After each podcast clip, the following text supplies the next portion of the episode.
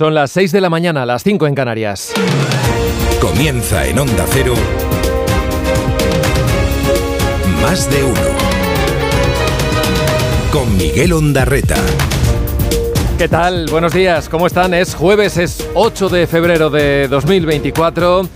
Lluvia y viento, por fin, en el pronóstico del tiempo. Hoy la cosa cambia. Entra un frente por el Atlántico que con el paso de las horas va a ir dejando el cielo cubierto en prácticamente toda la península y en Baleares esperan precipitaciones en la mitad oeste, en el Cantábrico, también en los Pirineos, serán más intensas en Galicia, pero lluvia también en Castilla y León y Extremadura. En el Mediterráneo, de momento, pues ni una gota. Las nieblas se harán notar en Castilla-La Mancha y el Valle del Guadalquivir, pero sobre todo el viento. Hay 15 comunidades este jueves con avisos amarillo y naranja por este fenómeno del que solo se librarán en los archipiélagos. Soplará con rachas muy fuertes en el litoral gallego y también en la cordillera cantábrica. Bajan algo las temperaturas máximas por el oeste, no cambian en el resto, suben algo las mínimas. De hecho, a esta hora las heladas se limitan únicamente a la zona de los Pirineos.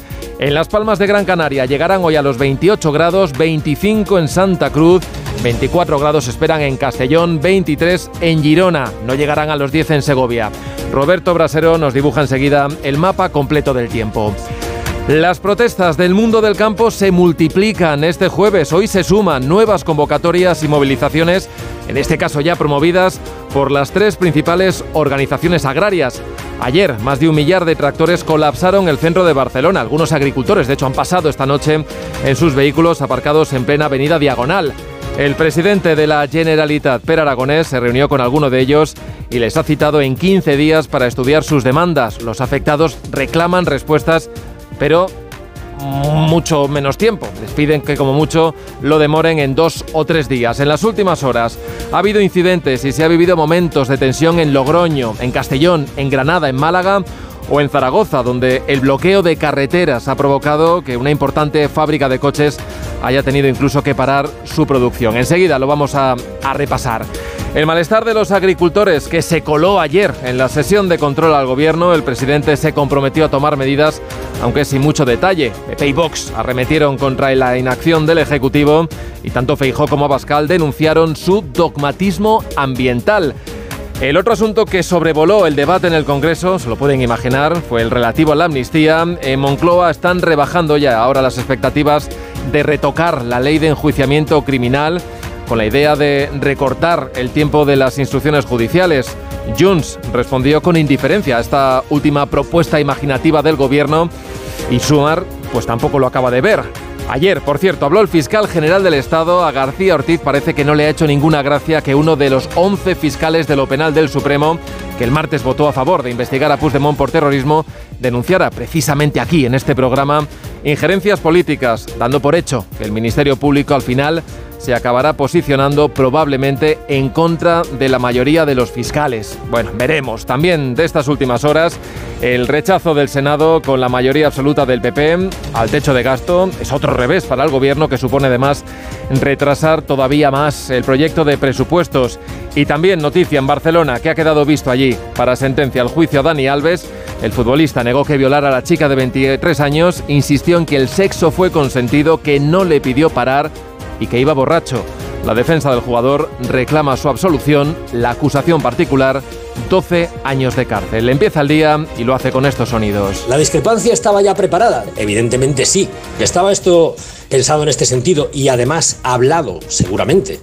De que esto iría para arriba en el supuesto de que existiera esta discrepancia, a mí se me hizo evidente en el minuto uno de la Junta cuando me lo dice. Me parece una anomalía. Si no reconocemos en nuestros superiores y en nosotros mismos esa profesionalidad, creo que estamos en el camino equivocado. La amnistía va a funcionar, igual que funcionaron los indultos. La propuesta que se está negociando, por la información que tenemos, por eso digo prudencia, parece que no va en la dirección correcta. Los españoles sin antecedentes penales también requieren la atención del gobierno. O se entiende el pluralismo político y la diversidad territorial de España o no se entiende España, que es lo que les pasa a ustedes. Vamos a seguir dando leña dentro de muy poquito, de muy poquito, porque este fin de semana va a ser muy calentico y va a ser muy calentico porque hemos tenido la grandísima suerte de que un sector que es hermano al nuestro, que es el transporte, ha decidido unirse a nosotros. Pero la realidad es que no, se nos está impidiendo circular y no nos podemos permitir seguir así.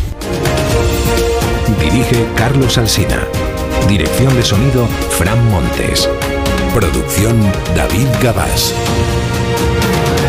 6 y 5, 5 y 5 en Canarias. Las tres principales organizaciones agrarias, Asaja, UPA y COAC, se unen desde esta misma mañana a las protestas del sector del campo. Hay anunciadas movilizaciones hoy en las provincias de Ávila, en Salamanca, en Zamora, en Huesca y en Ciudad Real. Pero no serán las únicas. Ayer, las demandas de los trabajadores del campo se escucharon en pleno centro de Barcelona. Cientos de tractores, hasta 2.000, según la Unión de Payesus, ocuparon la Diagonal, la Avenida Meridiana o la Gran Vía de la ciudad, mientras muchos ciudadanos, lo escuchábamos ahora, le recibía con aplausos. En Antequera, la policía cargaba anoche contra los manifestantes que han intentado bloquear el centro logístico de Mercadona, donde además ha ardido un camión.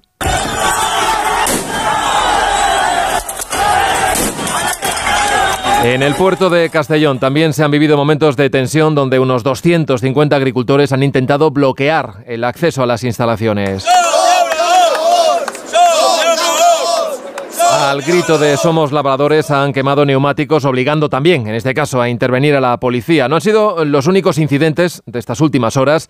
Las protestas más encendidas se repetían en Granada, con varios detenidos después de intentar cortar la A92 o en Zaragoza, donde el bloqueo de carreteras en los polígonos industriales ha llegado a paralizar la producción de la multinacional del automóvil Stellantis.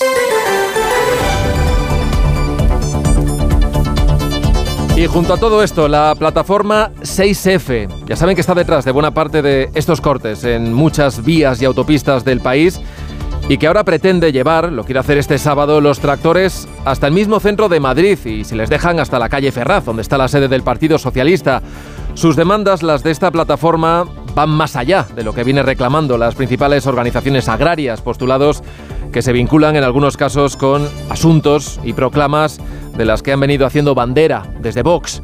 Ayer en el Congreso el presidente del Gobierno quiso hacer un gesto a los manifestantes, a los agricultores, y se comprometió, entre otras cosas, a reforzar la ley que lucha contra la venta a pérdidas en el campo. Nosotros estamos facilitando la adaptación a la normativa de la Unión Europea, estamos simplificando la PAC, estamos implementando cláusulas espejo y vamos a fortalecer la ley de cadena alimentaria. Feijó primero y luego Abascal reprocharon después de estas palabras al presidente su dogmatismo ambiental. Esa expresión es la que ambos dirigentes y también denunciaron y se quejaron de su falta de respuestas ante los problemas del campo. Debería escuchar a la agricultura.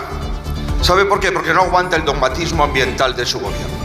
El problema de los agricultores españoles no solamente está en Bruselas, está en las bancadas de su gobierno, señoría. La rebelión de los balcones detuvo en 2017 la traición de sus socios golpistas y la rebelión de los tractores detendrá su traición al campo español que ya está en pie de guerra. Anoche la mayoría de los agricultores que entraron con sus tractores hasta el centro de Barcelona decidieron regresar a casa. Es cierto que hay algunos, los menos, que han dormido en los vehículos y esperan algo más que buenas palabras después de reunirse con el presidente aragonés y con su, con su IE de Acción Climática, con David Mascort. Y nos hemos emplazado uh, con todos los miembros representantes de las diferentes organizaciones y de las plataformas a celebrar una reunión de trabajo en los próximos días para analizar cada una de las propuestas y ver en qué somos capaces de trabajar juntos para mejorar la situación del sector primario de Cataluña. La Generalitat les ha pedido 15 días para analizar sus reivindicaciones, pero los agricultores no quieren esperar tanto, les dan dos o tres días para que reflexionen sobre esas demandas.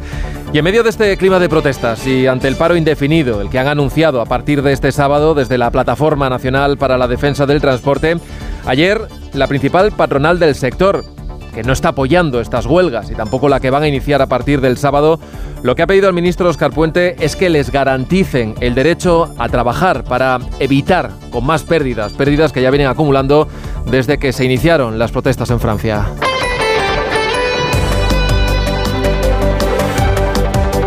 Bueno, ayer ya les contamos algunos detalles de la larga y tensa reunión de la Junta de Fiscales de lo Penal del Supremo, que se inclinó finalmente el martes por abrumadora mayoría, además, a favor de que el alto tribunal investigue a Carlas Puigdemont por terrorismo, en línea con lo que viene defendiendo el juez de la Audiencia Nacional, Manuel García Castellón.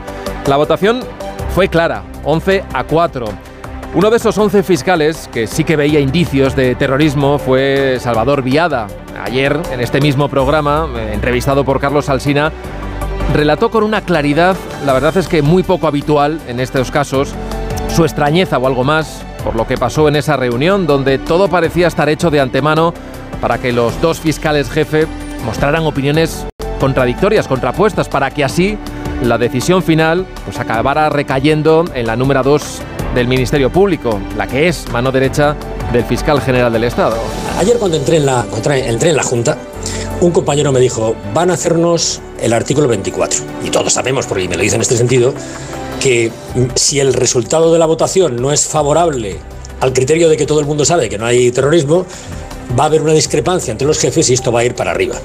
Y esto me lo dicen al empezar. Claro, ya eso te quita un poco de ánimo, porque dices, bueno, yo pensaba que estaba haciendo aquí algo importante y en realidad estoy cumpliendo un trámite. Viada, que llegó a dar por hecho incluso en esta entrevista que al final se acaba imponiendo la tesis contraria a la de la mayoría de fiscales y habló de forma muy gráfica de que les están aplicando algo parecido a un 155 encubierto para que al final pues, acabe descarrilando la imputación de Puigdemont por el caso de Tsunami Democratic.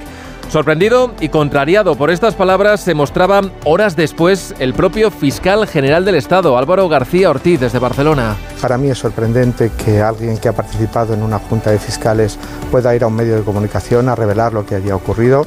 Yo creo que es un hecho sorprendente que nos debe hacer reflexionar a todos y, por ejemplo, cuando los magistrados de una sala deliberan antes de poner una sentencia, van después a un medio de comunicación a comentar cómo ha sido esa deliberación. Me parece una anomalía. Nadie salió en cualquier caso a desmentir lo dicho ayer por el fiscal Viada. García Ortiz sí que pidió respeto y que dejen trabajar a su número 2, a la teniente fiscal Ángeles Sánchez Conde, que va a ser ahora la que fije la posición final del Ministerio Público. Esta posición tan clara, tan abrumadora de los fiscales de lo penal del Supremo ha venido a complicar todavía más las negociaciones del gobierno con Junts para desencallar la ley de amnistía los de Puigdemont. La última idea de Moncloa, la que defendió incluso, y lo escuchamos esta semana, el propio Pedro Sánchez, de acortar los tiempos de instrucción de los jueces en ese convencimiento de que al expresidente pues no le pueden condenar por un delito de terrorismo, digamos que les ha dejado indiferentes. No han dicho ni que sí ni que no. Junts lo que sigue reclamando es la amnistía total y además de efectos inmediatos. Que nadie se quede atrás, que nadie se quede fuera, ¿recuerdan? Bueno, pero es que esta última idea o propuesta imaginativa del gobierno de retocar la ley de enjuiciamiento criminal a sumar, que es el socio de coalición del gobierno, pues tampoco parece que le convenzca. Lo dice Yolanda Díaz, que al tiempo admite que ya no sabe muy bien de por dónde va la negociación. Hay procesos que son muy complejos, que necesitan unos ritmos, unos medios, unas investigaciones, bueno, pues que requieren de cierta prudencia. Por tanto, por la información que tenemos, parece que no va en la dirección correcta. Cuenta hoy el diario.es que en el PSOE creen que por el momento no se ha roto nada, pero que todo se ha enfriado y lo que imponen ahora es un impasse en los contactos con los de Puigdemont para trasladar presión al independentismo catalán. Más de uno en Onda Cero. 6 y 13, 5 y 13 en Canarias, echamos un primer vistazo a la prensa. Portadas que llevan estos titulares. La razón dice que la crisis de los fiscales debilita a Sánchez ante Bruselas. En el país, también en portada, la protesta del campo entra en Barcelona y llega a 10 autonomías. El mundo señala que la revuelta del campo amenaza a las ciudades sin interlocución con el gobierno. A veces lleva otro tema, dice que la fiscalía rechaza imputar a Rajoy por la clara finalidad política de la querella. Se refiere en este caso el diario a la llamada Operación Cataluña y a esa investigación que impulsaron el independentismo catalán, en este caso desde Andorra. En la vanguardia, Netanyahu rechaza la tregua de Hamas y avisa de que busca la victoria total. Y el periódico de España dice que Sánchez desactiva su plan de acortar las instrucciones judiciales y opta por apretar a Junts. En la prensa digital, el Confidencial, informáticos bielorrusos colaboraron con Tsunami desde un piso franco de Girona y dice el español que Moncloa da marcha atrás en el cambio de la ley de enjuiciamiento al percibir el nulo interés de Junts.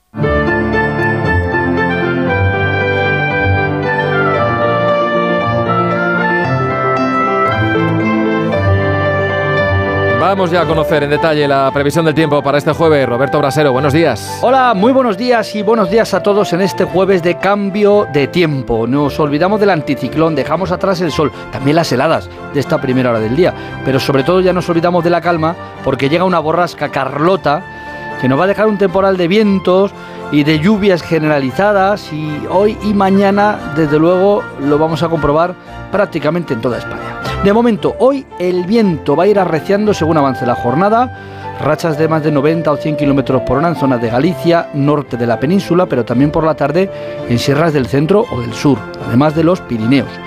Y lluvias, lluvias que ya han entrado por Galicia, ahí van a ser abundantes, abundantes y persistentes. Casi 100 litros por metro cuadrado podríamos acumular en todo el día de hoy. Por ahí llega Carlota con las lluvias y a partir de ahí va a ir avanzando por eh, el oeste peninsular, que es donde hoy sí conviene sacar el paraguas, incluso por la tarde lloverá en, la zona centro y luego donde todavía no llegan esas lluvias es al Mediterráneo ni a Canarias. De hecho, en el este de España seguirá luciendo el sol y pasaremos de los 20 o 22 grados esta tarde. Las temperaturas van a bajar por el oeste, por donde avanza el frente con esas nubes. Mañana las lluvias van a ser más intensas y generalizadas. Sí, mañana alcanzarán toda España salvo el sur de Canarias. Y el fin de semana lloverá menos, aunque las temperaturas van a ser más bajas. En Cádiz se preparan ya para disfrutar desde hoy mismo y hasta el domingo 18 su fiesta más señera, el carnaval, al concurso de agrupaciones en el Gran Teatro Falla. Ya solo le queda la gran final de este viernes, el sábado, en la Plaza de San Antonio, el pregón, y a partir de ahí un sinfín de carruseles, de coros, de romanceros y de chirigotas callejeras. Nos lo va a contar desde Onda Cero Cádiz, Jaime Álvarez. Aunque el 9 de enero comenzaron a sonar las coplas y los pasodobles, hoy comienza el Carnaval de Cádiz. Esta fiesta define a Cádiz, ciudad abierta y transgresora, y todo es poco para celebrarla como se merece.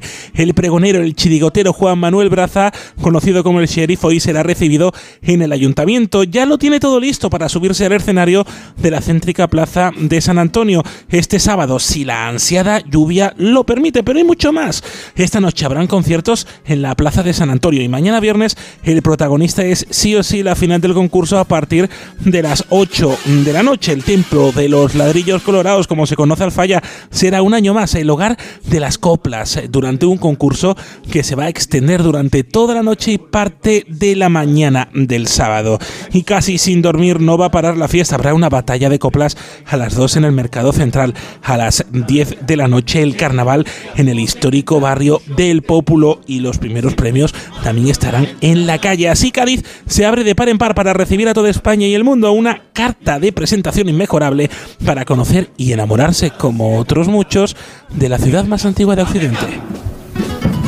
Un grupo va a escuchar su nombre en el y al mismo tiempo alguien que de rabia en la esquina de un ensayo. Más de uno en Onda Cero. ¿Te lo digo o te lo cuento? Te lo digo. Tenemos todos los seguros contigo y aún así, ¿pagamos de más? Te lo cuento. Nosotros nos vamos a la mutua. Vente a la mutua con cualquiera de tus seguros. Te bajamos su precio, sea cual sea. Llama al 91 555 5555. 91 555 5555. Te lo digo o te lo cuento. Vente a la mutua. Condiciones en mutua.es.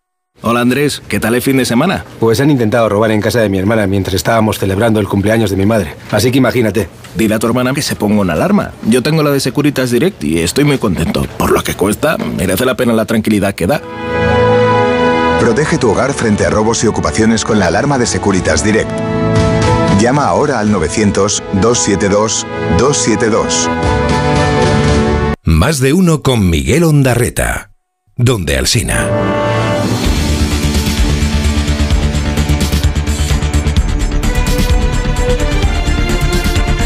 113 votos a favor, 147 en contra, consiguientemente queda rechazada. Es el momento en el que el Senado, donde el Partido Popular tiene mayoría absoluta, rechazaba ayer la senda de estabilidad, el objetivo de déficit y el techo de gasto del gobierno que supone el paso necesario para iniciar la tramitación de los presupuestos generales del Estado.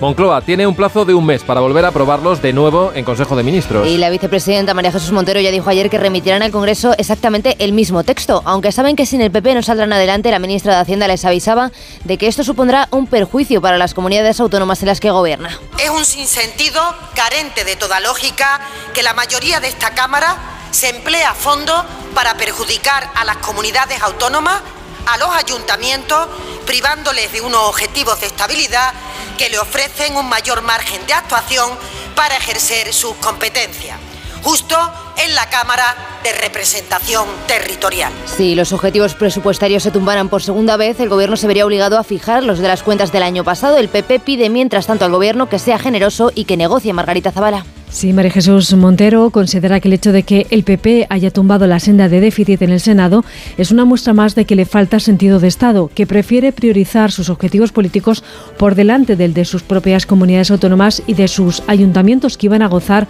de un mayor margen de gasto para este 2024. Los populares niegan la mayor, dicen que no se creen las cuentas del gobierno, que no son más que cuentos que además están escritos desde Waterloo. La mesa tomó ya una decisión hace días eh, sobre el cambio de, de, despachos, las decisiones habituales que suele tomar la mesa en estos casos, eh, y, ya está. Se tendrán que producir esos cambios como se ha hecho siempre y con toda la normalidad. ¿no? El diputado de Sumar, Chema Guijarro, que hasta hace apenas ocho meses formaba parte de Podemos, quitaba hierro a las acusaciones de la formación morada, que sostiene que el grupo de Yolanda Díaz ha sacado las pertenencias de sus cuatro diputados de los despachos a la fuerza. El Congreso asegura que ya pidieron a Podemos que se cambiaran la sala tras abandonar el grupo parlamentario de Sumar. Ignacio Jarillo. Podemos denuncia ante la policía que alguien ha entrado en los despachos que ocupan en el Congreso y ha sacado sus enseres personales y laborales al pasillo. La formación de Yone Belarra apunta a diputados de Sumar que, según el grupo parlamentario de Yolanda Díaz, llevan dos meses esperando a que los diputados de Podemos desalojen dichos despachos, puesto que renunciaron a seguir dentro de esa formación. Más de 63.000 personas solicitaron asilo en España durante 2023 y solo se le concedió el estatus a un 12% de ellas. Según el informe de la Comisión Española de Ayuda al Refugiado, las peticiones de asilo marcaron el año pasado récord con un 37% más que el año anterior y eso que en estos datos no se tienen en cuenta las protecciones temporales a desplazados por la guerra en Ucrania, más de 195.000 desde que Rusia invadiera el país vecino hace casi dos años. Venezuela, Colombia y Perú representaron los países con más solicitudes. Continúa además la crisis migratoria en Canarias. Ayer llegaron 98 personas a bordo de cayucos a las islas. En lo que llevamos de año, el 80% de los llegados a estas embarcaciones venían de Mauritania. Hacia ese país viajan hoy Sánchez y la presidenta de la Comisión Europea, von der Leyen, para interceder con el gobierno de ese país e intentar controlar los flujos migratorios. Corresponsal en Bruselas, Jacobo de Regoyos. La Unión Europea busca reforzar su relación con el único Estado democrático de la zona con esta visita conjunta Bruselas-Madrid, von der Leyen, Pedro Sánchez, especialmente en materia de migración, al ser últimamente el principal país de tránsito desde el que salen los cayucos que llegan a Canarias. Para ello se anunciarán previsiblemente nuevos fondos que servirán también para impulsar a Mauritania como un centro regional en el sector del hidrógeno verde.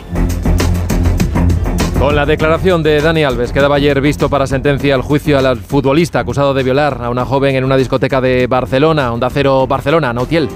Dani Alves declaró este miércoles como acusado de una agresión sexual. Dijo que la denunciante y él tuvieron sexo consentido y que no hubo violencia. También remarcó que iba muy bebido en la noche de los hechos. Esta versión contrasta con la que dieron los médicos y psicólogos que atendieron a la víctima. Además, dos psicólogas aportadas por la defensa admitieron que Alves sabía lo que hacía a pesar del alcohol. Más de uno.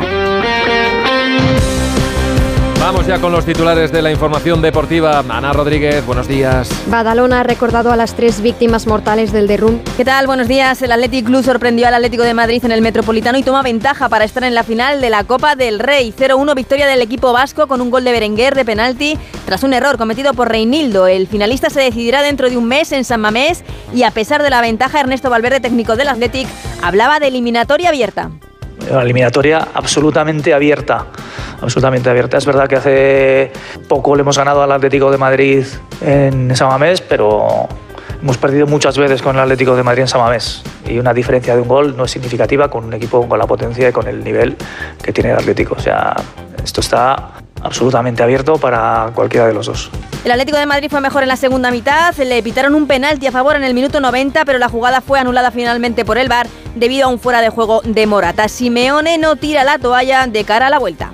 Para mí hicieron un partido muy bueno, cometimos un error y en estas eliminatorias los errores se pagan. Tuvimos situaciones de gol, no pudimos concretar aquellas que parecían que podían entrar.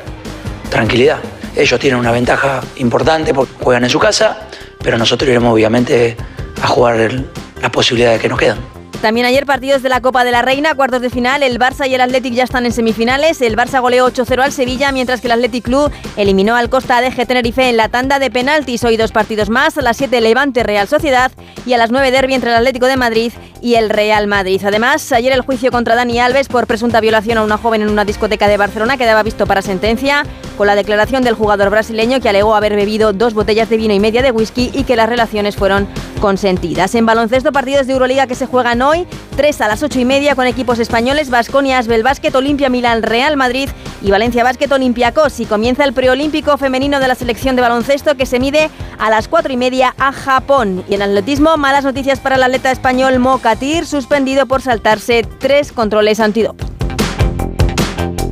Más de uno. En Onda Cero. Redifusión brevísima del más de uno que usted quizá no escuchó. Pablo Berger, buenos días. ¿Cómo Buenos estás? días. Buenos días. Eh, claro, riéndome, riéndome, no, no puedo casi ni hablar. O sea, no sabéis lo que me he reído con esta, esta noticia de Eyewitness News. Exacto, Amica claro. 2000. Pues claro, si hubieras tenido una Mica 2000 cuando estuviste tú en Nueva York en los años 80, pues la otra cosa hubiera sido la vida, ¿no? en aquella ciudad. Hablo yo en mi caso cuando estoy en un set y, y estoy hablando de mis películas de imagen real, Blancanieves, Torremolinos, Abracadabra. Yo lo que hago, me pongo al lado de la cámara y miro, y, y no me gusta mirar el monitor. Hay directores que les gusta el monitor. A mí no me gusta mirar el monitor. Me gusta estar al lado de la cámara, muy cerca de los actores, y miro a los ojos, miro a sus pupilas, y in- intento ver, intento ser una, una máquina de la verdad, ¿no? Entonces, cuando yo he trabajado ahora en la película de animación, mi obsesión era mirar a los ojos de los dibujos animados y, siempre pensar en menos es más, en buscar emociones de una manera interna y transmitir muchísimo con muy poco. Pero no ha existido ninguna civilización antigua que, que lo tuviera como algo normalizado. Bueno, parece que hay referencias de mm, civilizaciones antiguas que efectivamente usaban juguetes eróticos o objetos que nos pueden dar a pensar que tenían esta finalidad. Em, en el antiguo Egipto, por ejemplo. Más de uno. En Onda Cero.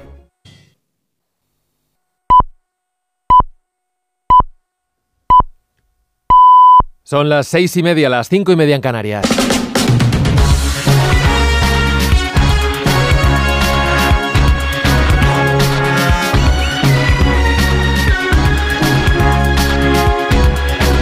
Comienza el día en Onda Cero. Es jueves 8 de febrero de 2024. Hoy sale el sol en Palma a las 7 y 51 minutos. En Murcia a las 8 y 3, en Cuenca a las 8, a las 8 y 11 minutos, en Cádiz a las 8 y 20 de la mañana.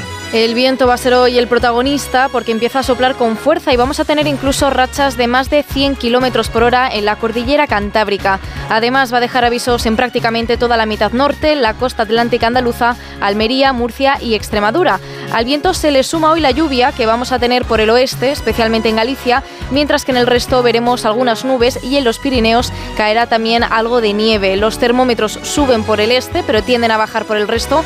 En el centro y el norte estaremos entre los 12 y los 17 grados, pero en puntos como Segovia no llegaremos a los 10. En el sur y en el Mediterráneo volvemos a estar cerca de los 20 grados. En Castellón alcanzaremos los 24. Este jueves estaremos pendientes del Parlamento Europeo y del Gobierno de Egipto. Los detalles con Elena Bueno y con Manuel Pecino. La Eurocámara examina este jueves como trámite habitual el Estado de Derecho en España, una sesión a la que no acudirá el ministro de Justicia, Félix Bolaños, que alega que tiene que recibir a la Comisión de Venecia, que examina a petición del Senado la ley de amnistía. Además, hoy el Pleno del Parlamento Europeo vota una resolución en la que se denuncia la intromisión rusa en procesos democráticos de Europa. En ella se pide también a España que investigue los vínculos entre el movimiento independentista catalán y el Kremlin. Y hoy el gobierno de Egipto inicia otra ronda de negociaciones en el Cairo junto a Qatar para intentar que Israel y Hamas lleguen a un nuevo acuerdo para una tregua en la franja de Gaza. El grupo terrorista ofreció ayer cuatro meses y medio de alto el fuego, 135 días, para liberar a 136 rehenes que siguen secuestrados desde el 7 de octubre a cambio de que el ejército israelí salga de la franja. Pero Netanyahu la ha rechazado, asegurando que son exigencias delirantes que solo traerían una nueva masacre e insiste en que el conflicto continuará hasta acabar por completo con Hamas.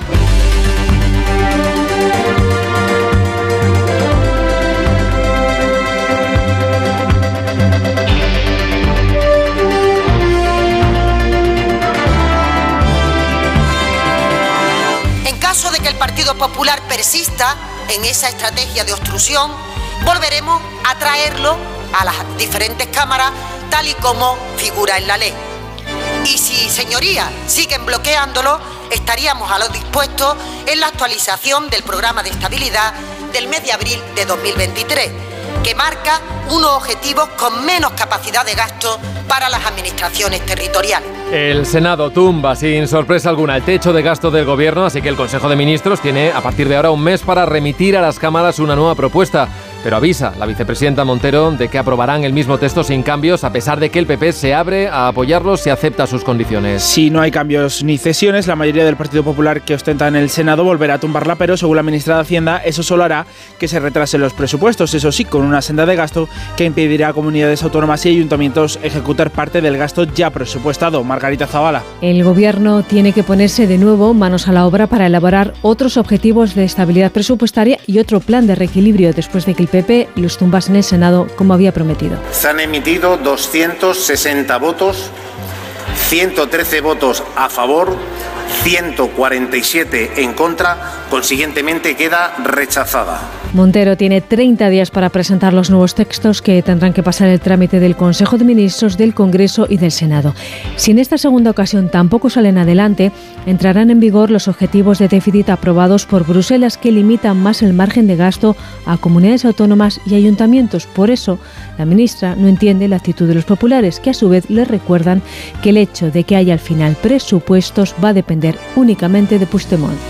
Los socios del gobierno votaron ayer a favor de la senda de gasto y Montero confía en tener el mismo apoyo para los presupuestos, pero el senador de Junts, Josep Lluís Cleries, ya avisaba de que pondrán precio a sus votos. No se trata de dialogar, se trata de negociar. El a cambio de nada que han practicado algunos se ha acabado. Hoy votaremos que sí, ya se lo avanzo, pero nuestro voto para los presupuestos con esta forma de hacer no lo obtendrán. Junts exigiría a cambio que se asigne a Cataluña lo correspondiente a la población o a lo que genera de PIB, el 16 o el 19%, también que se ejecute todo lo presupuestado o que se acabe con lo que llaman déficit fiscal. Estamos haciendo una política absolutamente transversal y holística de empatía y de compromiso con el campo. Tanto es así que durante la pasada legislatura aprobamos una de las principales leyes eh, transformadoras de un sector como es el, el de la agroindustria en nuestro país, la ley de cadena alimentaria, que trajo justicia y transparencia a toda la cadena de valor. Pedro Sánchez insiste en cuánto ha apoyado el gobierno al sector agrícola. Siguen recordando que se han destinado 4.000 millones de euros en ayudas a los agricultores en los últimos años y el ministro Planas asegura que es el gobierno que más les ha comprendido en el último siglo. Cree además acertada la decisión de la Comisión de retirar la obligatoriedad de reducir el uso de pesticidas. Una medida insuficiente para el sector. Hoy las principales asociaciones, Asaja, COAG y UPA, inician sus protestas en provincias como Zamora, Huesca o Ciudad Real.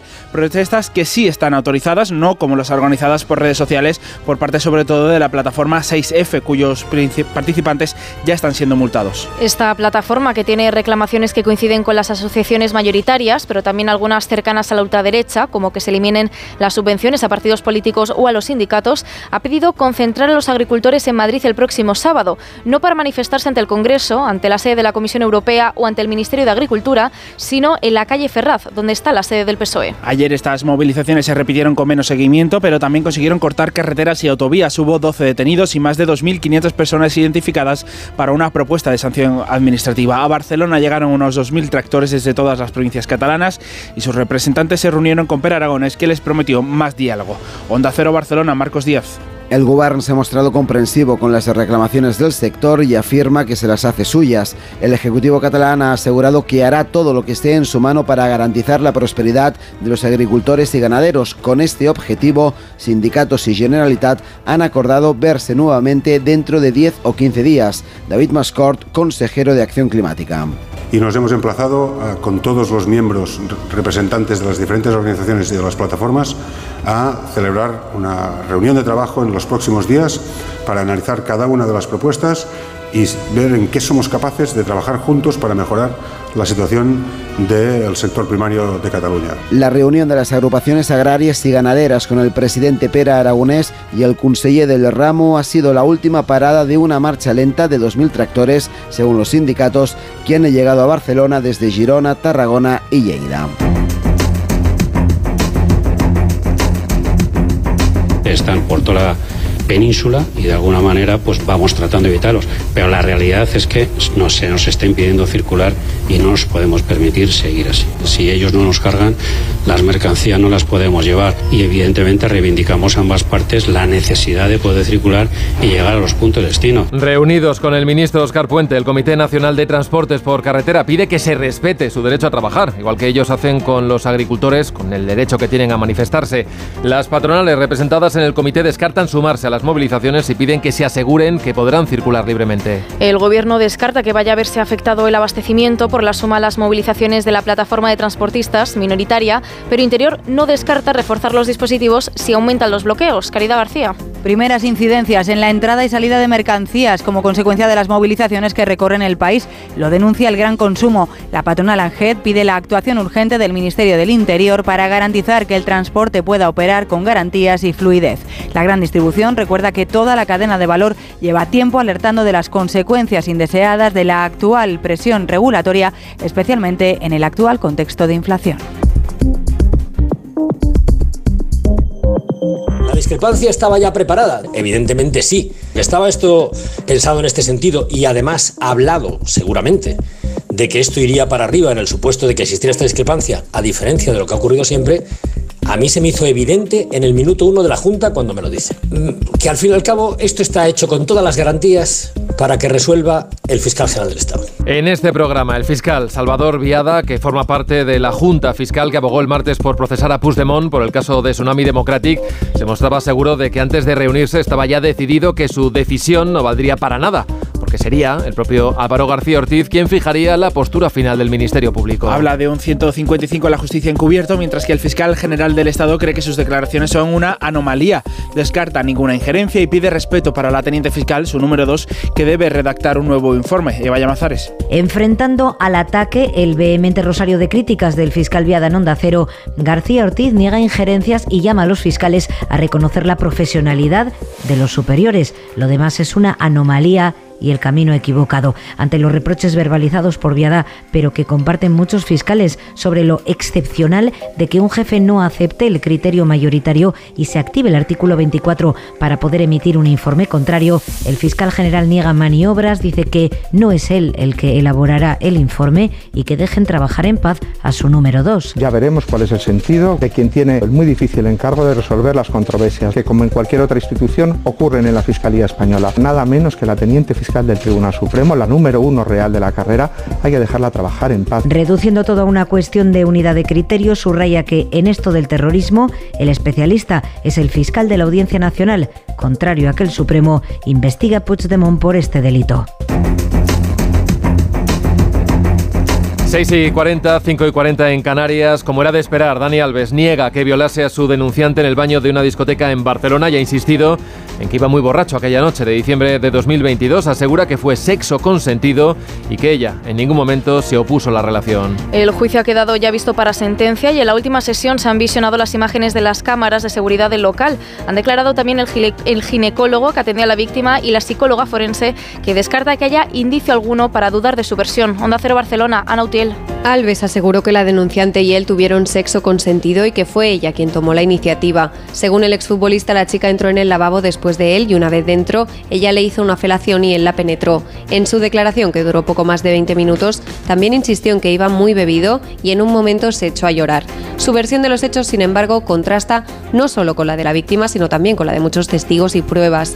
Por ejemplo, con la del primer mozo de escuadra que atendió a la víctima en la noche de los hechos y que este miércoles quedó acreditada con el vídeo que grabó la cámara de este agente. Por otro lado, los psicólogos y forenses que trataron a la víctima confirmaron que sufre estrés postraumático, un diagnóstico que cuestionó la forense aportada por la defensa. Precisamente dos psicólogas presentadas también por la abogada de Alves afirmaron que aquella noche el acusado sabía lo que hacía y podía distinguir el bien y el mal. Miguel Ondarreta, más de uno, donde Alsina.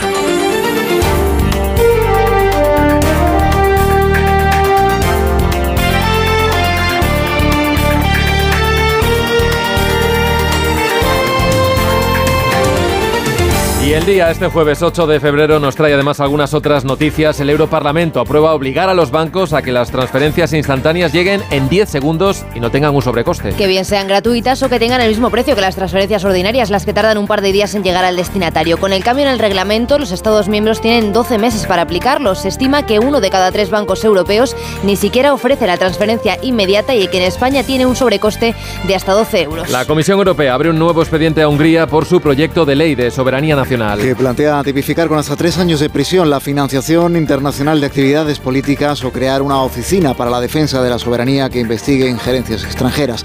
Bruselas mantiene congelados 21.000 millones de euros de los fondos europeos a Budapest por vulnerar el Estado de Derecho y ahora abre este nuevo expediente al gobierno de Víctor Orbán al considerar que la norma puede ir contra los derechos fundamentales. La Junta Electoral Central abre un expediente sancionador al PP de Galicia por hacer campaña antes del periodo permitido. Y por hacerlo en reiteradas ocasiones, estima el recurso presentado por el Partido Socialista Socialista de Galicia contra un vídeo difundido por el PP antes de iniciarse la campaña en la que se habla de Galicia como una isla de estabilidad y el destino ideal para votar el 18 de febrero. La JEC va más allá de ordenar la retirada del vídeo y abre un expediente al partido de Rueda por incurrir en estas prácticas en reiteradas ocasiones. Y ha dimitido de todos sus cargos Ángel Hernández, el secretario general del PSOE en las Cortes de Castilla y León, acusado de violencia de género. El hasta ayer número 13, Tudanca, ha renunciado al acta de procurador por Soria y ha pedido la baja del partido. Hernández quedó en libertad con una orden de alejamiento de su pareja, pero el juez ha abierto diligencias por varios delitos de violencia sobre la mujer, además de atentado o resistencia a la autoridad por amenazar a dos agentes de la policía que le detuvieron. En Onda Cero, más de uno.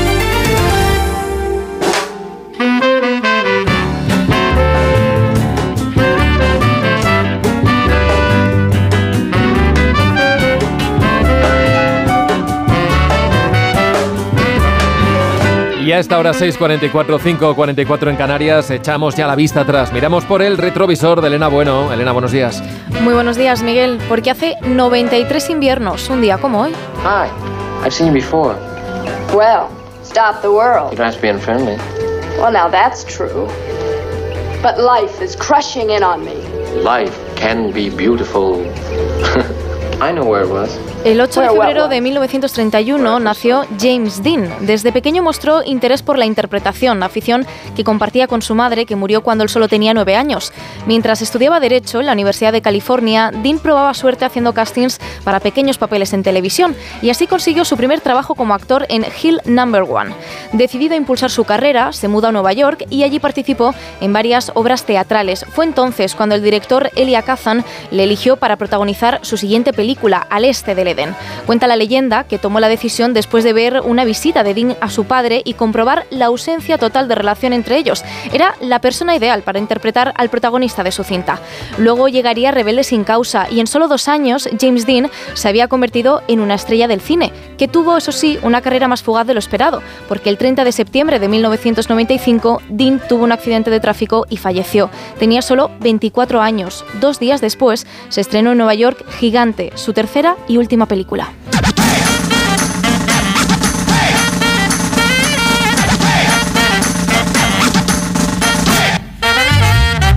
Es la hora de conocer la historia de una nueva canción. Lo hacemos con Sara Iturbide. Sara, buenos días. Buenos días, Miguel. Hoy vamos a escuchar un tema del compositor brasileño Rodrigo Amarante. Hoy vamos a escuchar Tuyo.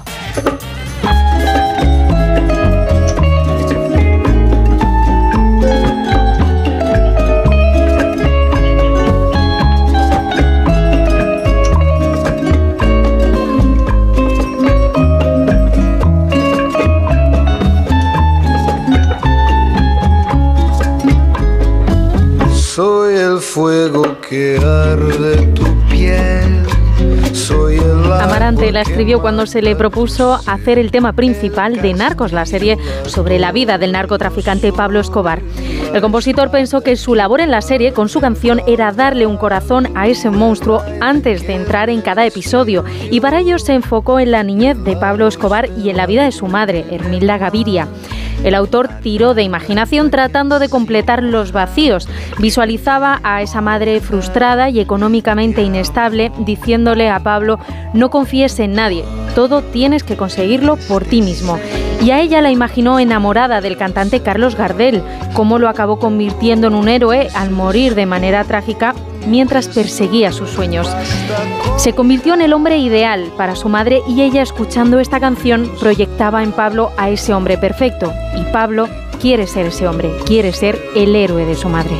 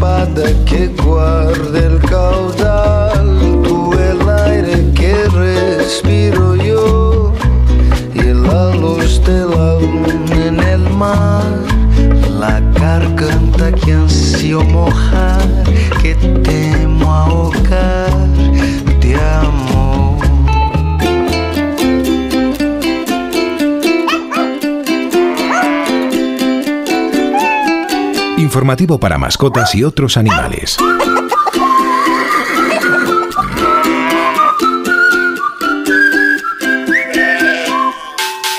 A los peces, payaso que nos escuche, les gustará saber que son más inteligentes de lo que, al menos los humanos, pensábamos. Aunque el cine nos dejó entrever lo listo que eran estos peces, tanto como para que Marlin pudiera encontrar a Nemo, la realidad supera la ficción. Un estudio japonés ha descubierto que saben contar y que tienen memoria suficiente como para, además de recordar la calle Wallaby 42 de Sydney, recordar cuántas rayas tienen los suyos.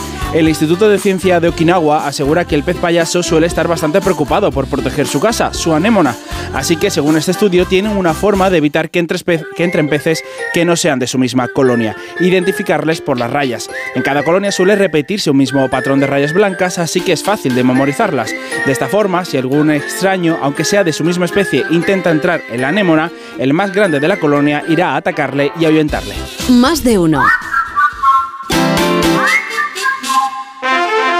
Che sorte ti vecchis, ojalpe non tocó o radiador, sai, chapa. Con el seguro de coche de línea directa no solo te ahorras una pasta, sino que además puedes escoger el taller que quieras aquí o en las Rías Baixas. Y si eliges taller colaborador, también tienes coche de sustitución garantizado y servicio de recogida y entrega. Cámbiate ahora y te bajamos el precio de tu seguro de coche, sí o sí. Ven directo a lineadirecta.com o llama al 917-700-700. El valor de ser directo. Consulta condiciones. Hoy estamos en Vigo. Yo este plato no, no lo volvería a pedir. Es lo más horrible que he visto en mi vida. No me faltes al respeto, por favor. Guapa. Así no te voy a contestar. Yo me levanto y me voy. Hacer mal por hacer mal. Batalla de restaurantes. Nuevo programa, esta noche a las diez y media en La Sexta. Ya disponible solo en A3 Player. ¿Te lo digo o te lo cuento? Te lo digo. Ahora que todo se hace online, ¿me haces ir a tu oficina? Te lo cuento.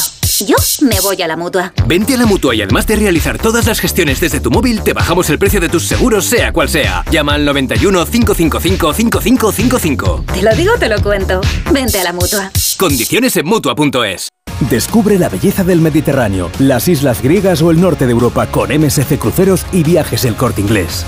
Embarca desde puertos españoles o si lo prefieres vuela desde Madrid o Barcelona. Disfruta de 8 días en todo incluido desde 659 euros. Consulta condiciones en Viajes El Corte Inglés. MSC Cruceros, un viaje hacia la belleza. Tenía siete recibos, pagaba mm, alrededor de 1.100 euros y ahora voy a pagar alrededor de 350. Pues que me ha cambiado la vida, que reconozco que me han ayudado mucho. Pues ha sido un salvavidas. Agencia negociadora les ha cambiado la vida. No lo dudes. Si tienes casa en propiedad y quieres pagar un 80% menos cada mes por tus préstamos, llama gratis al 900-900-880. 900-900-880. Llama ahora. Te cambiará la vida. Hola Andrés, ¿qué tal el fin de semana? Pues han intentado robar en casa de mi hermana mientras estábamos celebrando el cumpleaños de mi madre. Así que imagínate. Dile a tu hermana que se ponga una alarma. Yo tengo la de Securitas Direct y estoy muy contento. Por lo que cuesta, merece la pena la tranquilidad que da. Protege tu hogar frente a robos y ocupaciones con la alarma de Securitas Direct. Llama ahora al 900-272-272.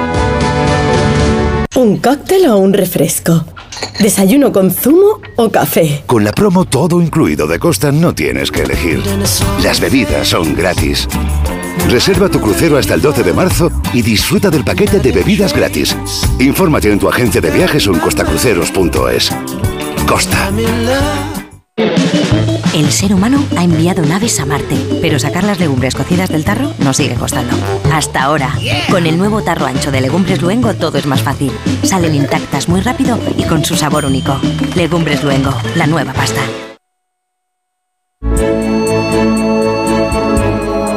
6.52, 5.52 en Canarias. Vamos a ver cómo vienen las portadas de la prensa regional. Elena. Leo, por ejemplo, en la del diario de Mallorca, Lesen sigue. El informe de los letrados del Parlamento Balear concluye que su expulsión del grupo parlamentario de Vox fue en una reunión anómala. Ahora los cinco diputados que le echaron estudian si vuelven a intentarlo.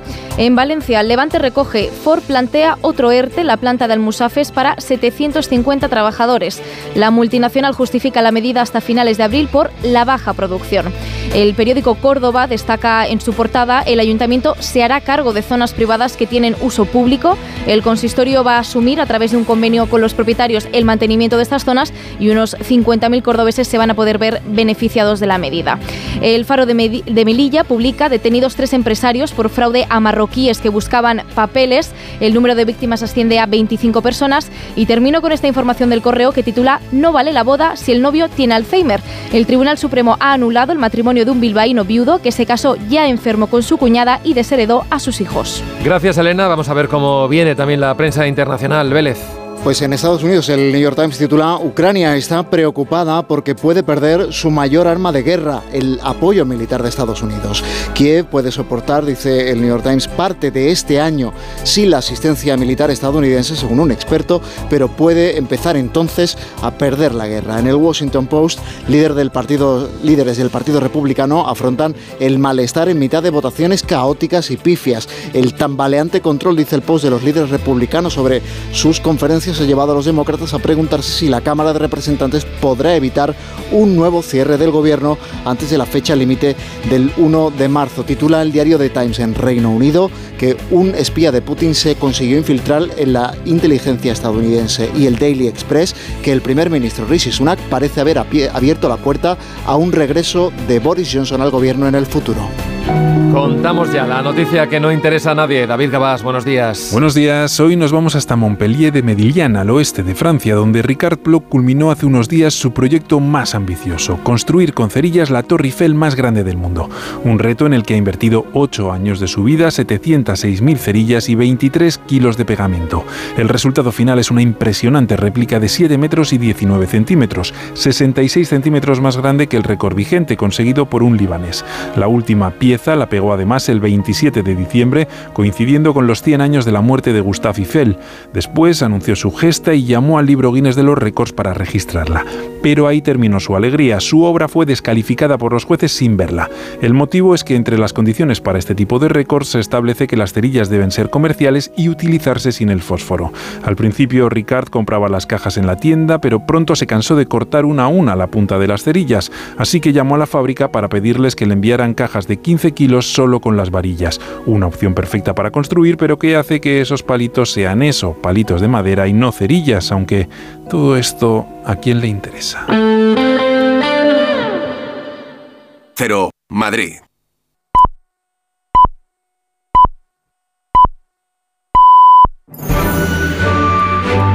Más de uno en Onda Cero. Donde Alsina. Son las 7 en punto de la mañana, 6 en punto de la mañana en Canarias. Felicidades a los lacutos, a los jovencios y a las cointas en el Día de su Santo. Y felicidades a John Williams, que hoy cumple 92 años y que seguro que nos está escuchando mientras toca el trombón y compone dos o tres bandas sonoras. Buenos días desde Onda Cero.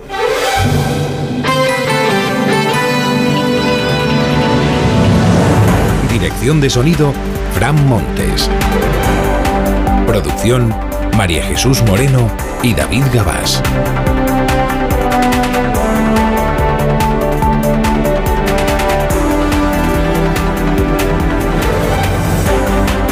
Estamos ya jueves, es 8 de febrero del año 2024 y cambia el tiempo, cambia el tiempo sobre todo en la mitad occidental de nuestro país. Tenemos aviso naranja por el viento en Galicia y en la costa del Cantábrico.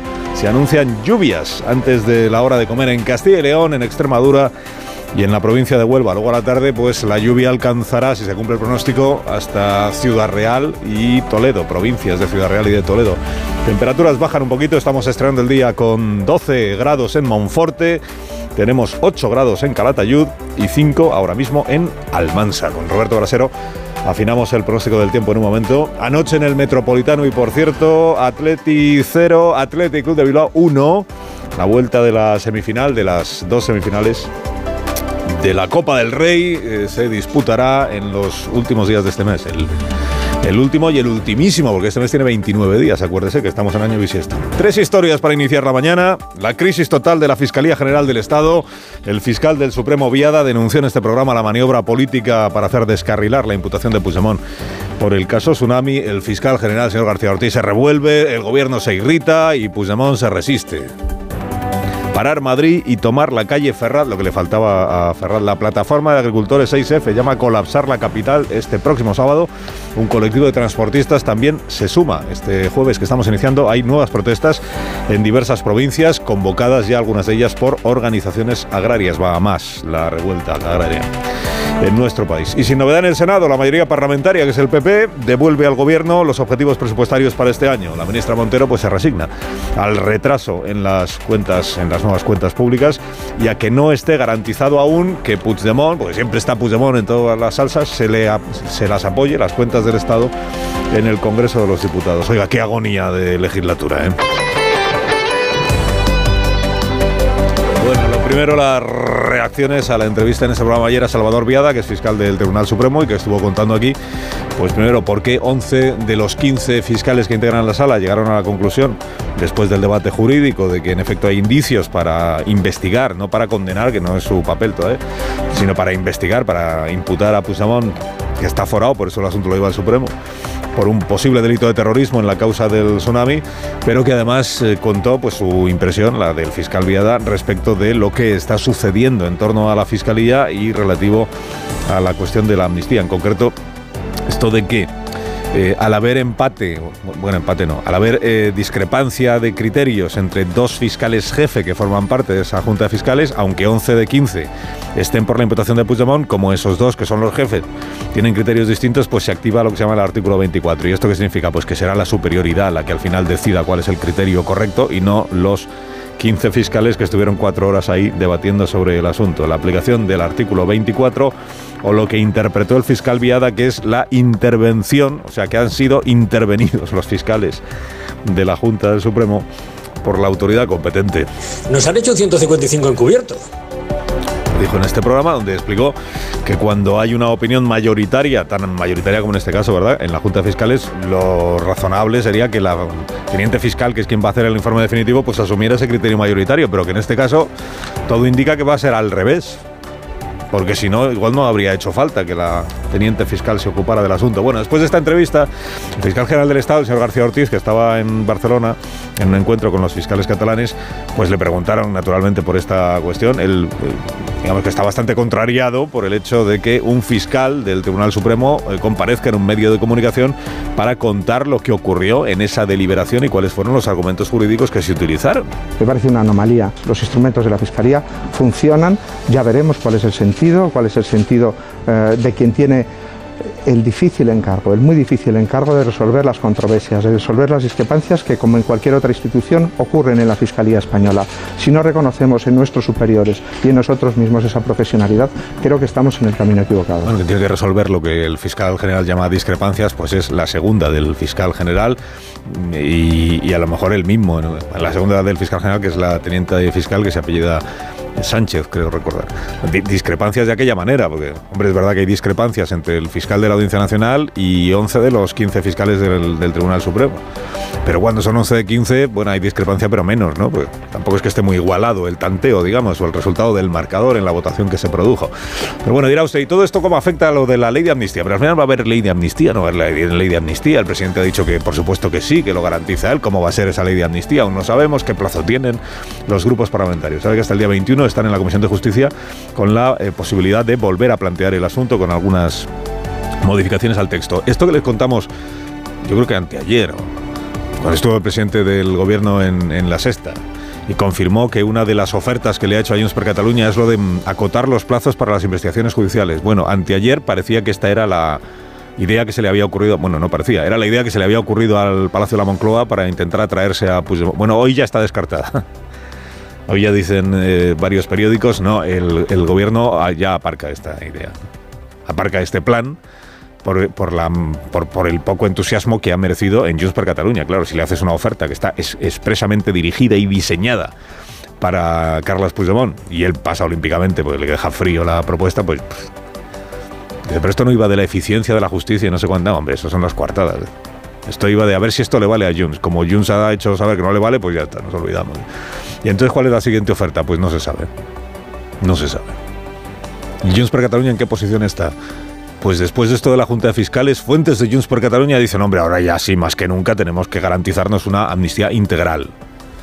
Que no haga distinciones entre delitos que son amnistiables y delitos que no lo son, que lo amnistíe todo. Y si no se mueven de esa posición, pues el, el, gobierno dice, ya no tocamos una coma de la ley de amnistía.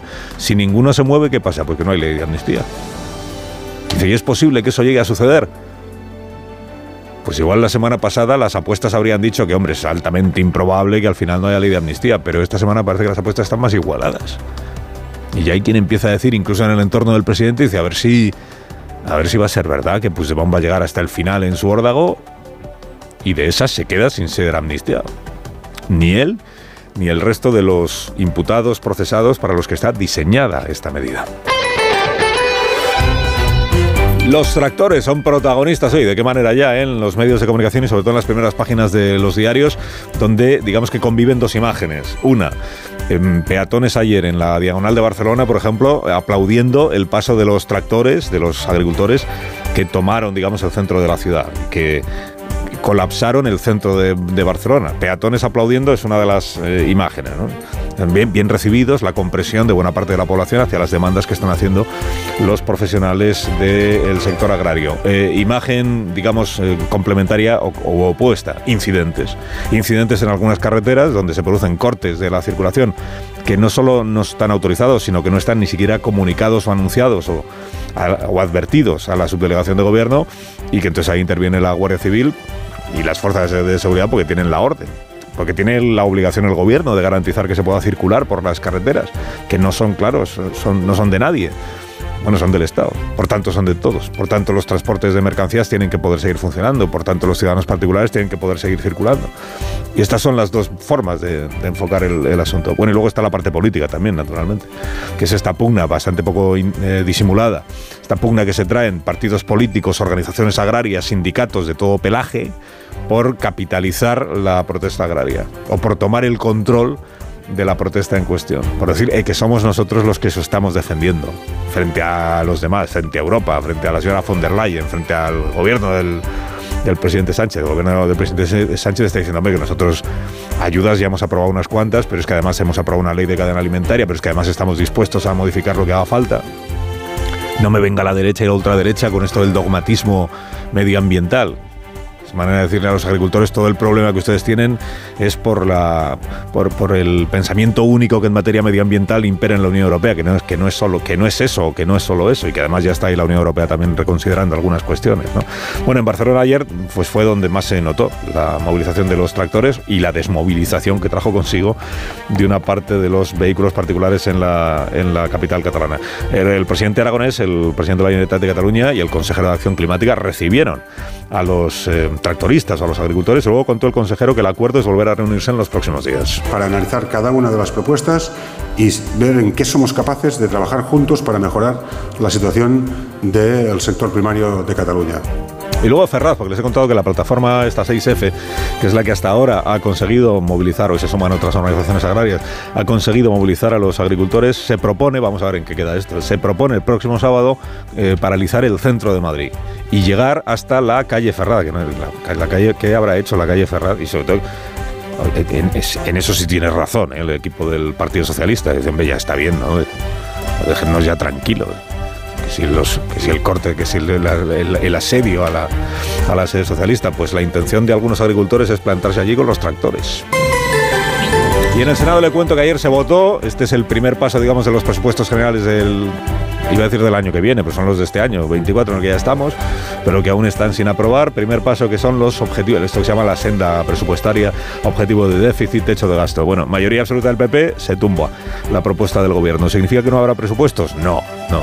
Significa que ahora María Jesús Montero tiene que elaborar un nuevo plan económico y volverlo a presentar. En realidad los presupuestos, si salen o no salen, va a depender no de la mayoría absoluta del PP en el Senado, sino de lo que ocurra en el Congreso de los Diputados. Es decir, pues de lo de siempre, de si Junts per Catalunya apoya o no apoya, aprueba o no aprueba los presupuestos del gobierno del presidente Sánchez. Porque si Puigdemont baja el dedito pulgar y dice presupuestos no, pues seguiremos con lo que estamos, porque están, están prorrogados ya los presupuestos desde el 1 de enero, los presupuestos del año pasado. Y por eso el gobierno ya está diciendo, bueno, pues como ya están prorrogados, pues si no hay presupuestos nuevos, pues seguimos con los prorrogados. Alsina en Onda Cero.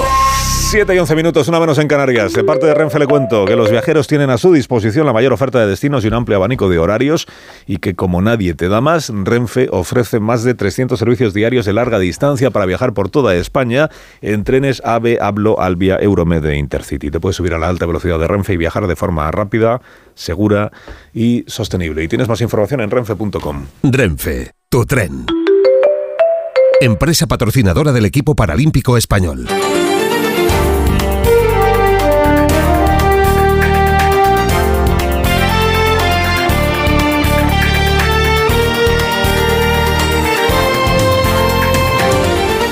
Otras noticias de esta mañana de jueves. eh, Pedro Sánchez viaja a Mauritania con von der Leyen para reforzar la cooperación en el control de los flujos migratorios. De los 7.000 inmigrantes que llegaron a Canarias en enero de forma irregular, el 83% procedía de Mauritania. Bruselas ofrecerá al país 200 millones de euros para frenar la salida de cayucos y ayudarle a gestionar los miles de refugiados que ha acogido por la inestabilidad en el Sahel. Sánchez y von der Leyen aprovecharán el viaje para abordar el proyecto sobre hidrógeno verde que la UE quiere impulsar en el país africano. La Guardia Civil ha detenido a los dos hijos de una mujer que asesinada en Castro Urdiales. Su cuerpo fue hallado en el maletero de un coche, la víctima estaba amordazada y sus hijos, los dos menores, estaban desaparecidos en Alfaz del Pi, Alicante. La Guardia Civil ha arrestado además a la pareja de la mujer que fue asesinada este fin de semana. Los dos estaban en el sistema Biogen por parejas anteriores, según la delegada del gobierno. La víctima fue el sábado a dependencias de la Benemérita a denunciar, pero finalmente no lo hizo.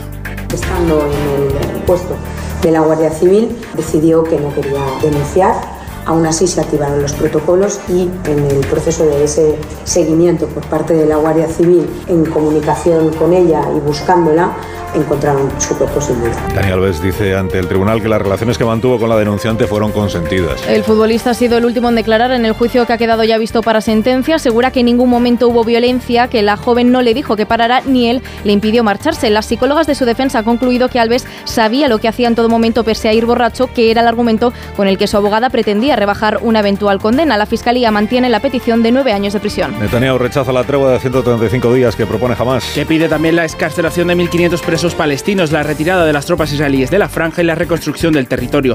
El ministro de Exteriores de Estados Unidos, Blinken, de gira por Oriente Próximo, reconoce que la propuesta tiene puntos imposibles de cumplir. Netanyahu, por su parte, la califica de delirante e insta a su ejército a seguir hasta lograr una victoria absoluta. No hay otra solución que la victoria total. Si jamás sobrevive en Gaza, es solo cuestión de tiempo que cometa otra masacre y el eje del mal de Irán y sus aliados continuará su campaña de asesinatos y agresiones. Solo una victoria total nos permitiría devolver la seguridad de Israel. Y el Supremo de Estados Unidos decide hoy si Trump puede presentarse a las primarias republicanas en Colorado. El Tribunal Supremo de este estado le inhabilitó el pasado mes de diciembre por su papel en el asalto al Capitolio. Los magistrados apelan a la decimocuarta enmienda que prohíbe ocupar un cargo de elección popular a personas que hayan participado en una insurrección. Los abogados de Trump mantienen que solo el Congreso debe decidir quién no puede aspirar a la Casa Blanca. En Onda Cero, más de uno. La felicidad no es un destino al que llegar. La felicidad está en el camino. Y si ese camino lo haces con tu nuevo Fiat, mucho mejor. Encuentra la felicidad con la Fiat Happiness Fórmula. Solo este mes tienes ofertas exclusivas con entrega inmediata en la gama de Fiat. Acércate a tu concesionario más cercano y encuentra la felicidad en cada curva. Hola Andrés, ¿qué tal el fin de semana? Pues han intentado robar en casa de mi hermana mientras estábamos celebrando el cumpleaños de mi madre. Así que imagínate. Dile a tu hermana que se ponga una alarma. Yo tengo la de Securitas Direct y estoy muy contento. Por lo que cuesta, merece la pena la tranquilidad que da. Protege tu hogar frente a robos y ocupaciones con la alarma de Securitas Direct. Llama ahora al 900-272-272. Pasan 16 minutos de las 7 de la mañana, una hora menos en Canarias. La previsión del tiempo para este día con Roberto Brasero. Buenos días, Roberto. Hola, Carlos. Muy buenos días y buenos días a todos. Y saludamos también a Carlota con K que es el nombre de la borrasca que hoy nos cambia el tiempo. Empiezan los cambios, ya han empezado por Galicia, donde ha entrado de madrugada y donde tenemos un temporal de viento y olas en las costas y donde tenemos lluvias que hoy van a ser abundantes y persistentes y en la comunidad gallega acabarán acumulando más de 100 litros por metro cuadrado en el día de hoy. Porque por ahí ha entrado ya y por ahí va a seguir lloviendo. Pero esas lluvias y ese viento van a ir desplazándose a otras zonas de España a medida que transcurra la jornada. Por el oeste peninsular también conviene hoy salir con el paraguas.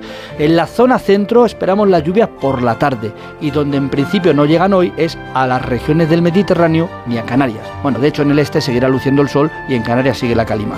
Las temperaturas, mira, son más altas a esta hora, no hiela y esta tarde van a bajar en el oeste, que es por donde pasa el frente. En el resto todavía no cambia. Y el viento, que ese va a ser otro protagonista, ya lo estamos notando y más aún que lo notaremos mitad norte con rachas de más de 100 kilómetros por hora y también por la tarde en zonas altas del centro y sur de la península. Hoy llega Carlota con viento y las primeras lluvias. Mañana las lluvias serán generalizadas. Más de uno en Onda Cero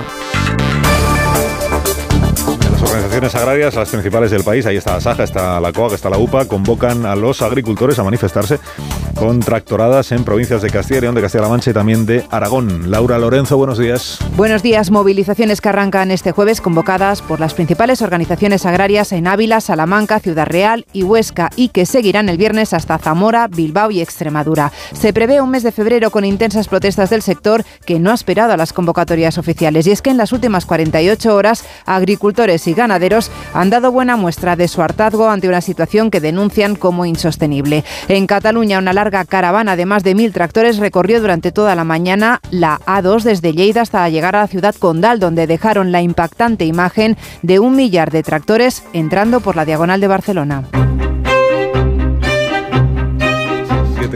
El comentario más tempranero de este programa, con la firma de Marta García ayer. Buenos días, Marta. Buenos días, Carlos.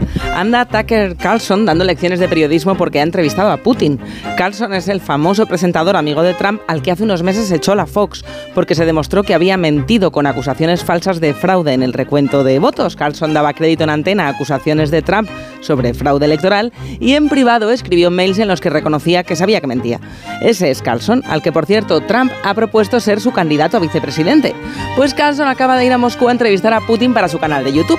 Ya ha entrevistado a Orban, a Milei y a Abascal, con cientos de millones de visitas. Antes de verla ya sabemos muchas cosas de esta entrevista. Sabemos, por ejemplo, lo que ha hecho Carlson para promocionarla. Acusa a los medios occidentales de haber entrevistado mucho a Zelensky y no hacer ningún esfuerzo por escuchar la versión de Putin de la historia. Ya sabes, la coletilla de eso no te lo contarán los medios. Lo que Carlson no dice es que Putin eh, es el que no ha querido dar ninguna entrevista a los medios occidentales. Es Putin quien no quiere que le hagan preguntas incómodas. Dice Carlson también que en Occidente nunca se ha escuchado la versión de Putin, presentándolo como víctima silenciada, cuando desde el día de la invasión no ha dejado de retransmitirse en directo sus comparecencias en el Kremlin. Desde que invadió Ucrania, Putin solo ha hablado con medios rusos, chinos o kazajos, y muchos medios occidentales han cerrado sus oficinas en Moscú porque no podían garantizar la seguridad de sus periodistas para informar. El reportero de Wall Street Journal, Evan Gershowitz, sigue detenido en Rusia por hacer su trabajo y más de mil periodistas rusos han tenido que huir de su país por las leyes de censura que criminalizan la cobertura de la guerra. La única versión que se permite oír en Rusia es la de Putin. Eso no te lo contará Tucker Carlson. Moraleja, Marta. Pretender que Putin está silenciado es un bulo muy descarado. 7 y 21 menos en Canarias es Onda Cero.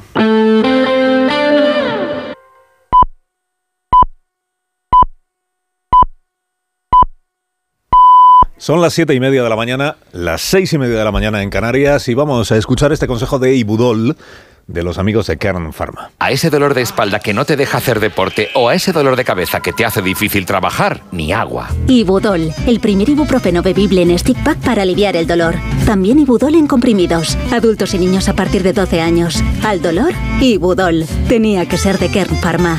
Lea las instrucciones de este medicamento y consulte al farmacéutico.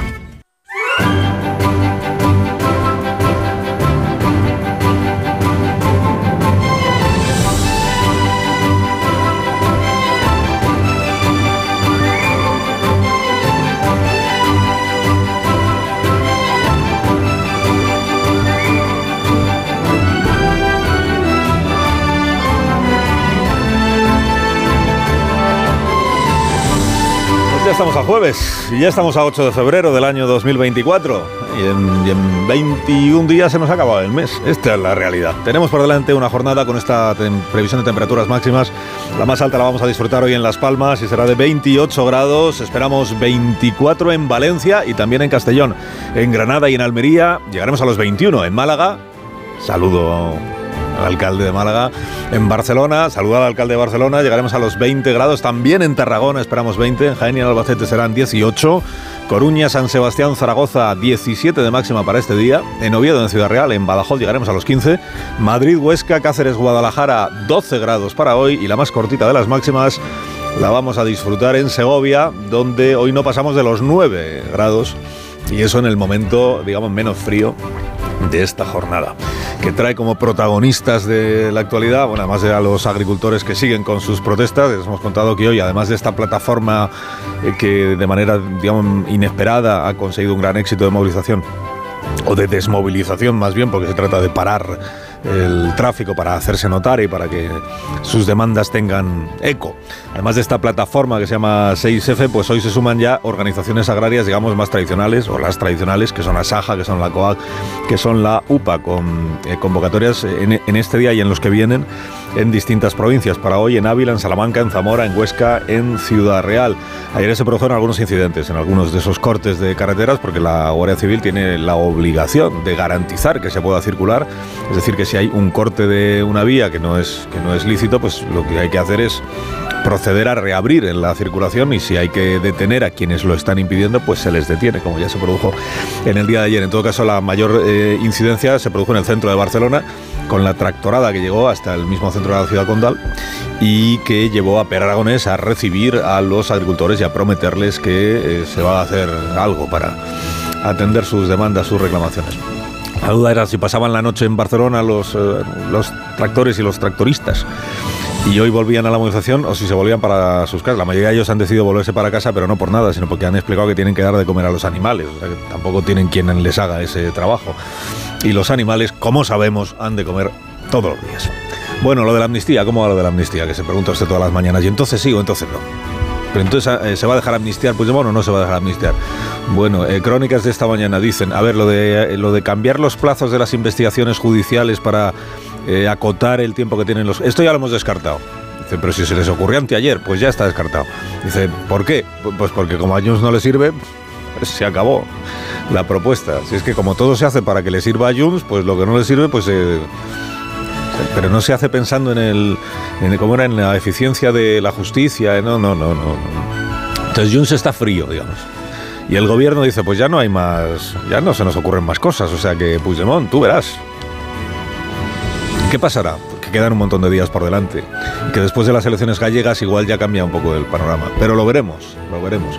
Porque de momento la cosa sigue. Y además de eso, le cuento que ha tenido un gran eco, sí, pues lo de la entrevista en este programa ayer al fiscal del Tribunal Supremo, Salvador Viada. Por, por lo que contó eh, respecto de la deliberación que hubo en esa Junta de Fiscales, que está el fiscal general un poco contrariado. Dice, hombre, ¿cómo se va un medio de comunicación a contar un- unas deliberaciones? Bueno, viva la transparencia, fiscal general. Si los fiscales del Supremo tienen obligación de discreción sobre lo que hablan, pero bien está que se sepa qué es lo que han debatido. Y por lo que nos dijo ayer el señor Viada, pues lo que han debatido es lo que les corresponde, si hay indicios suficientes como para que Puigdemont sea investigado por la causa del tsunami democrático. Y a 11 de 15 pues les parece que sí, que existen esos indicios. Él decía ayer que es un asunto bastante poco complejo, que están bastante a la vista los indicios y que por tanto abrir una investigación no significa que estés diciendo que ese señor sea terrorista, estás diciendo que hay razones para investigarle y punto. Y luego esto otro que nos contó, de que buena parte de los fiscales del Tribunal Supremo sienten que se les ha aplicado el 155, ¿no? que han sido intervenidos para que al final la decisión última la tome la superioridad. Es decir, la eh, segunda de a bordo, teniente fiscal del Supremo, segunda de a bordo del fiscal Álvaro García Ortiz, que ayer pues se reivindicó a sí mismo, claro. Y reivindicó su autonomía y su independencia. Pero si es el gobierno el que más difícil se lo pone al fiscal general para hacerse ver como alguien independiente. Se levantan mucho antes de que salga el sol. Son la primera luz en la oscuridad. La antorcha que abre camino al nuevo día. Están comprometidos con la información. Son la España que madruga. La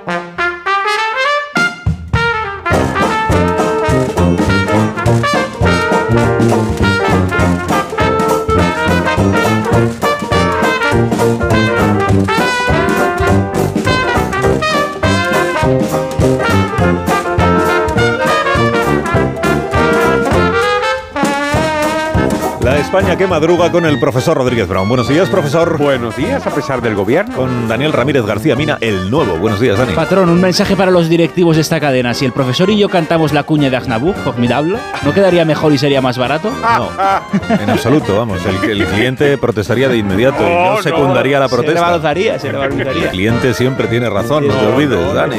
Rosa Belmonte, buenos días. Muy buenos días, yo voy a cantar Murciana Marrana de Caca Deluxe, si te pone. Pues no será en el programa tampoco. Félix José Casillas, buenos días. Buenos días, que es largo se va a hacer el mes de febrero para algunos. ¿eh? Hasta el 29 hay que esperar. 29. La vuelta, dice. La vuelta, la vuelta. Ramón Rubén, buenos días. Le enseño a Rosa las entradas, aquí las tengo. Sí, preguntado. Ya. El día 29 tomamos San Mamés. Sí. Muy bien, después de haber entregado Para el celebrar el cumpleaños de ya, no lo voy anunciando. No Un quiero- minuto y hablamos. Pacíficamente. ¿eh? De las cosas. La España que madruga. Donde el Sina. ¿Te lo digo o te lo cuento? Te lo digo. No me dejas escoger el taller que yo quiera. Te lo cuento. Yo me voy a la mutua. Vente a la Mutua y además de elegir el taller que quieras, te bajamos el precio de tus seguros, sea cual sea. Llama al 91 555 5555. Te lo digo o te lo cuento. Vente a la mutua. Condiciones en Mutua.es. ¿Molestias en la garganta?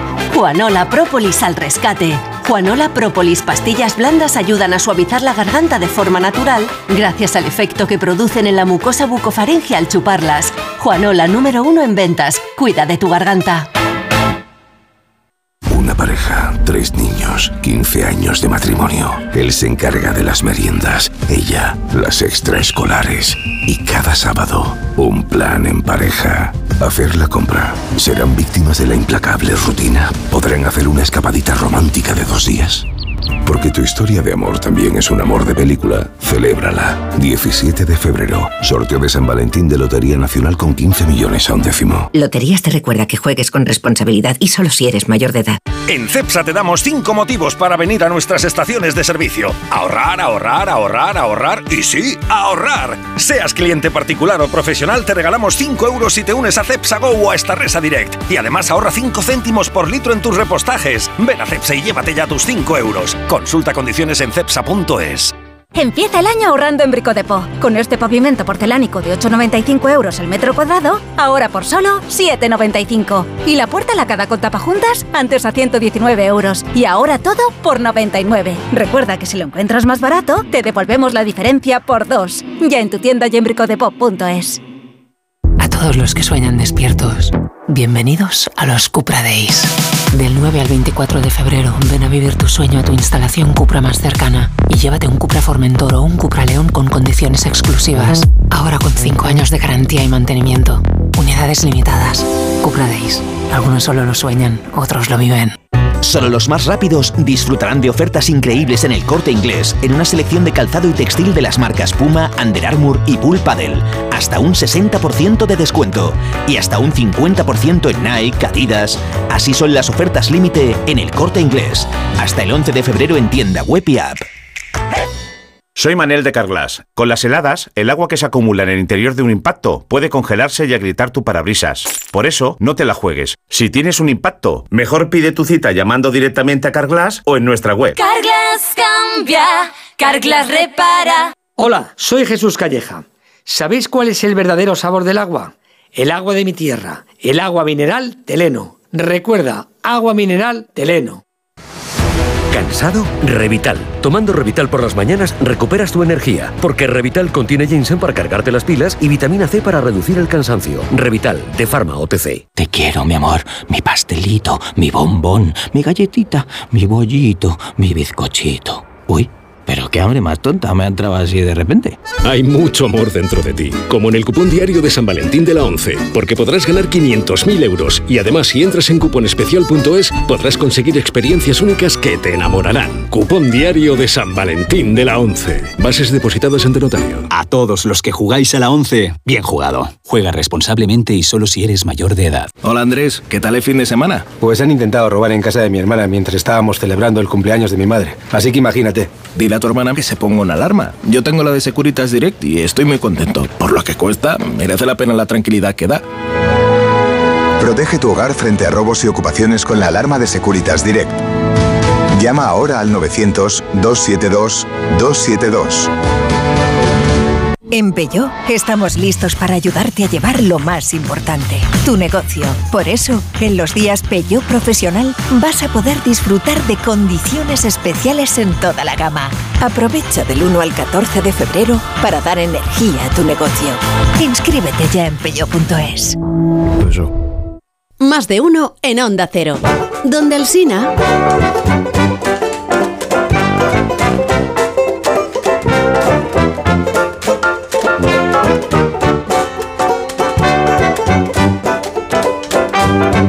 Muy tarde. Las 8 menos 18 minutos, una hora menos en Canarias. Y hay siete preguntas y media para iniciar el día, la primera de las cuales es... ¿Os queda claro, después de haber escuchado ayer aquí a Salvador Viada, fiscal del Supremo, hasta qué extremo el gobierno está presionando para evitar que se vincule a Puigdemont con el terrorismo? La segunda. La gran mayoría de los fiscales del Supremo creen que procede investigarlo, pero ¿dispone Sánchez de un camino extraordinario, insólito, extravagante para evitarlo? Nos han hecho 155 encubiertos.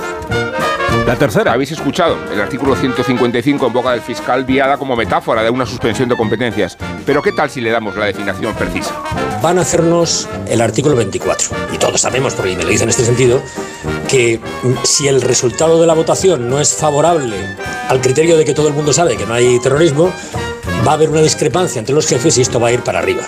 La cuarta. ¿Os queda claro entonces que ir para arriba significa que la Fiscalía General y su tenienta cortocircuitarán el criterio de los fiscales en beneficio de Puigdemont? La quinta. ¿Queréis saber si alguna vez se Esta ha es la- aplicado el artículo 24? Esta es la primera vez, y yo llevo desde el año 2006 en esta sección, en el Tribunal Supremo, que yo he visto esto. La sexta. Bueno, después de haber lanzado el mismo, el Globo Sonda Sánchez descarta ahora cambiar la ley de enjuiciamiento criminal. ¿Lo hace porque a Yolanda Díaz no le gusta o más bien porque a Puigdemont no le satisface? La séptima. Hablando de Yolanda Díaz, ¿está muy preocupada? ¿Acaso ella organizándole un Watergate a los colegas de Podemos? Los viejos aliados sospechan que Sumar ha entrado a saco en las dependencias parlamentarias. Y la media, que es la Hablemos última. del caso Albas y de una pregunta o media pregunta, ¿cómo es posible que el consumo de alcohol pueda ser un atenuante en una violación teniendo en cuenta además que Los periódicos de esta mañana, ¿de qué tratan, Dani? Dos asuntos han carburado lo suficiente como para relegar la amnistía a un segundo plano en las portadas. El primero, la guerra de Israel. Los titulares del país y la vanguardia son muy parecidos. Netanyahu rechaza la tregua ofrecida por Hamas y avisa de que busca la victoria total. El otro asunto es la revuelta de los agricultores. ¿Recuerdas, patrón? Me miraste con ojos de gacela cuando fui a visitarte en mi 600, pero ahora tengo un tractor amarillo que nunca pincha y tiene aire acondicionado y un meneo que os pone juguetones. Los tractores. La última moda, estoy fatal. Sobre esto hay muchos enfoques interesantes. ABC. El campo amenaza con colapsar los centros logísticos de las capitales. La crónica revela la consigna distribuida por WhatsApp. Desde dentro de las ciudades, cortar el acceso a las autovías, redes y rotondas de enlaces entre las carreteras. ¿Veis lo bien que estamos en el polígono? Aquí no llegan ni los tractores ni los WhatsApps. El mundo pone el acento en el saldo de ayer. 12 detenidos y más de 2.500 identificados en el segundo día de protestas masivas de los agricultores. La razón, las protestas vuelven a bloquear las carreteras. El país, la protesta del campo entra en Barcelona y llega a 10 comunidades autónomas. Y luego son muy interesantes los reportajes que intentan llegar al fondo de la cuestión. ¿Existe una motivación política en esta revuelta? En ese caso, ¿de qué signo? ¿De izquierdas o de derechas? En el Confidencial, una crónica de Ana Belén Ramos explica la pugna soterrada entre Feijóo y Abascal por capitalizar la revuelta. Dice, Vox busca hacerle un roto al PP con sus cuatro consejeros autonómicos de Agricultura. Abascal exprime el poder territorial que le cedió Génova para exhibir gestión, calentar la calle y capitalizar la revuelta agraria. Podríamos deducir entonces que esto es una cosa más conservadora, pero leo en el Independiente que es la CUP en Cataluña, es decir, la extrema izquierda, la que busca capitalizar la tractorada. El español en un reportaje indica que hay extrema derecha y extrema izquierda. Agricultores de izquierda y outsiders de Vox, quién es quién en las tractoradas. Está claro, sin embargo, que no hay hilo directo entre la coalición PSOE-Sumar y los tractoristas. Tampoco hay feeling con los sindicatos. Eso genera inquietud al gobierno. Acerca de esto escribe Julián Cabrera en su columna que ironiza. Los que defienden la amnistía son progres, pero los que protestan en el campo son fachas. ¿Qué otros campos han arado esta mañana esos labradores de la democracia? Que son los periódicos. Bueno, Tengo grandes noticias. Ha vuelto. Profesor, Ramón Tamames escribe una tercera en ABC. para que veáis que la vida nunca se acaba, que la aventura siempre comienza. Dale, Ramón. Empieza la ramontada. Le pide Tamames a Pedro Sánchez que se busque un psiquiatra para combatir el síndrome de la Moncloa y le sugiere que busque a Freud redivivo. También necesitamos a Freud para comprender lo que está pasando entre Podemos y Sumar. Ahora es ya una novela policíaca. Leo en todos los periódicos de esta mañana el atraco en los despachos. ABC, El País, La Razón. Dice, Podemos denuncia en la comisaría de policía del Congreso que Sumar desalojó sus despachos a la fuerza.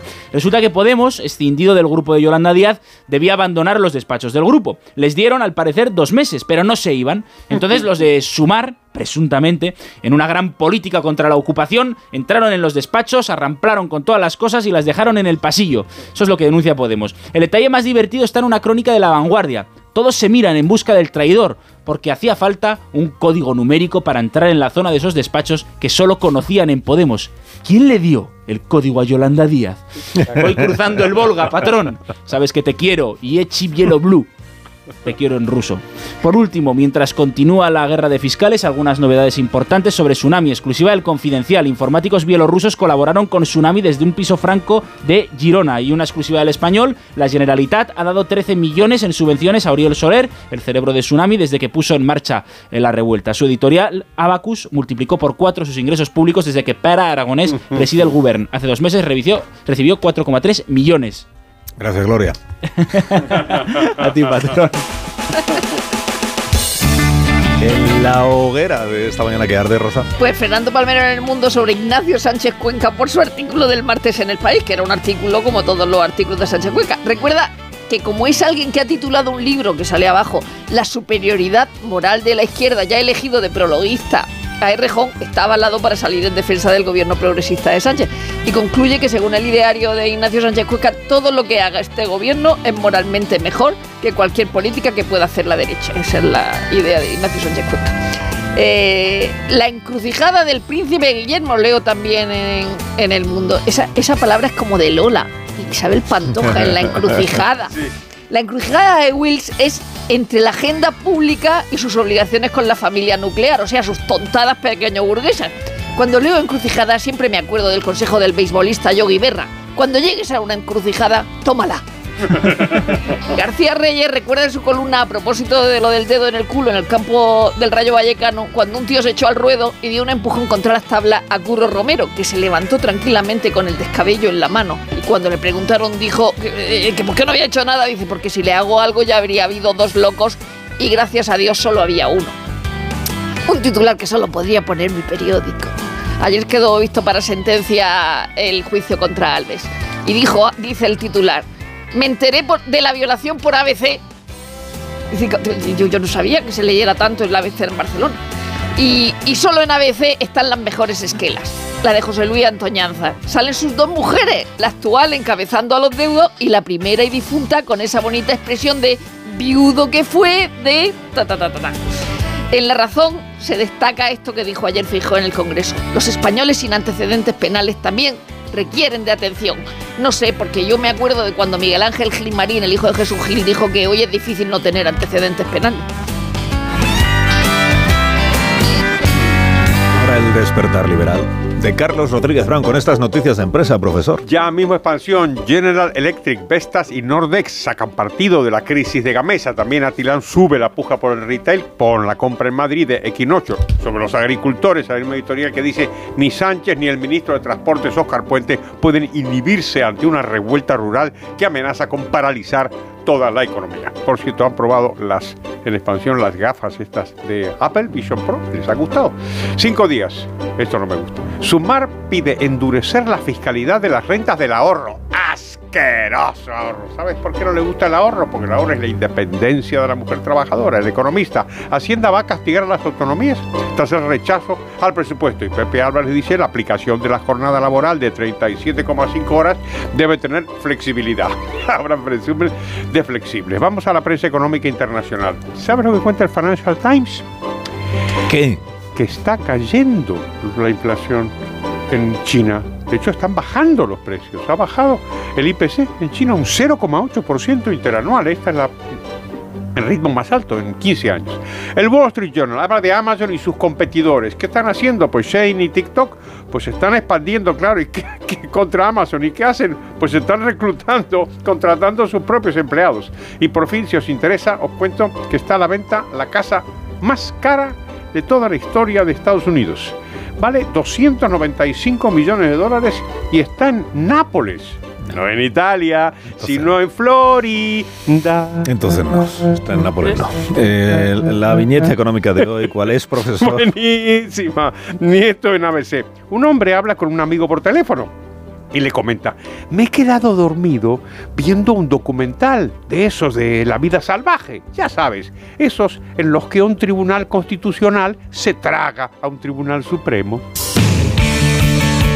Nos queda por contar la actualidad del deporte con Félix José Casillas. Y habrá que esperar a la revuelta hasta el final final del mes de febrero. El día 29 no se va a jugar en San Mamés la segunda parte del partido largo y cuya primera mitad termina anoche con victoria 1-0 del Athletic sobre el Atleti. Vaya cambio de tiempo porque los rojiblancos madrileños llevaban 28 partidos sin perder en el Metropolitano desde el 8 de enero del 23 y porque los rojiblancos bilbaínos no ganaban el Atlético de Madrid en casa colchonera desde el año 2011.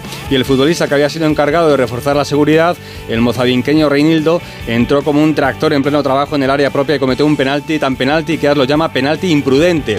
No hubo ni reclamaciones, ni reivindicaciones, ni corrillos a la autoridad. Lo intentó el equipo de Simeone en la segunda parte, pero el VAR una vez este da y otra te quita y un fuera de juego de Morata acabó anulando el penalti señalado a favor del Atlético de Madrid y quitando el derecho a lanzar a Griezmann, que ya tenía puesto el balón en el punto de penalti. La Unión Europea bloquea la carretera a la Superliga. Francia encabeza la movilización con el apoyo casi unánime de todos los países para una declaración conjunta que permita continuar con el actual sistema de competiciones nacionales y europeas. Solo un país no ha firmado, España, y es que el gobierno entiende que hay un proceso judicial en marcha cuya vista está prevista para el 14 de marzo. Mientras, el Comité Ejecutivo de la UEFA se apresuró en garantizar el abastecimiento de millones, aumentando los premios para los participantes en competiciones europeas. Por ejemplo, el ganador de la Champions podría llegar a los 200 millones. La UEFA que sortea esta tarde una nueva edición de la Liga de las Naciones, de la que España es la poseedora del título. Polémica en la versión femenina, podría caer en eso de que esto es un carnaval, porque se había anunciado a Cádiz como sede del partido de semifinales entre España y Países Bajos, el viernes 23. Pero como la Liga ha colocado el partido de Liga del Cádiz el domingo 25, pues han tenido que recolocar el partido de la Cartuja en Sevilla. Comienza el preolímpico de baloncesto femenino, España busca plaza esta tarde el rival de Japón y Juegos Olímpicos que peligran para la principal opción de medalla en el atletismo español. Mocatir podría ser sancionado dos años de suspensión por no estar localizable en tres controles antidopaje. En seis minutos serán las 8 de la mañana. Uy, seis minutos y nos dan las 7 en Canarias. Ahora mismo continuamos. Vale.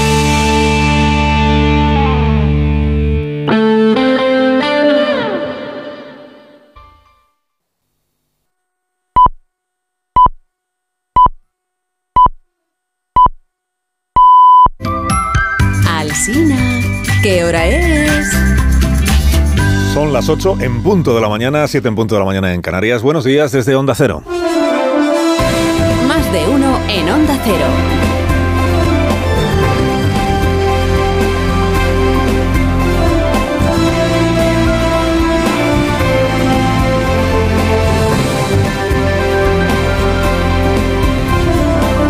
Como están, bienvenidos a una nueva mañana de radio. Estamos ya en el 8 de febrero de 2024. Un día se aguanta, dos días impacientan y tres días exasperan. Y al tercer día la presión se traslada al ministerio encargado de asegurar que se pueda circular por las carreteras. Sin tramos cortados por las bravas y sin retenciones generadas a propósito. En el tercer día de la revuelta agraria que sacude España, con nuevas tractoradas anunciadas para hoy en numerosas provincias, habiendo parado ayer el centro de Barcelona, con algunos incidentes ayer también ya en La Rioja, en Castellón o en Granada, alzan su voz ahora quienes están siendo damnificados por la protesta. Patronales del transporte de mercancías, grandes superficies, recuerdan al gobierno que es obligación suya asegurar la circulación en las carreteras de nuestro país. Dicen toda la comprensión para los agricultores, para las demandas y los problemas que sufren los agricultores, pero a la vez toda la exigencia de respeto al derecho de los demás a no ver impedido su trabajo. Tenía razón aquel agricultor de Granada cuya nota de audio en un grupo de WhatsApp escuchábamos aquí la mañana del pasado martes. Hay bastante gente, mucha gente. ¿Vale? Haremos cortes intermitentes puesto que los usuarios de la vía queremos que sean nuestros aliados. No queremos que sean nuestros enemigos, ¿vale? Vamos a ver hasta dónde llega esto, ¿vale? Aliados que no enemigos.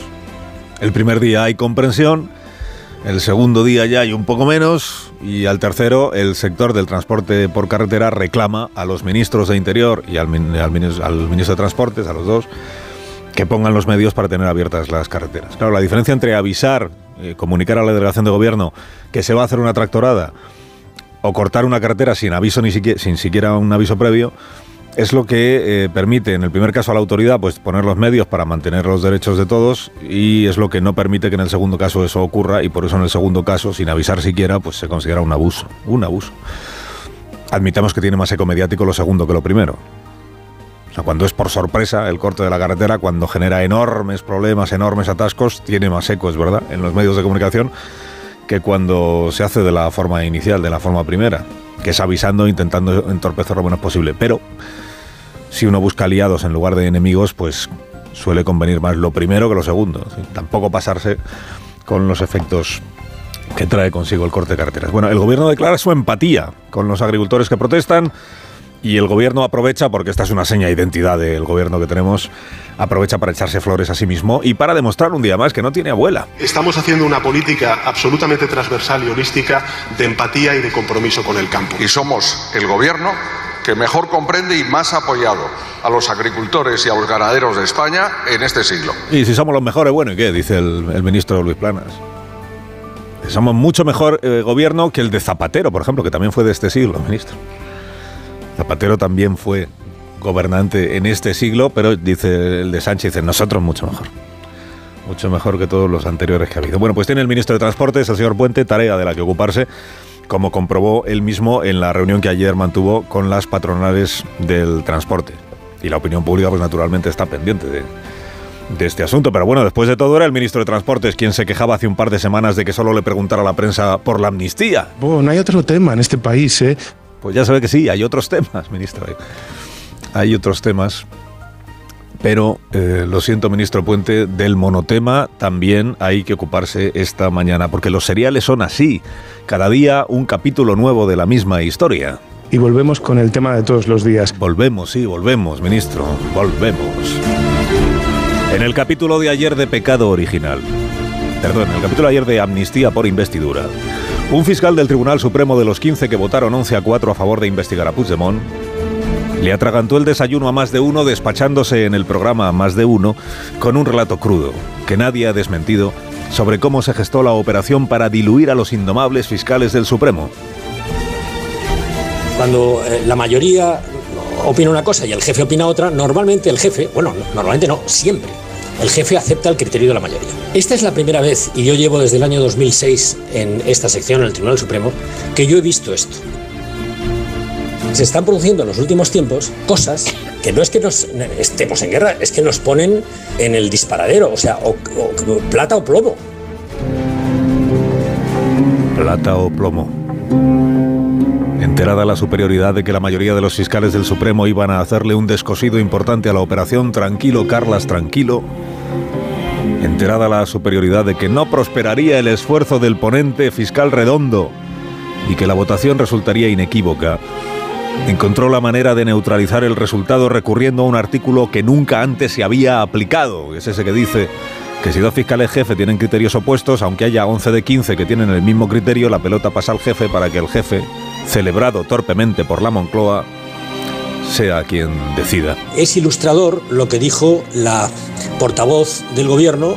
Eh, dice, no, no, si aquí el que decide es el fiscal general de Estado. Bueno, pues claro, entonces, entonces pues ya está. No hay, o sea, quiero decir, puede ocurrir todo, porque tampoco voy a suponer nada. Pero las probabilidades son del 155 que ha dicho usted. Nos han hecho 155 encubiertos. En el capítulo de ayer del serial que conmueve a España, el fiscal general del Estado, García Ortiz, hombre que no gana para líos, es verdad, se dolió en público de que el fiscal Viada se pasara con la transparencia al describir la deliberación de los fiscales. Y renegó de quienes dan por hecho que el criterio final de la Fiscalía será contrario al que ganó por goleada en la Junta. Ya veremos cuál es el sentido, cuál es el sentido eh, de quien tiene el difícil encargo, el muy difícil encargo de resolver las controversias, de resolver las discrepancias que, como en cualquier otra institución, ocurren en la Fiscalía Española. Y esa no soy yo, dijo el fiscal. Esa persona no soy yo, dijo el fiscal general. Esa persona que decidirá es otra. En concreto es su segunda, la teniente fiscal del Tribunal Supremo. Qué difícil resolver controversias cuando el marcador ha quedado 11 a 4 a favor de la imputación. Sea que no parece que la controversia sea tanta.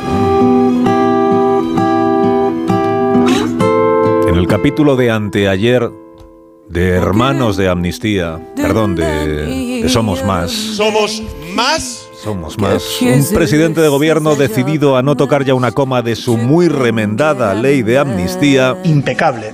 Robusta e impecable. Se ofreció a tocar algunas otras cosas en su cortejo interminable a Puigdemont para que se deje amnistiar. Eh, elementos que, que- que podemos incorporar de mejora y que evidentemente pueden subsanar algunas de las dudas que puedan tener estas formaciones políticas. Oferta personalizada para Carles Puigdemont. Y apuramos los plazos a los jueces que están tocándote las narices para que no puedan seguir tocándotelas eternamente. ¿Qué te parece la oferta? Es imbatible. Ya, pero no es usted quien tiene que responder a la pregunta, presidente. Es Puigdemont, el amnistiado VIP, que es el destinatario de la oferta, ¿no? Y hasta ahora su respuesta ha sido esta. Antesala para la impunidad. No, la respuesta de Puigdemont ha sido el silencio administrativo. Ni frío ni calor. Acortar plazos de las investigaciones judiciales. Esto que Pedro Sánchez llamó antesala de la impunidad. También en el capítulo de ayer, la compañera de tándem del, del Pedro actual, porque el que decía lo de la antesala de la impunidad era el Pedro pretérito, la compañera de tándem del Pedro de ahora, yo Yolanda Díaz, decidió salirse ayer del guion gubernativo y darle un nuevo giro a este serial reconociendo que en esto de la amnistía Moncloa no le ha dado vela. sin conocer la propuesta que se está negociando, parece que no va en la dirección correcta. Así no, está diciendo la vicepresidenta, así no, Pedro, así no, así no vamos bien. Ya, pues cómo me dirás tú, cómo, cómo convencemos a Puigdemont si no, si es que no se deja amnistiar.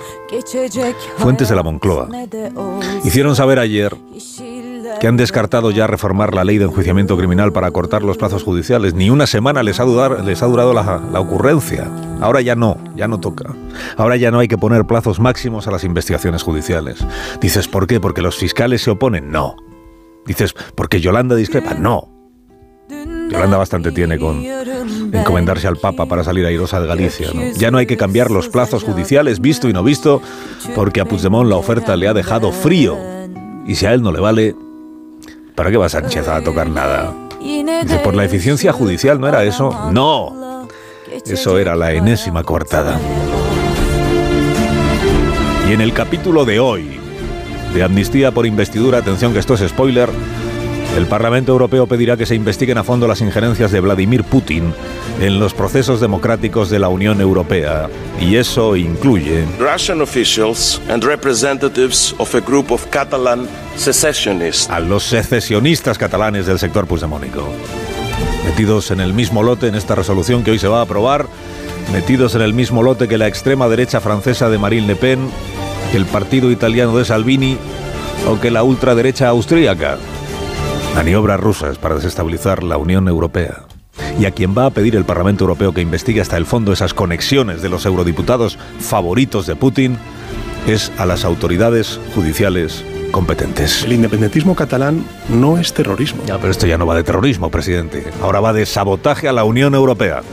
O en el Código Penal, alta traición. Es solo investigar lo que se pide, lo que va a pedir la resolución de hoy. Solo investigar, pero permitirá a la oposición proclamar hoy que Europa pide investigar a Puigdemont, mientras Sánchez lo que le pide a Puigdemont es que se deje amnistiar. Ya lo siento por Oscar Puente, pero continuará. Oh, no hay otro tema en este país, ¿eh? Más de uno. Onda Cero. Carlos Alsina.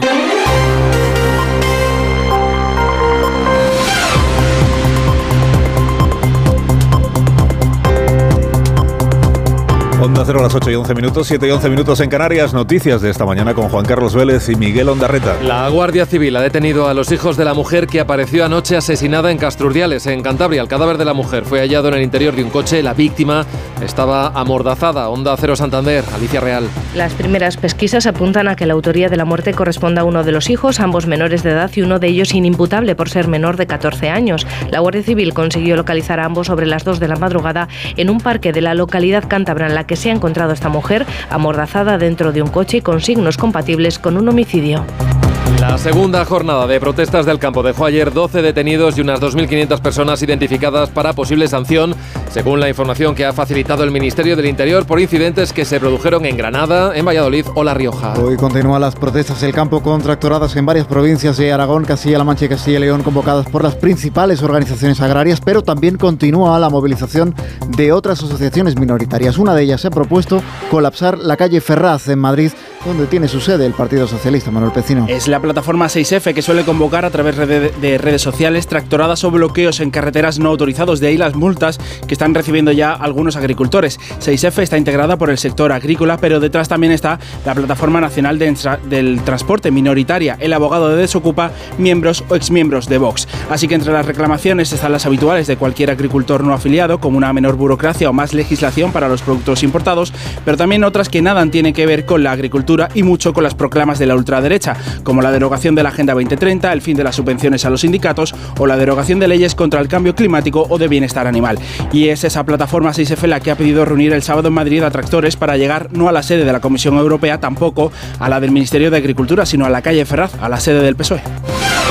Más de mil tractores llegaron a bloquear ayer la Gran Vía de Barcelona en Cataluña. Las reivindicaciones del sector por los precios, la competencia la burocracia se suma el malestar de los agricultores catalanes por las restricciones de la sequía. El gobierno de la Generalitat les emplaza a reunirse en los próximos días y les ofreció ayer la posibilidad de estacionar sus tractores en las calles de Barcelona durante la noche. Los que se quedaron saldrán hoy de vuelta, otros seguirán protestando. Onda Cero Barcelona, Ricard Jiménez. Ya han arrancado los motores de una decena de tractores que han dormido en la Gran Vía de Barcelona para dirigirse hacia el Parlamento. Esperan llegar a las 9, donde lo- donde lo recibirá la presidenta de la Cámara, Ana Erra, quien recogerá en primera persona su manifiesto. Por otro lado, desde los servicios de tráfico piden precaución por las afectaciones que se pueden registrar en la AP7, la 2, la C58, la C16 y la C17 por las diversas marchas lentas de vuelta a casa. La mayoría parlamentaria del PP en el Senado devolvió ayer al Gobierno sus objetivos presupuestarios para este año rechazados. Senda de estabilidad, objetivo de déficit y techo de gasto. La vicepresidenta y ministra de Hacienda, María Jesús Montero, insiste en que habrá presupuestos. En caso de que el Partido Popular persista en esa estrategia de obstrucción, volveremos a traerlo a las diferentes cámaras tal y como figura en la ley. Y si, señorías, siguen bloqueándolo, estaríamos a lo dispuestos en la actualización del programa de estabilidad del mes de abril de 2023, que marca unos objetivos con menos capacidad de gasto para las administraciones territoriales. Junts mantiene la presión al gobierno a este respecto y reivindica su papel de socio clave y necesario para aprobar sus políticas y reclama una mayor asignación a Cataluña en esos próximos presupuestos. De lo contrario, su voto favorable a día de hoy, dice eh, Josep, eh, Josep Lluís Cleries, el eh, senador de Junts, no está garantizado. Señora Montero, no, no comprende en qué nueva situación política nos encontramos. No se trata de dialogar, se trata de negociar. El a cambio de nada que han practicado algunos se ha acabado. Hoy votaremos que sí, ya se lo avanzo, pero nuestro voto para los presupuestos con esta forma de hacer no lo obtendrán. Una delegación de la Comisión de Venecia, el órgano consultivo del Consejo de Europa para Asuntos Constitucionales, visita hoy España para preparar el informe que después trasladará al Consejo sobre la amnistía que defiende el Gobierno. José Ramón Arias, buenos días. Buenos días. La delegación del Consejo de Europa que llega a España para analizar la ley de amnistía y el Estado de Derecho lo hace con una agenda muy apretada. Ha cerrado cita con diputados y senadores, con el ministro de la Presidencia, miembros del Poder Judicial e importantes juristas. La Comisión de Venecia se reunirá con todos los que pidió entrevistarse, salvo con el letrado mayor del Congreso que solicitó amparo a la mesa para no tener que acudir a la reunión con la excusa de que no es un político. Sigue en marcha la campaña electoral en Galicia cara a las autonómicas del 18 de febrero, a 10 días de la cita con las urnas y en plena movilización nacional del campo. Algunos candidatos buscan captar allí también el voto rural, el PP hace campaña en el campo, el BNG promete precios justos al sector tratando de convertir el descontento de agricultores y ganaderos en una oportunidad electoral. Onda Cero Galicia, Pilar Ozores. Alfonso Rueda remete contra el independentismo del BNG y resta importancia a la encuesta del CIS, la única que no da al Partido Popular mayoría absoluta en estas elecciones, mientras nacionalistas y socialistas acusan a Rueda de no querer asistir a más debates. Además, la candidata del BNG remete contra las políticas europeas y de la Junta en su apoyo a los agricultores y el candidato del PSDG propone incluir al surf como parte de una propuesta de turismo sostenible. Esta tarde estarán en Galicia y más concretamente en A Coruña y su comarca Alberto Núñez Feijóo, Diana Morant y Yolanda Díaz. Hoy 16 minutos, una menos en Canarias. Sánchez y la presidenta de la Comisión Europea, von der Leyen, viajan hoy a Mauritania para pactar una mayor cooperación entre ese país y la Unión Europea en la lucha contra la inmigración irregular. Juan de Dios Colmenero, buenos días. Buenos días. El objetivo del viaje es en reforzar el control migratorio en Mauritania y para ello Sánchez recurre a Ursula von der Leyen para que la Comisión Europea se implique. Implicación en forma de cifra millonaria. Cerca de 200 millones de euros será el montante que anuncia hoy la presidenta de la Comisión Europea en Mauritania para reforzar ese control migratorio y que sirva de freno. Veremos con qué resultado a la salida de embarcaciones desde Mauritania a las Islas Canarias que se han multiplicado por tres en el último mes. Desde Moncloa recuerdan que Mauritania es el país políticamente más estable de la región, necesita ayuda y es fundamental la colaboración con los países de tránsito y de origen. El juicio a Dani Alves por la presunta agresión sexual a una joven quedó ayer visto para sentencia después de la declaración del acusado. El futbolista, que se enfrenta a una pena de hasta 12 años de cárcel, centró ayer su defensa en el consentimiento sin prueba y en la supuesta intoxicación etílica. Onda Cero Barcelona, Anautiel. Dani Alves declaró este miércoles como acusado de una agresión sexual. Dijo que la denunciante y él tuvieron sexo consentido y que no hubo violencia. También remarcó que iba muy bebido en la noche de los hechos. Esta versión contrasta con la que dieron los médicos y psicólogos que atendieron a la víctima. Además, dos psicólogas aportadas por la defensa admitieron que Alves sabía lo que hacía a pesar del alcohol. Los sindicatos de la banca han convocado para hoy una concentración de protesta en Madrid. Denuncian la falta de acuerdo en las negociaciones con los bancos para avanzar en la negociación del convenio colectivo y elevar los salarios de alrededor de 140.000 empleados de ese sector. Patricia Gijón. Los sindicatos de la banca se movilizan para exigir la recuperación del poder adquisitivo de sus salarios. Quieren que sean acordes con los beneficios del sector. Piden un alza de entre el 17 y el 23% durante los cuatro años que cubra el convenio colectivo. La manifestación comienza a las 11 de esta mañana en la calle Alcalá y finalizará sobre las 2 en Cibeles.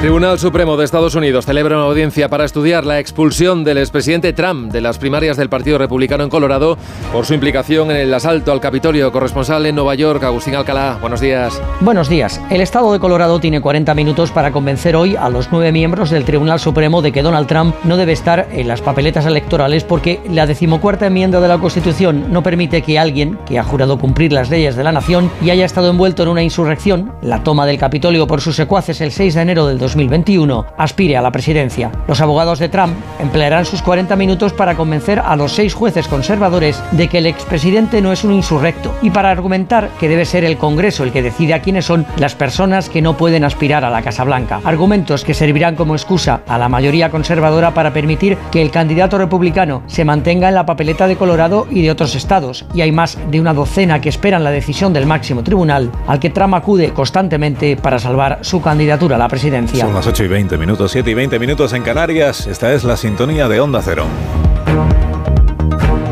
Más de uno. En Onda Cero.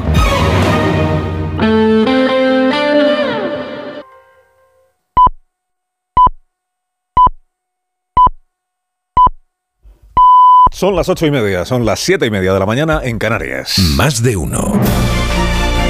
Alsina en Onda Cero. Dirección de sonido, Fran Montes. Producción, María Jesús Moreno, Marisol Parada y Alicia Eras.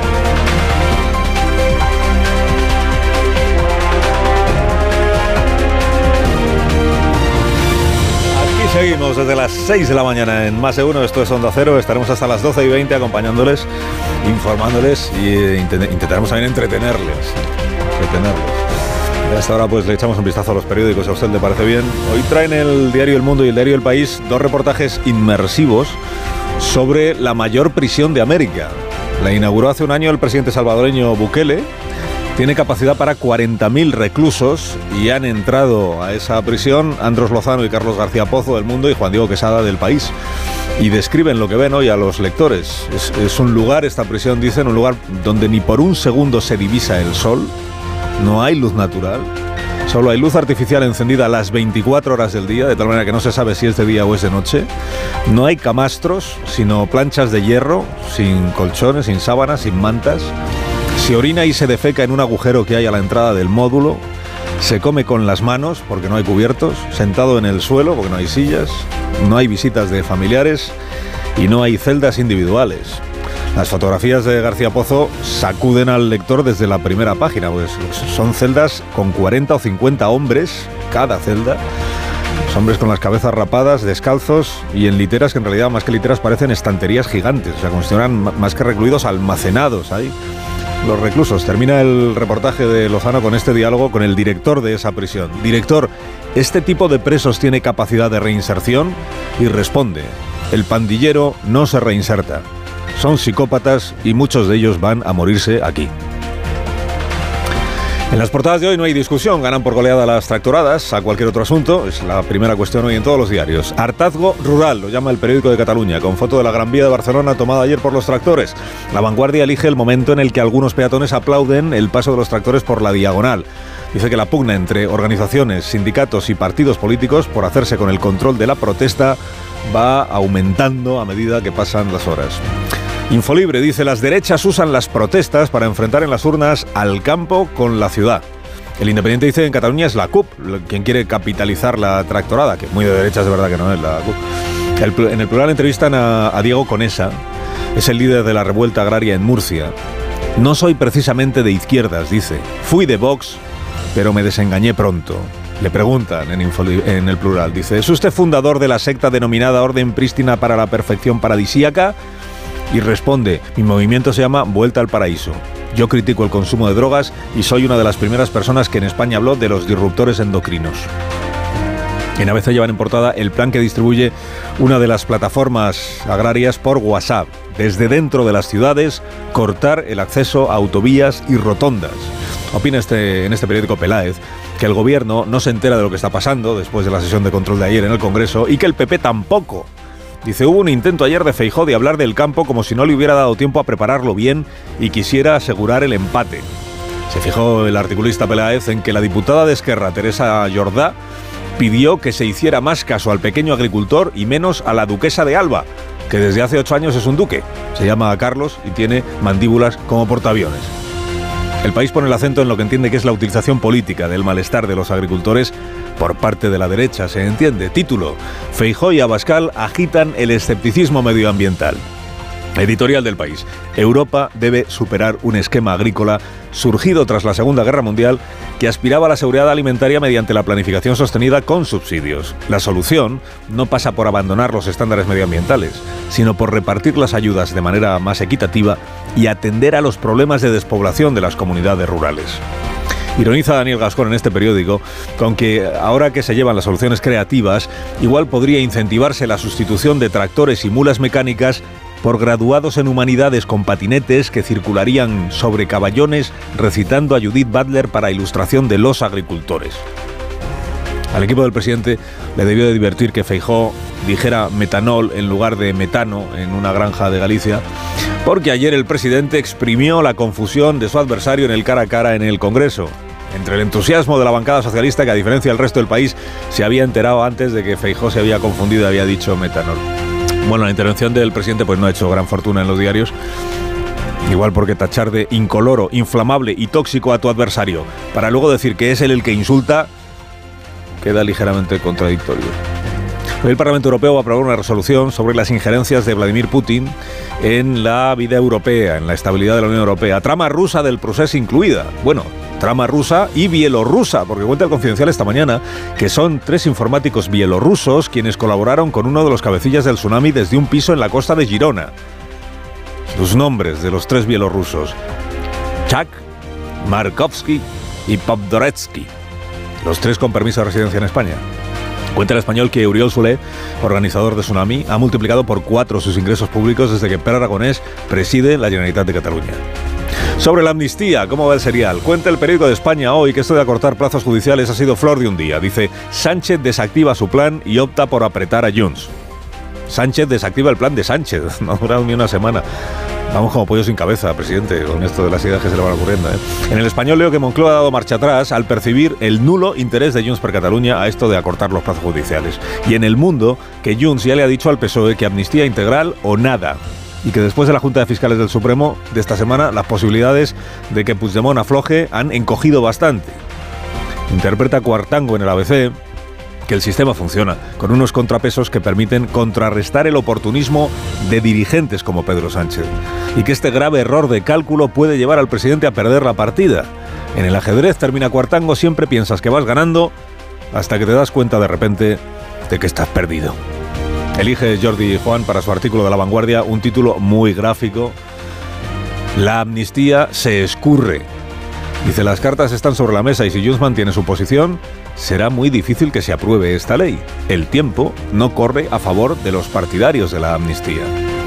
Todos los diarios eh, se hacen eco de lo del fiscal Viada ayer en este programa, lo del 155 encubierto, o de cómo fueron las deliberaciones de los fiscales. Todos los diarios recogen la entrevista, aunque la vanguardia es el único que no dice dónde fue la entrevista. Pero Jordi, ¿qué te hemos hecho? Informa el confidencial de que los accionistas de Prisa, afines a la Moncloa, buscan inversores igual de afines para quedarse con prisa media, o sea, con el país y con la cadena SER. Levantar dinero es la expresión técnica. Buscan levantar dinero, o sea, encontrar gente que ponga el dinero. Y la frase clave de la crónica dice, la operación cuenta con el visto bueno del gobierno de Pedro Sánchez. Premio al título más difícil de leer en la radio hoy para el diario vasco. Esta es la apertura. Los baserritarras jubilados no tendrán que cotizar si sus ventas no superan el SMI. Baserritarra. La Serritarra es el pequeño productor artesano, habitante de caserío que vende en las ferias lo que produce, por ejemplo. La el debate era si ya se han jubilado, pero siguen yendo a vender sus productos, ¿tienen que cotizar o no tienen que cotizar? Respuesta, no, siempre que lo que ingresen no supere el salario mínimo. Oye, si hemos conseguido que el resto de España sepa lo que son los baserritarras, pues ya hemos hecho algo útil. Y colofón de la lectura de prensa hoy para el verbolario de Rodrigo Cortés en el ABC. Definición de periodismo rama de la ficción que se caracteriza por sus presunciones largas y sus frases cortas.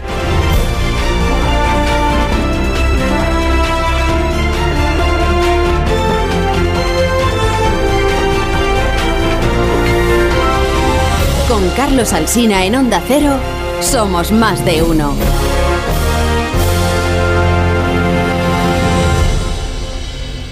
Las cosas son Cuanto más sencillas, pues mejor. ¿no? En este programa amamos las patatas, no sé si se lo he contado alguna vez. Amamos eh, la, la, la, naturalidad, el sabor, las variedades seleccionadas que nos ofrece Patatas Hijolusa, el reto de comer bien cada día. A ver esa foto, decir patata. ¡Hijolusa! En el supermercado, dale la vuelta al envase y encuentra nuestra marca para garantizarte una gran calidad en tu mesa. Patatas Hijolusa. Amamos las patatas. Empresa colaboradora del Plan 2030 de apoyo al deporte de base.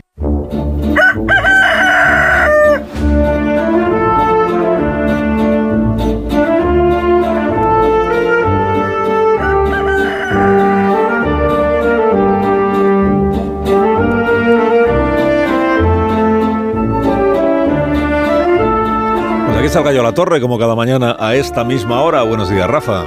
Buenos días, Carlos Alsina. Es llamativo lo rápido que supo Pilar Alegría que una selectividad común es inconstitucional y lo que le está costando averiguar que lo que de verdad es inconstitucional es la amnistía.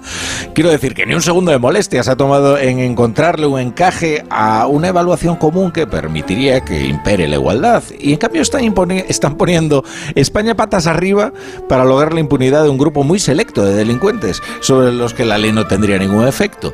Fue ciertamente interesante escuchar aquí al fiscal del Supremo, Salvador Viada. En especial cuando describió el rapto de melancolía de los fiscales que al escuchar a la portavoz supieron que decidieran lo que decidieran en la Junta, el gobierno ya había tomado una decisión y la iba a imponer. No es tiempo en el que la gallardía abunde, pero vaya, que la Fiscalía General del Estado podría sentirse un poco incómoda, ¿no? Cuando se la incluye con tanta naturalidad en la estrategia del gobierno. Es decir, cuando Pilar Alegría hace un que no cunda el pánico, que aún nos queda el artículo 33. Perdón, quería decir el artículo 24. Porque el papelón de la Fiscalía contrariando a la mayoría de fiscales que pues mucho me temo que nadie espera otra cosa de ella. Concluye, la torre concluye. Pues concluyo que, sin embargo, para la selectividad no hay soluciones creativas. Vamos, que ni un segundo se han parado a pensarlo. Carpetazo inconstitucional. A ver si vamos a pensar que es tan fácil dispensar igualdad que amnistía. Que tengas un día estupendo, Rafa. Te deseamos todos los aquí presentes, que ahora diré quiénes somos, y gracias por madrugar con nosotros. Es mi trabajo.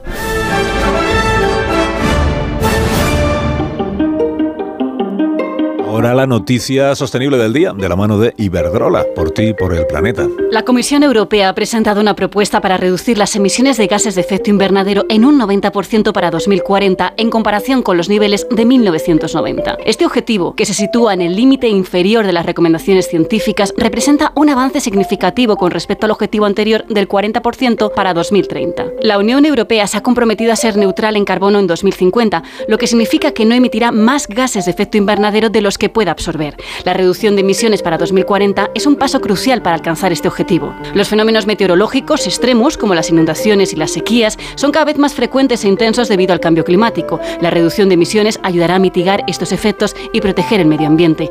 Europa ha tomado la decisión estratégica de invertir en una economía innovadora, sostenible y globalmente competitiva, centrada en industrias ágiles y limpias. La Unión Europea apuesta por el hidrógeno verde para frenar el cambio climático. En Iberdrola somos líderes en la descarbonización de la industria, con la mayor planta de hidrógeno verde de Europa. Únete a las energías limpias de la mano de un líder mundial. Iberdrola, por ti, por el planeta. Empresa colaboradora con el programa Universo Mujer.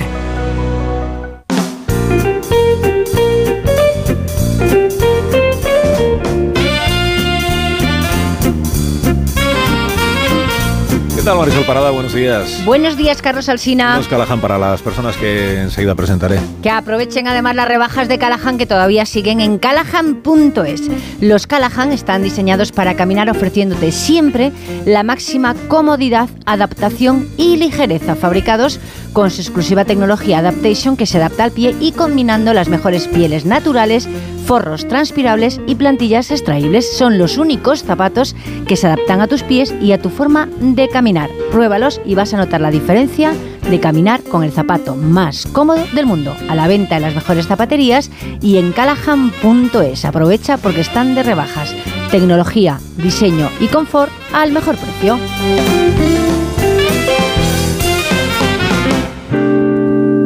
Pues en tertulia esta mañana, aquí en Más de Uno, en Onda Cero, está Pilar Gómez. Buenos días, Pilar. Hola, buenos días. Y también Javier Caraballo. Buenos días, Javier. Muy buenos días. También Tony Bolaño. Buenos días, Tony. Muy buenos días. Buenos días, Marta García Ayer. Buenos días, Carlos. Buenos días, Rubén Amón. ¿Qué tal, Carlos? Yo bien, ¿y vosotros qué tal? ¿Cómo estáis? ¿Cómo habéis empezado el día? Estoy muy interesado por vuestro Muy estado bien. de ánimo. Bien, me alegro. Dadas las circunstancias. ¿Qué circunstancias? Que mañana es viernes. Claro. Mañana es viernes y mañana a lo mejor en las grandes ciudades hay un poco de lío con lo de las eh, tractoradas y los intentos de, de bloquear los accesos. claro. No te rías de nuestros atascos Caraballo, que está feo. Hoy lo, hoy lo hay, ¿eh? Hoy lo hay aquí en Barcelona. Hay un atasco ya monumental, hay más de 15 kilómetros de cola por la entrada de Diagonal. Pero la gente encantada en Barcelona, ¿no? Pues, Bueno. los tanques ayer parecía una escena de, de- de- de Sí. la conquista de un ejército cuando entra en las ciudades. Están saliendo ya los parte de los tractores, pero bueno, hay algunos que siguen colapsando y bueno, el atasco ya os digo que es impresionante. La C58, que es la del Vallés, no, no ha hecho falta eh, bloquearla porque ya se bloquea sola y ahora empiezan a moverse por el centro de Barcelona. O sea que yo creo que en media hora, tres cuartos, el centro de Barcelona estará ya, vamos, eh, imposible. Una cosa son los, los peatones eh, que, ven pasar los tractores y aplauden al paso, que creo que es a lo que se está refiriendo Javier. Caraballo, sí. Y, y otra cosa es, por ejemplo, en, en, las carreteras que por tercer día van a sufrir algunos cortes de tráfico, pues los transportistas, pues los conductores particulares que dicen, hombre, toda nuestra comprensión para los agricultores, pero es que necesitamos los demás también utilizar la carretera para poder desempeñar nuestro trabajo o sacar adelante nuestro negocio. ¿no? Que bueno, este es un poco el, el, debate que siempre tenemos cuando hay protestas o de claro. los transportistas o de los agricultores. Cuando la protesta consiste en cortar el tráfico para hacerse notar, pues siempre acaba produciéndose este daño añadido. Imagínate, Carlos, que los autónomos tuviéramos estos medios ¿no? para reivindicar nuestra situación. Y sí. supongamos que hasta qué punto se pierde o se gana la razón eh, en función de la capacidad de coacción que tienes para, para movilizar y para paralizar una ciudad. Ya sabemos que de los presentes quien concentra el odio de los tractores es Marta García ayer, por, pero sin sí, querer... Eh, en las redes, en las redes, ¿eh? Todavía sin no, discutir ese no liderazgo. Yo, yo, creo que nos volvemos a encontrar primero con, con el problema de la, de la, coacción y después con el problema de la representación, porque o, como ocurre a veces con las eh, huelgas de transportistas, en este caso también, muchos de los que protestan no se reconocen en las asociaciones que negocian. Y lo que más me desconcierta de todo es la distancia del gobierno respecto a la gestión de estas crisis, como si no tuviera nada que ver con ellos y como si fueran ellos mismos los manifestantes. Escuchando al ministro Planas, parecía que iba a bordo de un tractorel y, y, se mostraba ajeno a lo que representa la gestión de la crisis, y igual digo de las autoridades catalanas, ya que Tony estaba mencionando el jaleo de Barcelona. Ahora que habéis mencionado algo, no, perdóname Pilar, porque el ministro de Transportes, eh, señor Puente, al que siempre tenemos muy presente en este programa, sobre todo porque le encantaba que le entrevistásemos cuando era alcalde de Valladolid, y ahora no hay manera. eh, el, el ministro Puente se reunió ayer, eh, recibió a los representantes de las patronales del transporte por carretera y imagino que estuvieron hablando también de esta situación que se está viviendo estos días. Yo he mencionado mañana porque mañana algunas de la, la plataforma esta 6F ha, ha, puesto su objetivo en las grandes capitales, mm, no solo Barcelona, hablo de Bilbao, hablo de Madrid el sábado. Y el sábado han puesto como objetivo también tomar la calle Ferraz, que, en fin, la calle Ferraz, ¿qué culpa tendrá la calle Ferraz de la calle Ferraz? Porque está ahí la sede del Partido Socialista, que se ha convertido como en un lugar de peregrinación, pero para mm, poner en, complicaciones, en apuros, en situaciones desagradables a quienes trabajan en la sede Ferraz, que también tienen derecho a trabajar sin que se les estén molestando todo el día, entiendo yo. Bueno, veremos qué pasa el sábado, veremos qué pasa mañana. Tenemos también la gala de los Goya en Valladolid, que se celebra el sábado, pero claro, hay que llegar hasta el lugar donde se celebra la gala de los Goya y si se cortan las carreteras, que igual está en la cabeza de algunos ya, se cortan las carreteras, pues igual no pueden llegar las autoridades, por ejemplo. Todo esto está sucediendo. Digo que ayer el ministro Puente recibió al Comité Nacional de Transporte por Carretera y a Carmelo González, que es su presidente, y tengo interés en saber cómo fue la reunión en la que entiendo que se habló de esto y de otras cuestiones. Eh, señor González, Carmelo González, buenos días. Hola, muy buenos días. Buenos días. ¿Qué tal? ¿Cómo está? ¿Cómo, ¿Cómo fue la reunión con el ministerio? Bueno, eh, vamos a decir que el tono fue aceptable. Le, habíamos pedido esta reunión desde hace ya tiempo. Eh, pero bueno, al final llegó, quizás como yo le, le comenté, eh, hubiéramos preferido vernos antes, pero bueno, en definitiva lo que hablamos es de, de todos los temas que venimos tratando eh, ya la, la, legislatura pasada, que quedaron pendientes, algunos otros que han ido surgiendo, y evidentemente, como usted acaba de comentar, pues de la conflictividad que tenemos en las carreteras, apoyamos las reivindicaciones, eh, pero sí pedimos la posibilidad de circular libremente. Eh, pedimos es porque no se está pudiendo hacer de, todavía. No, no, no, no. Ayer eh, hay estimaciones de que unos 80.000 eh, camiones en toda España estaban colapsados en distintos puntos sin poder llegar a, a llevar sus mercancías al punto de destino. Eh, repito, eh, no tenemos nada en contra de las reivindicaciones, todo lo contrario, nos eh, podemos dar nuestro apoyo, pero también pedimos que se nos deje circular para realizar nuestro trabajo. Los dos sectores somos esenciales y además son en muchos casos nuestros principales clientes, los agricultores y ganaderos. Eh, solo pedimos que nos dejen trabajar. Son dos sectores que están íntimamente relacionados, porque lo que, lo que uno produce, por mucho que lo produzca, si no llega a su, a su destino, pues, no, pues, no tiene, pues no tiene salida. ¿Y el ministro, el ministro Puente les dio alguna eh, garantía de que ya a lo largo del día de hoy ya se podrá circular con, con normalidad en todas las carreteras de nuestro país o no? Bueno, él, él nos remitió a que hablaría con con el Ministerio del Interior, con el fin de transmitir eh, nuestras quejas. Eh, entiendo que el Ministerio del Interior ya era conocedor, puesto que eh, había ya fuerzas de seguridad del Estado en las distintas carreteras y eran conocedores de, los conflictos que estábamos teniendo. ¿no? Entonces él iba a transmitir, nos dio mm, el apoyo que al menos moral y, iremos viendo si a través de del día de hoy vamos viendo que esas dificultades para circular pues se, se alivian. La realidad es que con lo que ha dicho y las perspectivas que en algunas ciudades tenemos, mañana la previsión es que Zaragoza se colapse, no se deje entrar a nadie, eh, digo Zaragoza porque yo vivo allí, con lo cual pues las perspectivas no son muy halagüeñas en este momento. Y además de esta cuestión, me dijo usted que estuvieron repasando los otros asuntos, no sé cómo dependientes, pero desde luego asuntos habituales en, la relación. Bueno, muchos de ellos pendientes porque vienen de, provienen muchas de las cuestiones de los acuerdos adoptados eh, a lo largo del año 22.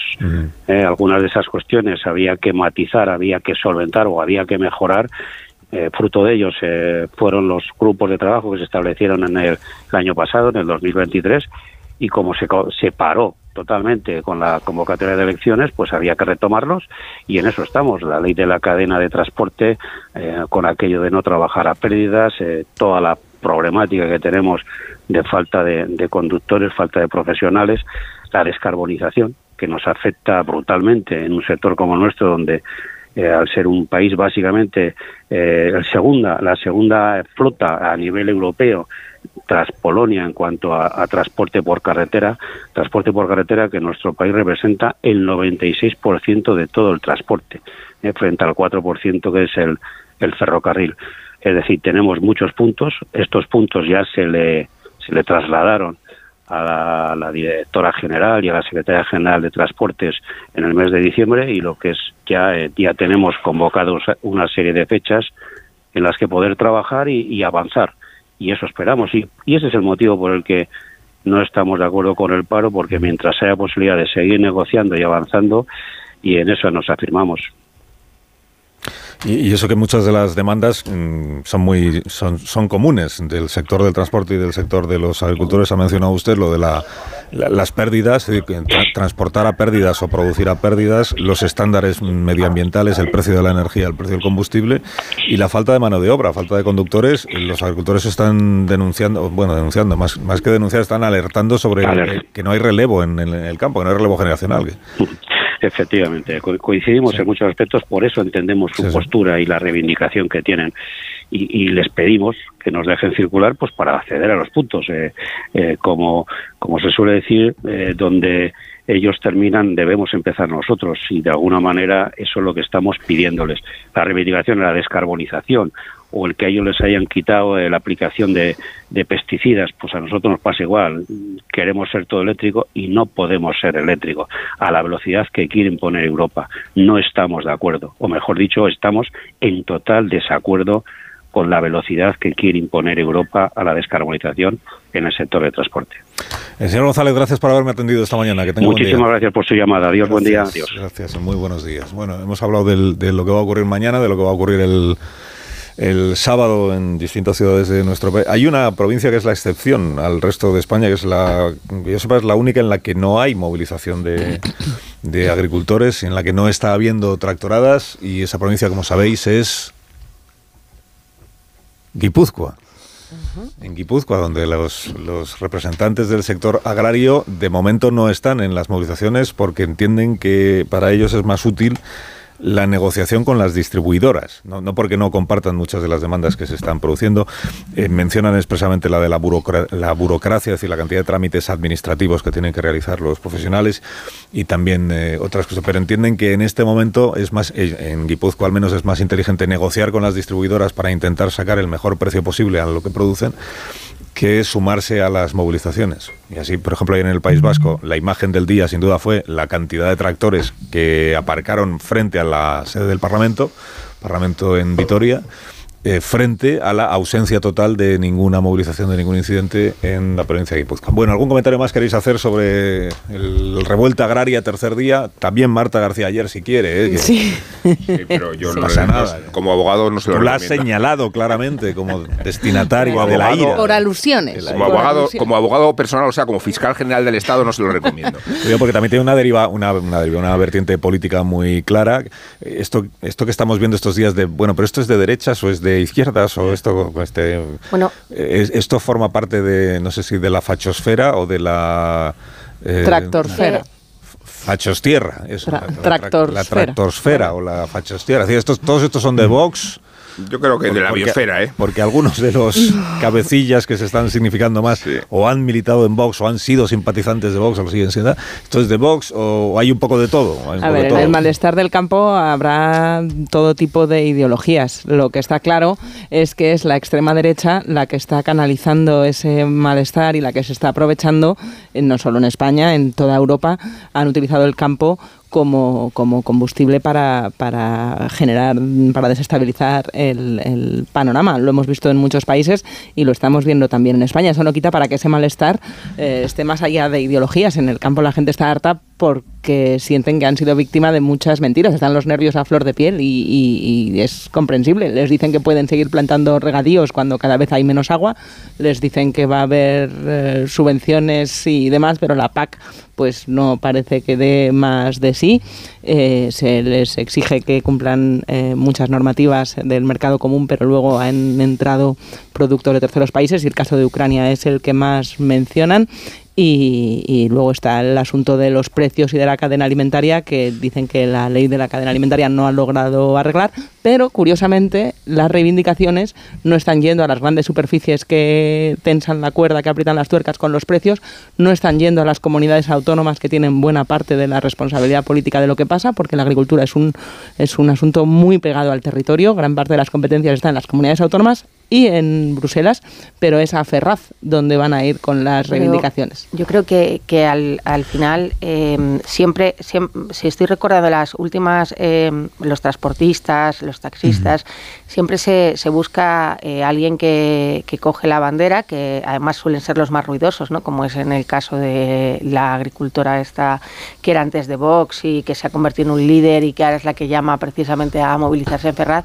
Lola y, se llama. y al final, si es que no recuerdo el nombre. Lola Guzmán. pues. Y al, y al final lo que ocurre es que eh, el gobierno también, eh, a su vez, va eh, asimilando a todos eh, los que protestan a, a estos líderes. Y, y, yo creo que no es así. ¿Por qué? Porque son eh, una, una minoría y porque al final parece que los deslegitimas por, eh, en el caso de esta señora, eh, pues haber militado en, en, Vox.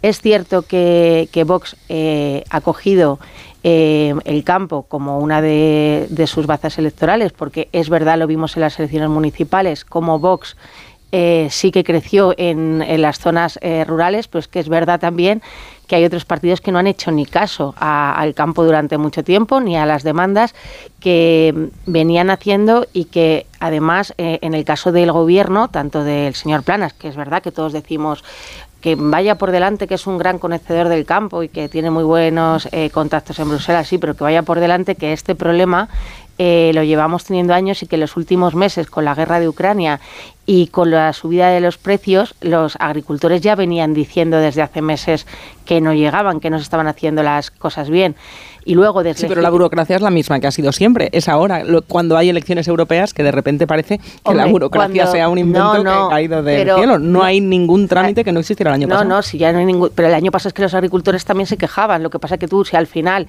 eh, y fíjate en Francia, acordaros que en Francia ya el año pasado había este tipo de protestas. Lo que ocurre es que eh, hay un momento en que el vaso se llena y hombre los agricultores tampoco tontos eh, no son y saben que cuando hay unas elecciones y más europeas a, a, las puertas pues es cuando te puedes mover y de hecho mira qué rápido se ha movido la Comisión Europea para un asunto como los pesticidas que era un tabú absoluto hace 15 días y ahora ¿por qué se ha movido? Pues porque se han dado cuenta que si no los que capitalizan este malestar son los partidos de ultraderecha y va a haber dos ejes importantísimos que es el campo y la inmigración y muy peligrosos porque son precisamente los que pueden hacer que eh, los partidos de ultraderecha crezcan. Yo ya, me hace, me hace, perdón. No, no, diga, no, no diga, diga. Iba a decir que, me- que me hace gracia esta coletilla que siempre se añade de Luis Planas como eh, un ministro muy eficaz. Eso Hombre, por eh, eso digo. no, no, tiempo le ha dado de aprender, Pilar, porque eh, es que lo que muchas veces se olvida es que Luis Plana fue consejero de Agricultura de la Junta de Andalucía en 1993. O sea que, quiero decir, lleva un tiempo y, y como para aprender del departamento. Y es verdad que, que es de, de los ministros que por lo menos no provoca problemas sobre los problemas que, que ya existen. Y en esto del campo, en esta protesta ahora, es evidente que, que hay algunos brotes antisistema. Cuando yo oigo, he oído estos días, eh, primero, decir a muchos agricultores que no se sienten representados por los partidos políticos ni por las asociaciones que, con las que pagan, bueno, yo puedo entender que tengan diferencias con, la, con las patronales, que son patronales, Asaja y todas ellas, eh, eh, que tengan, que, tengan dificultades y que tengan diferencias porque no, no consiguen, vale, eh, no, no todo lo- el mundo piensa que los partidos funcionan muy bien, ni los sindicatos funcionan muy bien, pero es el sistema que tenemos, otro no hay. Tú, tú no, no puedes pretender que, que tus reivindicaciones se impongan simplemente colapsando un país o unas ciudades, porque eso no se mantiene. Y esta, la democracia, es el peor sistema, exceptuando todos los demás, y lo tenemos que aceptar así. Y eso anti- ese brote antisistema sí está. Lo que tienen que hacer los partidos políticos tradicionales, desde luego, eh, no es empezar a decir que esto es un reflejo de, la ultraderecha o que la ultraderecha es la que está de todo, porque eso no consigue nada. Consigue todavía cabrear más a, lo- a los agricultores que- que se manifiestan. Yo no sé si la ultraderecha lo utiliza o no lo utiliza, pero desde luego lo que hay que hacer cuando esto surge es intentar no mirar al dedo, mirar la luna y sentarse con los agricultores y escucharlo. Si de lo que se quejan es que de que nadie los escucha, por lo menos escucharlo. Y a partir de que lo escuchen, nos daremos cuenta que hay muchas reivindicaciones de los agricultores en las que sencillamente no tienen razón. Yo, yo oigo ahora estos días muchos agricultores que dicen, eh, pero ¿cuál es su problema? Dice, bueno, que mi abuelo vivía de, de, de la, de un trozo de, campo, que mi padre vivía de un trozo de campo, yo he estado viviendo de un trozo de campo, pero cada vez llego peor y mis hijos ya no quieren. Bueno, pero es que el problema de la propiedad en España y de la, de, de la economía mundial es que desde su abuelo hasta aquí ha cambiado una barbaridad. Y ya no es lo mismo. No le eche usted la culpa a Marruecos. Es que esto no tiene nada que ver por por qué culpamos a Marruecos y, y, y de las exportaciones de tomate. Si las exportaciones, las importaciones de tomate de Marruecos no están ni siquiera entre las 10 primeras que, que hay en España. Es una cantidad mínima con respecto al producto eh, global de tomate que se pone en España. Y entonces eh, se dan este tipo de excusas. A lo mejor lo que pasa es que el, el tipo de, de- de explotaciones agrarias de su abuelo pues ya no se sostienen en esta economía. De la misma forma que había mercerías que decían, oiga, es que los grandes almacenes están destruyendo todos los pequeños comercios. Eso pasaba cuando eh, en polémica de hace 10 o 15 años. Y, y es inevitable luchar contra el tiempo. Yo quisiera hacer solamente cuatro apuntes muy telegráficos. Cuatro, pero telegráficos entonces. Muy telegráficos. Cuatro. Teresa Jordá, las, eh, la diputada de Esquerra Republicana, que ayer en el Parlamento se puso estupenda pidiendo la defensa del pequeño agricultor. Hombre, eh, que pues podía haberlo hecho, porque es conse- fue consejera de Agricultura en Cataluña desde el año 18 hasta el 23. Hombre, algo podía haber hecho, digo yo, ¿no? Segundo tema, lo ha planteado Rubén. El problema de estas movilizaciones es que ¿quién representa? ¿Quién negocia? Si, las, eh, si Asaja, COAG y UPA no, eh, no, no nos representan, ¿eh? como, como dicen en las manifestaciones, ¿quién negocia? Luego lo de la señora Lola Guzmán es muy divertido, ¿no? Mira, es de, es de, es de Vox. Hombre, yo recomendaría escuchar algunos vídeos donde dice que llueve cuando ellos quieren, no dice quiénes son ellos, ¿eh? o que por la noche tiran, tiran veneno para envenenarnos. Hombre, mm, en fin, no sé yo si, si es la- una portavoz adecuada desde mi punto de vista. Y luego, el no tener representación. Ayer Per Aragonés se reunió con unos 30 representantes de los países. Resultado de la reunión, nos, vemos a nos volveremos a ver dentro de di- de 10 días. Evidentemente, o sea, al final los gobiernos pueden negociar con las organizaciones que representan el sector. Ya nos acordaros con lo que pasó en la huelga de transportistas de hace unos meses. Aquella plataforma que ahora ha vuelto a convocar huelga, que es mucha casualidad que convoque huelga ahora también, lo hizo al margen de las, eh, de las, grandes, de las grandes patronales que son representativas. ¿Cómo acabó aquello? Hombre, pues eh, yo bien no diría. Para, para, los intereses de los transportistas que tuvieron que volver a trabajar, porque claro, después de 11 días me parece que estuvieron sin trabajar, pues oye, la cosa no funciona. Hoy se han ido muchos países a casa, porque es que siguen teniendo sus obligaciones con el ganado y, con sus fincas.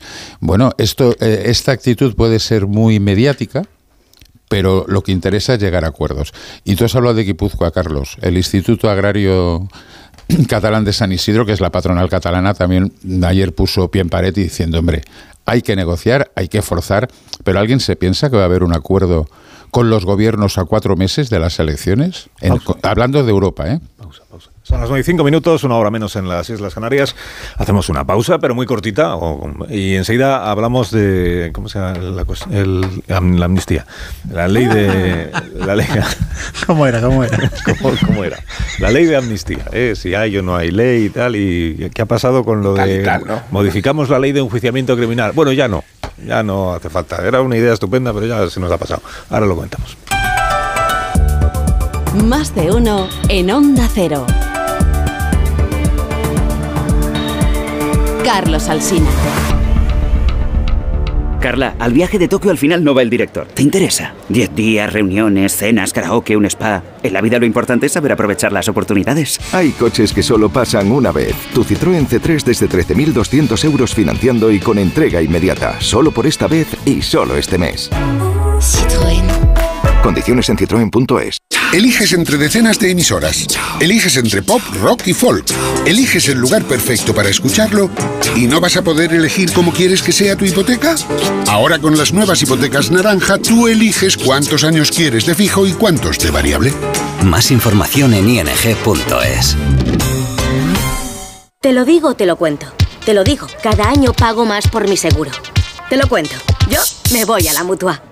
Vente a la mutua con cualquiera de tus seguros. Te bajamos su precio, sea cual sea. Llama al 91 555 5555. 91 555 5555. Te lo digo o te lo cuento. Vente a la mutua. Condiciones en mutua.es. Esto es un mensaje para todos aquellos que te dijeron que no podías cambiar el mundo. Ahora sí puedes, gracias al efecto ser humano. Un superpoder que nos convierte en la única especie capaz de revertir el daño que causamos al planeta y frenar el hambre y la pobreza.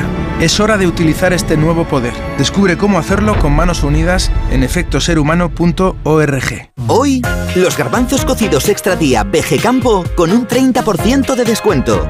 Por solo 0,59. En tiendas y en día.es. A ver si lo entiendo bien. Tú ibas a por pan y vuelves con un coche. Ibas a por pan, pero has vuelto con un Skoda. Y del pan, ni rastro. Este febrero vuelven los Skoda Days con precios aún más irresistibles. Solo hasta el 29 de febrero. Infórmate en skoda.es. Skoda.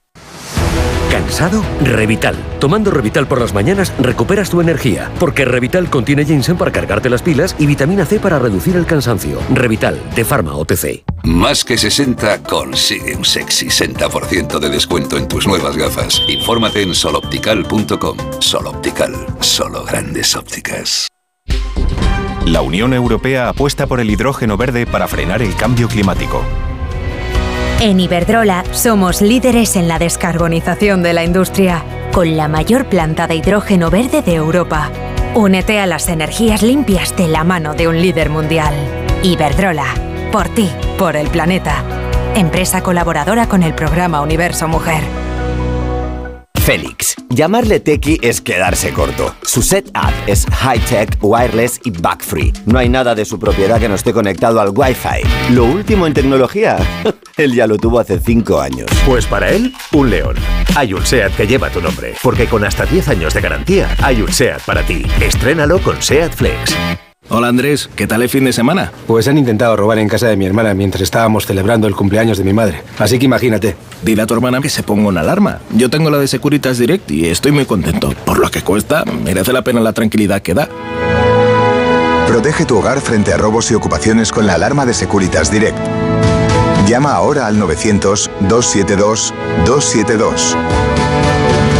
Los ofertones de fin de semana de Alcampo. Añojo Villa del Monte filetes por solo 10,95 euros el kilo. ¿Qué? ¡Wow! En tu tienda web y app alcampo.es. Oferta disponible en Península y Baleares. Dijeron que los radares eran por tu seguridad. Que cobrarte por aparcar en la calle era para que tuvieras sitio. Y que las zonas de bajas emisiones eran por tu salud. Ni seguridad, ni aparcar, ni salud. Esto solo va de meterse en tu cartera.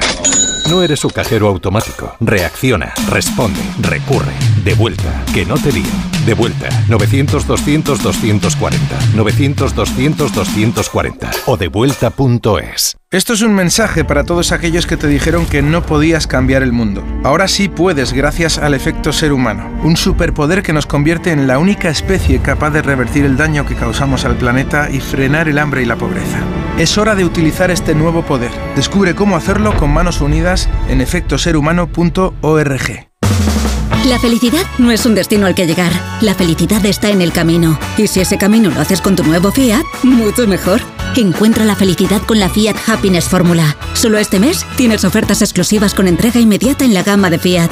Acércate a tu concesionario más cercano y encuentra la felicidad en cada curva.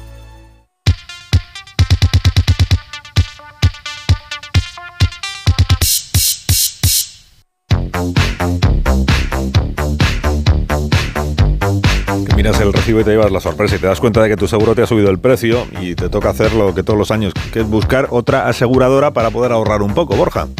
Menos mal que hay compañías como la Mutua, porque si te vas a la Mutua con cualquiera de tus seguros, te bajan su precio, sea cual sea.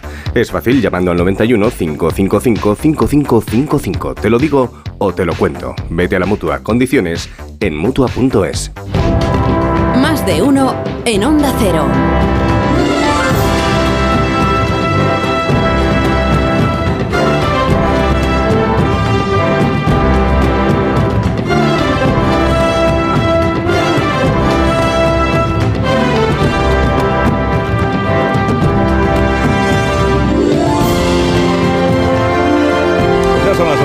11 minutos, ya son las 11 y o- eh, las 11 no, las 9, eh, las 8 y 11 minutos. Voy a empezar otra vez. Ya son las 9 y 11, son las 8 y 11 en Canarias. Y es 8 de febrero del año 24. Bueno, no ríais que luego los demás también se equivocan de día, de hora y de todo. Y si no, escucha la brújula y sabrás de lo que hablo. El... Vaya zasca.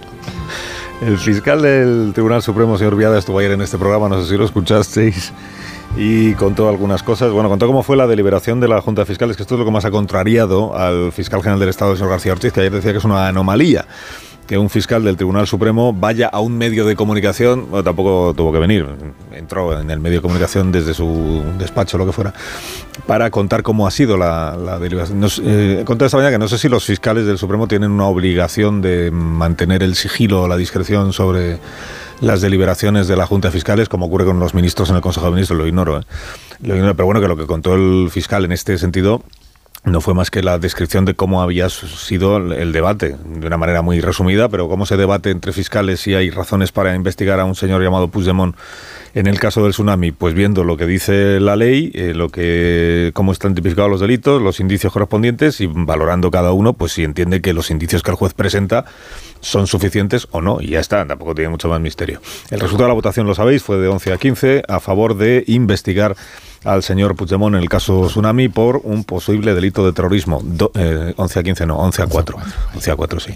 Y 12 a 3 eh, en el caso de investigar a, a, los del Tsunami por delito de terrorismo, no a Puigdemont expresamente. Bueno, pero además dijo el señor Viada, el fiscal del Tribunal Supremo, sobre este asunto de que al final da igual lo que ellos hayan votado y lo que ellos hayan deliberado, porque quien lo va a decidir, el criterio de la Fiscalía, que no la decisión final que es de los jueces, el criterio de la Fiscalía es la teniente fiscal del Tribunal Supremo, pues dijo que él, al, al entrar en la reunión ya les avisaron de que esta iba a ser esto iba a ser lo que acabará pasando, que es que se le traslada la superioridad la decisión definitiva. El fiscal general del Estado ayer insistió mucho en que hay que respetar la forma de funcionar de la Fiscalía y a la persona que va a tomar la decisión, que tiene una tarea delicada, dijo el señor García Ortiz, que es resolver las discrepancias que, o las controversias, creo que es la palabra que utilizó, que existen dentro de la Fiscalía sobre este y sobre cualquier otro asunto.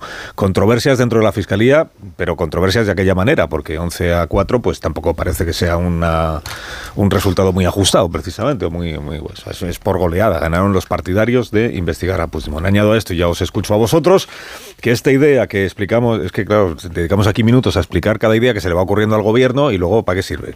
Esto de la ley de enjuiciamiento criminal, que dijo el gobierno, bueno, se nos ha ocurrido, fuentes, eh, se nos ha ocurrido, y luego lo confirmó el presidente Sánchez en ARV, se nos ha ocurrido eh, que podemos volver a modificar la ley de enjuiciamiento criminal, deshacemos la reforma que nosotros mismos impulsamos, la dejamos como estaba cuando Rajoy, que significa que al juez se le puede decir, oiga, usted no puede prorrogar ya más una investigación. Ya tiene que tomar las decisiones, no puede usted y reabrirla cuando le parezca a usted bien. Si se les ocurría, eh, decía el gobierno, pues por la eficiencia judicial sería una idea muy buena. Bueno, eh, Puigdemont, ¿cómo responde? Pues no responde. Eh, a Junts per Cataluña le convence la idea, es que ni se han pronunciado en público, que yo sepa, o sea, frialdad absoluta. Ayer encima sale Yolanda Díaz, igual porque ya sabía que estaba descartada la idea, y dice Yolanda Díaz, no va en la buena dirección esta, esta propuesta. Total, fuentes del gobierno ya dicen que está descartada. Pues qué poco ha durado la, iniciativa y la solución. Nuevas propuestas, no se conocen. Hay negociación, dice el gobierno, está abierta, sí, siempre está abierta la negociación. Pero parece que está, ahora Tony nos contará que sabrá más que nosotros, eh, parece que está congelada la, la negociación, ¿no? O parada entre otras cosas, os recuerdo que hay unas elecciones en Galicia el domingo de la semana que viene y que igual hasta que pasen las elecciones en Galicia pues nadie quiere terminar de moverse mucho. Pero bueno, el tiempo va pasando, el calendario sigue adelante y la Comisión de Justicia del Congreso tiene un plazo para mm, modificar si es que entienden que hay que modificar el proyecto e intentar volver a llevarlo al debate en el Pleno. Bueno, que empiece Tony Bolaño, si os parece bien, que nos cuente qué es lo que se sabe, o qué es lo que él sabe sobre si hay negociación, si no hay negociación, si Puigdemont entonces eh, se ha trincherado en que la ley tiene que ser, la amnistía tiene que ser integral y total, o si no, no hay amnistía, y luego yo os escucho a los demás. Tony.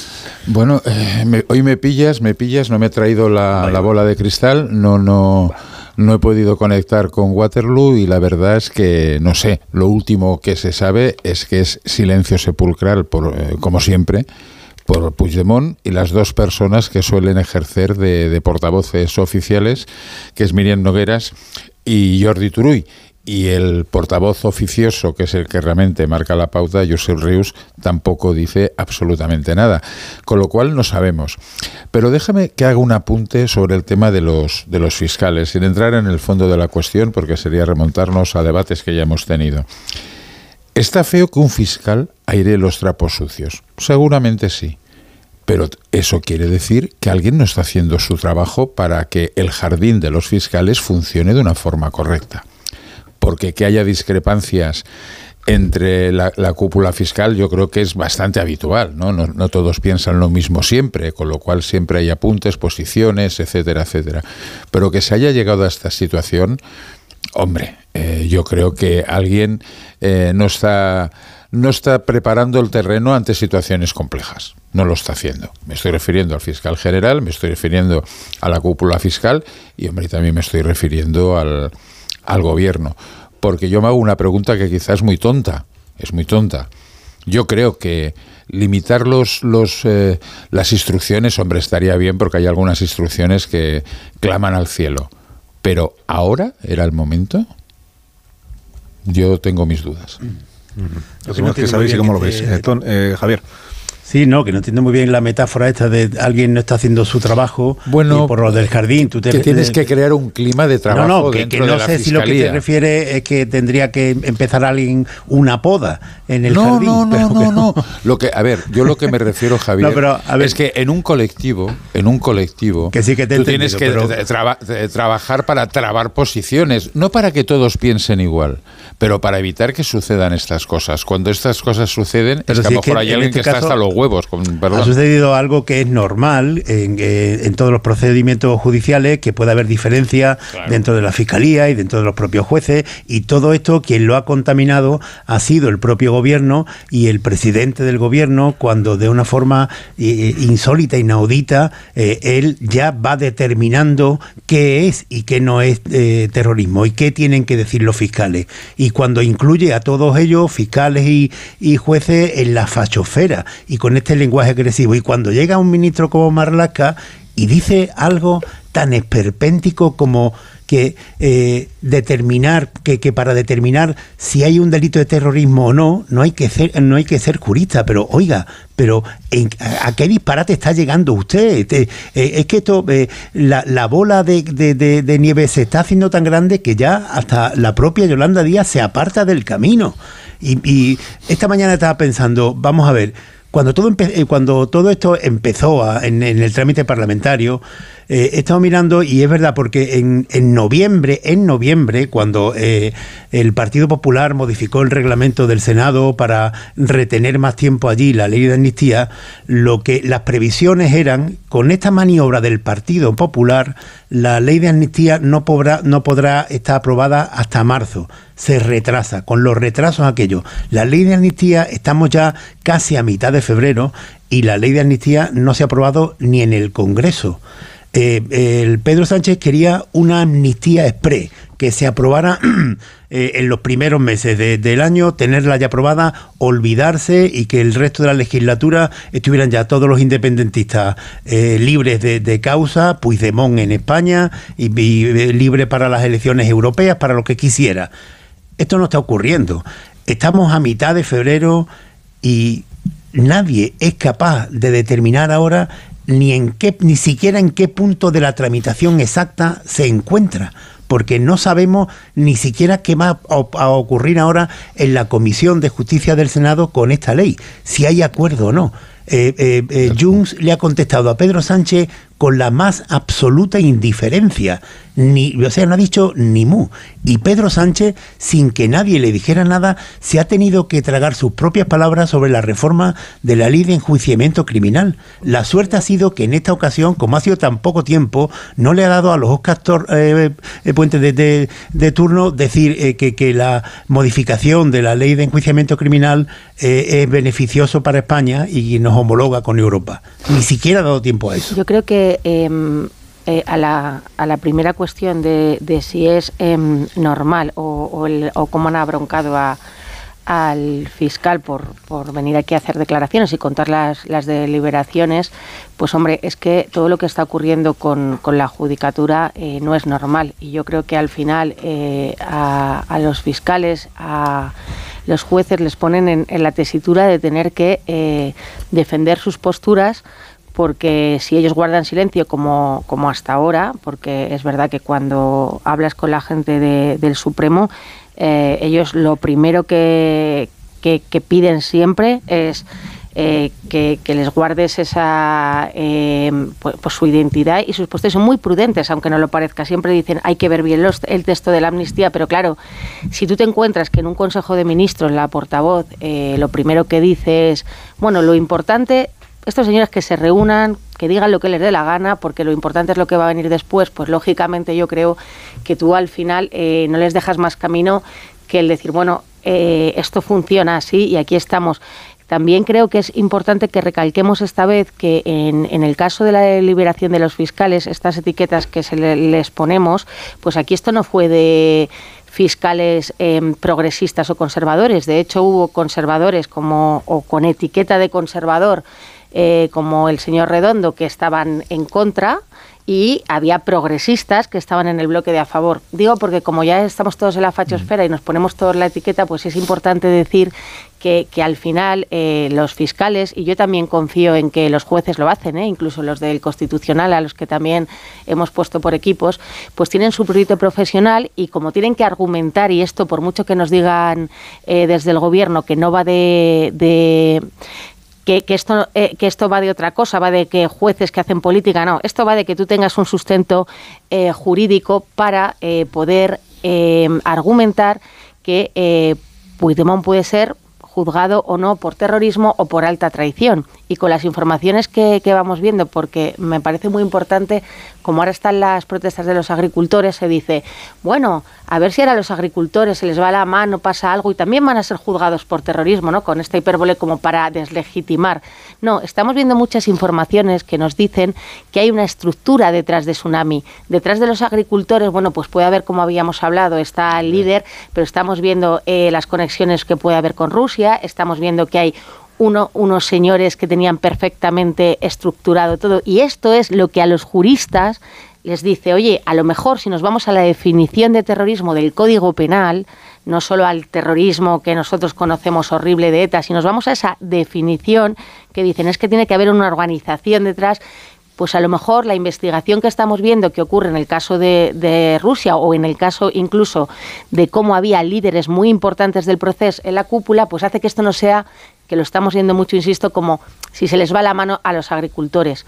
Y con respecto muy breve a Junts, eh, Junts guarda silencio como parte de, una estrategia. A mí me, me, dicen, y a lo mejor me equivoco, desde el viernes pasado, que la voluntad eh, absoluta de Puigdemont es que vaya a haber un acuerdo para la amnistía que eh, parte de esa voluntad es el, guardar silencio a todo lo que el PSOE y parte de esa estrategia, el PSOE tenía que ir lanzando mensajes, lo hizo el señor Zapatero diciendo que la amnistía iba a estar, lo hizo el señor Sánchez en Bruselas, estaba la ley de enjuiciamiento criminal, es decir, eh, a mí me, me trasladan que es más una cuestión de una vez más, pedagogía, de enseñarle a Junts, nosotros vamos a estar ahí y ahora cuando se habla de los fiscales eh, han hecho que Junts se revuelva más, si tú al final, el fiscal general del Estado, cambia el sentido de lo que han dicho los fiscales, sí le podrás decir Pero, a Puigdemont que tienes el control. Entonces habrá que interpretar, ¿cómo hay que interpretar entonces que el propio Sánchez esté regulando de la idea de modificar la ley de enjuiciamiento criminal?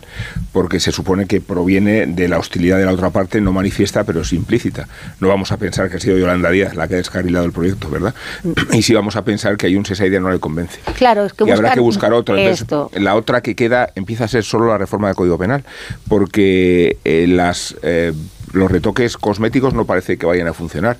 Eh, de lo que sucedió ayer, que fue un trauma político, me refiero a la entrevista con el fiscalía, eh, es como si por fin hubiéramos entrado con una cámara en la realidad de las cosas y que la realidad de las cosas hubiera expuesto a la sociedad hasta dónde alcanzan las presiones de, del gobierno y qué procedimientos anómalos utiliza la Fiscalía General del Estado para contradecir el criterio unánime de tantísimos fiscales.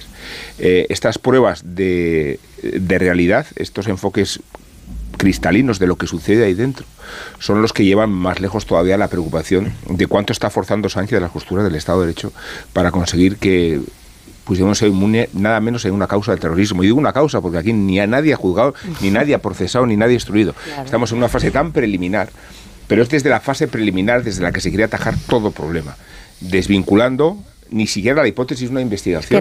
y más allá del terrorismo, esto que decías, Pilar, de la trama rusa es fundamental, porque va eh, más allá de lo que Moncloa decida o, redefina en el Código Penal español. Eh, se va a votar en el Parlamento Europeo hoy que se investiguen las conexiones de los europarlamentarios con el Kremlin publica hoy José María Olmón el Confidencial la conexión de Bielorrusia con el Prusés y, y, y, el Puigdemont detrás de la Marta. creación de una criptomoneda con los expertos de Putin. Lo, lo y esto no solo es algo, o sea, que está, la, está sí, la cuestión sí. del terrorismo, pero también la de la traición y la alta traición y, y de esta no se está no se estaba no, analizando ni se está ridiculizando como todo, se ha hecho con el todo el mundo sabe lo que es terrorismo. Pues todo el mundo sabe quién es Putin. Es que jurídicamente eh, a lo, nosotros yo no puedo decirte eh, seguramente un fiscal eh, tanto el que va a favor o en contra de, del Supremo tiene está muchísimo más preparado que cualquiera de nosotros para saber con el Código Penal qué es terrorismo o no y que sí. está más preparado que el señor Sánchez. Claro, claro, pero que es pero muy que anómalo querer más, interrumpir sí, estamos en la fase primaria. ¿eh? Claro, pero iba a recordar yo es que no os acordáis que en el mismo momento que se llegó el pacto con la amnistía es que hemos naturalizado esto de es que el gobierno lo que está haciendo es que los jueces no pueden interpretar la ley para no poder eh, eh, hacer eh, impedir que Puigdemont sea amnistía. Pues si partimos de ese premiso, no es que en el minuto uno ese es el único fin del gobierno. Bueno, yo también, a ver, yo no quería entrar en, el, en este debate, pero como veo que vosotros entráis, también voy a decir la mía. En el auto del juez García, García Castellón se habla de infraestructuras críticas. ¿Vale? Y eso lo considera que hay indicios de terrorismo por atentar contra eh, infraestructuras críticas. Un aeropuerto. ¿Qué es el aeropuerto? ¿Y qué es el puerto? ¿Eh? ¿Y, qué es la, eh, ¿Y qué es la frontera? Ayer se cortó la frontera, y ayer y antes de ayer, en la frontera con Francia. Y, Para y- subvertir y- el orden constitucional, Tony, bueno, que es la mm, finalidad bueno, que en fin, la- eh, una, una, unas manifestaciones que lo que dicen que es que hay que acabar en la calle Ferraz, yo no sé lo que significa muy bien eso, pero cuidado. Subvertir Y el luego, orden constitucional, y luego, Tony, perdón, es que la finalidad sí, no, claro, claro. definición del delito Yo tampoco lo sé, pero si el asunto llega a la Fiscalía del Supremo, lo analizarán Que lo digan, conforme ¿no? a lo que Claro, dice el Tony, Código es que Penal, lo, lo que decía más que es mentira, no te lo. Y ¿eh? luego, y luego otra cosa, y luego otra cosa. Era mentira, Es- broma. el gobierno se mete con la, con la judicatura y la judicatura se mete con la política. Yo es que vamos, o sea, es que después de cuatro años y medio de instrucción sobre la causa de Tsunami Democratic, cuatro años y medio, como mínimo el señor Aguirre, el juez de- del juzgado de instrucción número uno de Barcelona, ha estado haciendo autos periódicamente e investigando sobre el caso Volhov, Volov o como queráis llamarlo. Pero el señor García Castellón durante cuatro años y medio no hace nada y casualmente el último día, última hora, casi con el pitido, el pitido final del final de la prórroga, hace un auto.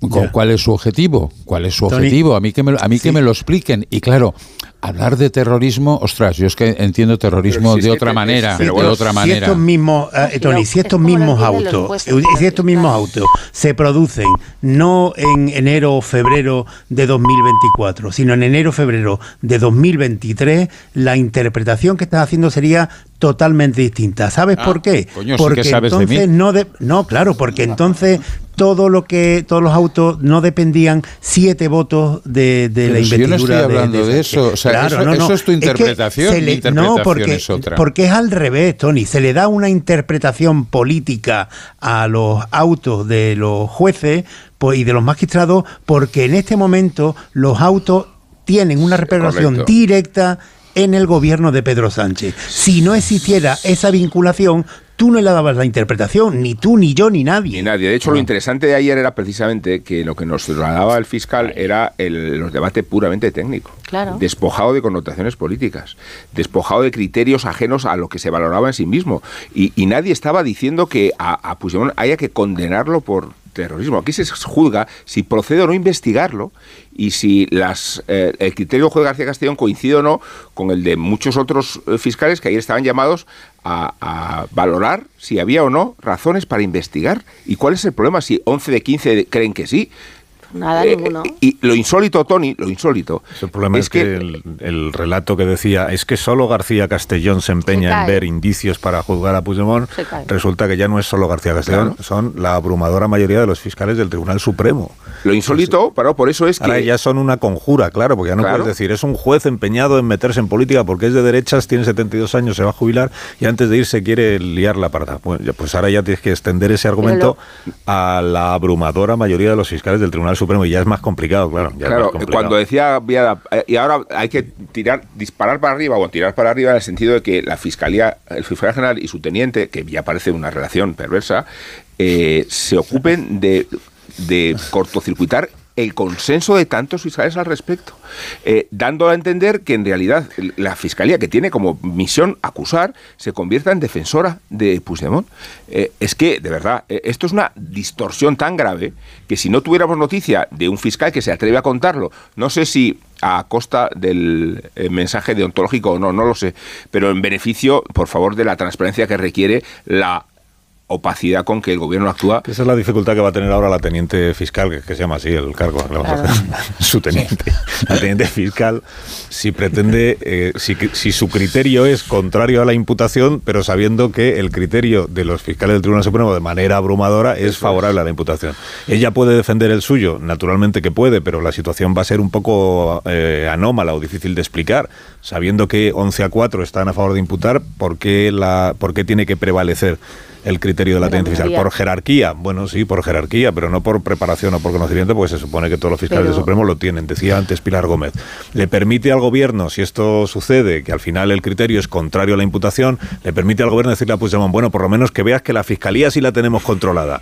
Ya, pero es que luego llegarán los jueces del Supremo, que son los que toman la decisión Claro, última, eso es que no tienen por qué coincidir con el criterio de los fiscales y esto ya es una interpretación mía. Como la teniente fiscal decida contra el criterio de los fiscales del Supremo know que no hay razones para imputar, igual algún magistrado o juez del Supremo ve todavía más razones para hacerlo. Es decir, eh, y al final el gobierno le va a tener que decir a Puigdemont, con la fiscalía hemos hecho lo que hemos podido, pero al final con los jueces ya no nos podemos... Es que lo- no puede no nos podemos Sánchez. ocupar de los Es jueces que del Supremo. Y entonces Puigdemont dirá, imposible que garantice, pues entonces no me estás garantizando la bueno, amnistía. es- y ahí, pero, pero quizá ahí claro. Puigdemont es el que Claro. tendrá que, que medir mm, cuánto se, se fía de lo que ven ocurra o no. Yo y, no, yo no y- di- y cuánto existe o no un Estado de Derecho, Pero Pilar, es que- de verdad, no, porque pero- da la no. impresión de, de- de Ya. que, Pero- que aquí la justicia la decide el gobierno y los periodistas. No, pero perdona, es, que a mí me pa- eh, yo a mí me parece que lo bueno del Estado de Derecho es que se ha visto que funciona y que realmente, por mucho que tú eh, digas eh, Pedro Sánchez en su redactado,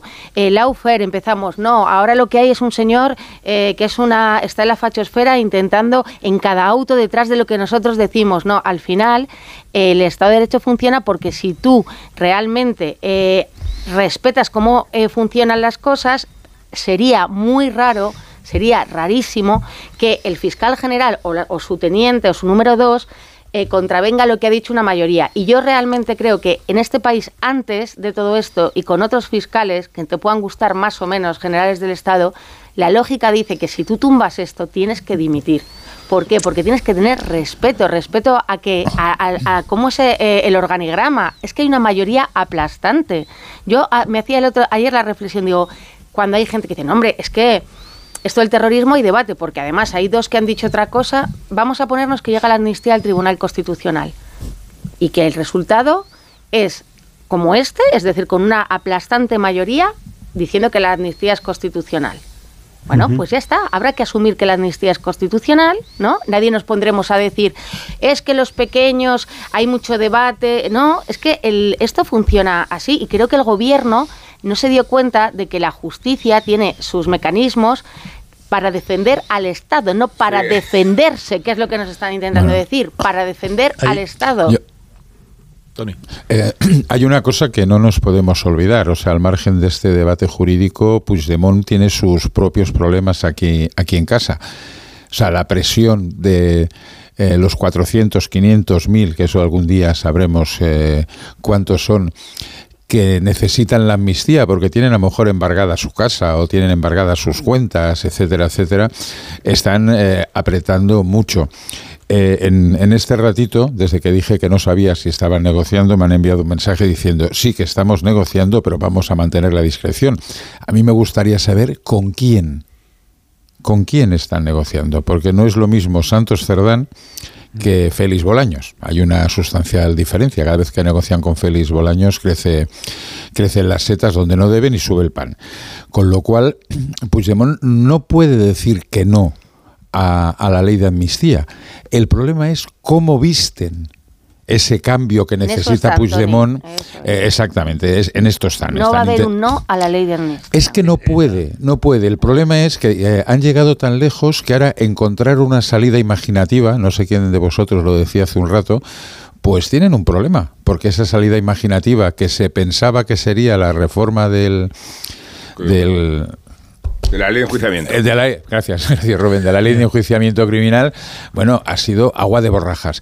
Y en un momento eh, el- la señora Díaz dice, no, yo me desmarco de esto. Como se siga desmarcando, se va a desmarcar también en Galicia, porque al paso que van... Sí, no Sí, pero en eso que decía Yolanda, en las declaraciones de Yolanda Díaz es curioso porque ella, eh, cuando se desmarcaba de la reforma de la ley de enjuiciamiento criminal, decía, aunque ya veremos en qué queda lo que se está negociando, que yo no sabía que se estaba negociando con, con, con Puigdemont directamente esa, ese, esa reforma. Yo, a mí me daba, mi impresión era que, que, que Puigdemont simplemente no le interesaba esto, pero Yolanda Díaz fue la que dice en esa declaración, no sé si se equivoca o no, eh, ya veremos en qué acaba lo que se está negociando y ahí se queda. Y en el origen de todo esto, por lo que hablábamos antes, a ver, el problema de, de la amnistía desde el principio es que el gobierno se envuelve en un concepto absolutamente populista que eh, en el que según el cual en una democracia la voluntad popular no hay poder mayor que la voluntad popular que está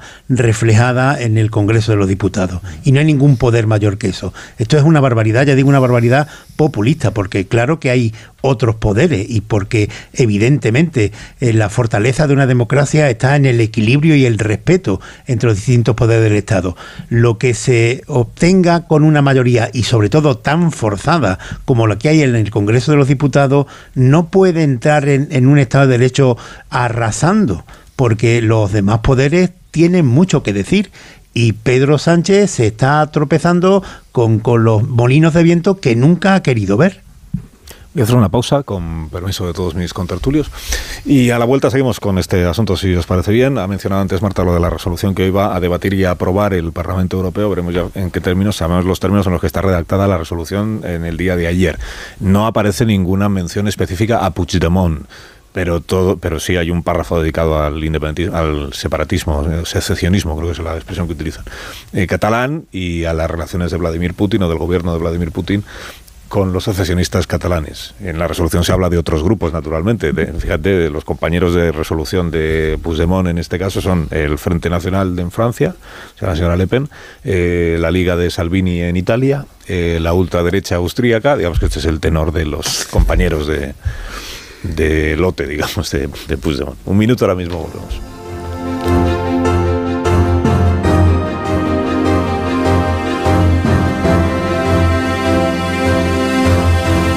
Más de uno.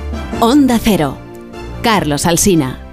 En Peugeot estamos listos para ayudarte a llevar lo más importante, tu negocio. Por eso, en los días Peugeot Profesional vas a poder disfrutar de condiciones especiales en toda la gama. Aprovecha del 1 al 14 de febrero para dar energía a tu negocio. Inscríbete ya en peugeot.es. Aquí tener anuncios no es algo que tú puedas elegir. Pero los años de fijo y variable en tu hipoteca, sí. Porque con las nuevas hipotecas naranja eres más libre. Más opciones, más variedad, aunque no deje de ser una hipoteca. Más información en ing.es. ¿Te lo digo o te lo cuento? Te lo digo. No me dejas escoger el taller que yo quiera.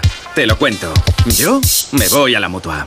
Vente a la Mutua y además de elegir el taller que quieras, te bajamos el precio de tus seguros, sea cual sea. Llama al 91 555 5555. Te lo digo, te lo cuento. Vente a la Mutua. Condiciones en Mutua.es. Empieza el año ahorrando en Bricodepo. Con este pavimento porcelánico de 8,95 euros el metro cuadrado, ahora por solo 7,95. Y la puerta lacada con tapajuntas, antes a 119 euros. Y ahora todo por 99. Recuerda que si lo encuentras más barato, te devolvemos la diferencia por dos. Ya en tu tienda y en bricodepop.es. ¿Te has fijado en los ricos? Nos referimos a esos ricos en sobremesas, en rayos de sol, en atardeceres, en calma. Ricos, riquísimos en risas, en buenos momentos, ricos en tranquilidad, en dejarse llevar. Cada viernes puedes ganar hasta 6 millones de euros con el cuponazo de la 11. Cuponazo de la 11. Ser rico en vivir. A todos los que jugáis a la 11, bien jugado. Juega responsablemente y solo si eres mayor de edad. En el sexo como en los toros hay que triunfar.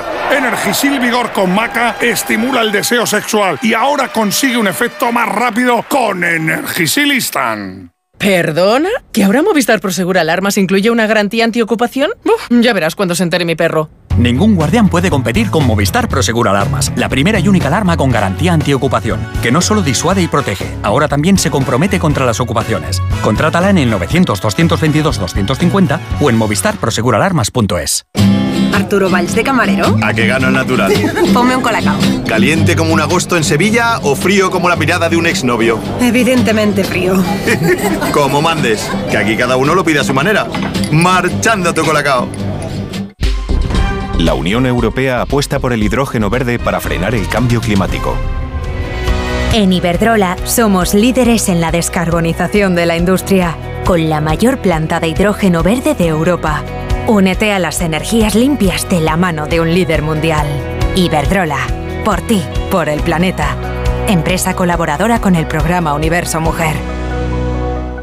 Todos los que sueñan despiertos, bienvenidos a los Cupra Days.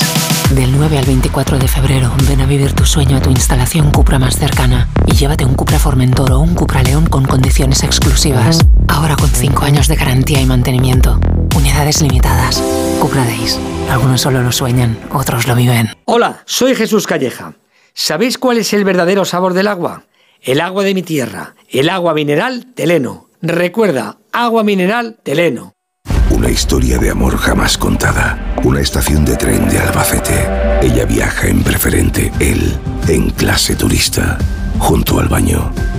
¿Triunfará el amor? ¿Conseguirá sentarse a su lado? Paco el revisor no se lo pondrá fácil. Porque tu historia de amor también es un amor de película. Celébrala. 17 de febrero. Sorteo de San Valentín de Lotería Nacional con 15 millones a un décimo. Loterías te recuerda que juegues con responsabilidad y solo si eres mayor de edad. Estimados viajeros, verano a la vista. El verano está más cerca de lo que crees. Reserva tu viaje al Caribe o tu hotel en costas e islas para las vacaciones de verano. Consigue un cupón regalo de hasta 600 euros en el corte inglés. Hazlo ya y anticipa tu reserva. Consulta condiciones en viajes el corte inglés. Dijeron que los radares eran por tu seguridad. Que cobrarte por aparcar en la calle era para que tuvieras sitio. Y que las zonas de bajas emisiones eran por tu salud. Ni seguridad, ni aparcar, ni salud. Esto solo va de meterse en tu cartera. No eres su cajero automático. Reacciona, responde, recurre. De vuelta, que no te lío. De vuelta, 900-200-240. 900-200-240. O devuelta.es. Más que 60 consigue un sexy 60% de descuento en tus nuevas gafas. Infórmate en soloptical.com. Soloptical, solo grandes ópticas. Hola, soy Mar Márquez, piloto de MotoGP. Justo ahora salgo de entrenar, que ya toca volver a casa. Pero ¿sabes que ahora podemos hacer todos estos viajes diarios más sostenibles con los nuevos combustibles 100% renovables de Repsol y sin tener que cambiar de coche? En tu día a día, algo nuevo te mueve con los combustibles 100% renovables de Repsol que puedes usar ya en tu coche. Encuéntralos en más de 50 estaciones de servicio y a final de año en 600. Descubre más en combustiblesrenovables.repsol.com. A ver si lo entiendo bien. Tú ibas a por pan y vuelves con un coche. Ibas a por pan, pero has vuelto con un Skoda. Y del pan, ni rastro. Este febrero vuelven los Skoda Days con precios aún más irresistibles. Solo hasta el 29 de febrero. Infórmate en skoda.es. Skoda. Hola Andrés, ¿qué tal el fin de semana? Pues han intentado robar en casa de mi hermana mientras estábamos celebrando el cumpleaños de mi madre. Así que imagínate. Dile a tu hermana que se ponga una alarma. Yo tengo la de Securitas Direct y estoy muy contento. Por lo que cuesta, merece la pena la tranquilidad que da. Protege tu hogar frente a robos y ocupaciones con la alarma de Securitas Direct. Llama ahora al 900-272-272.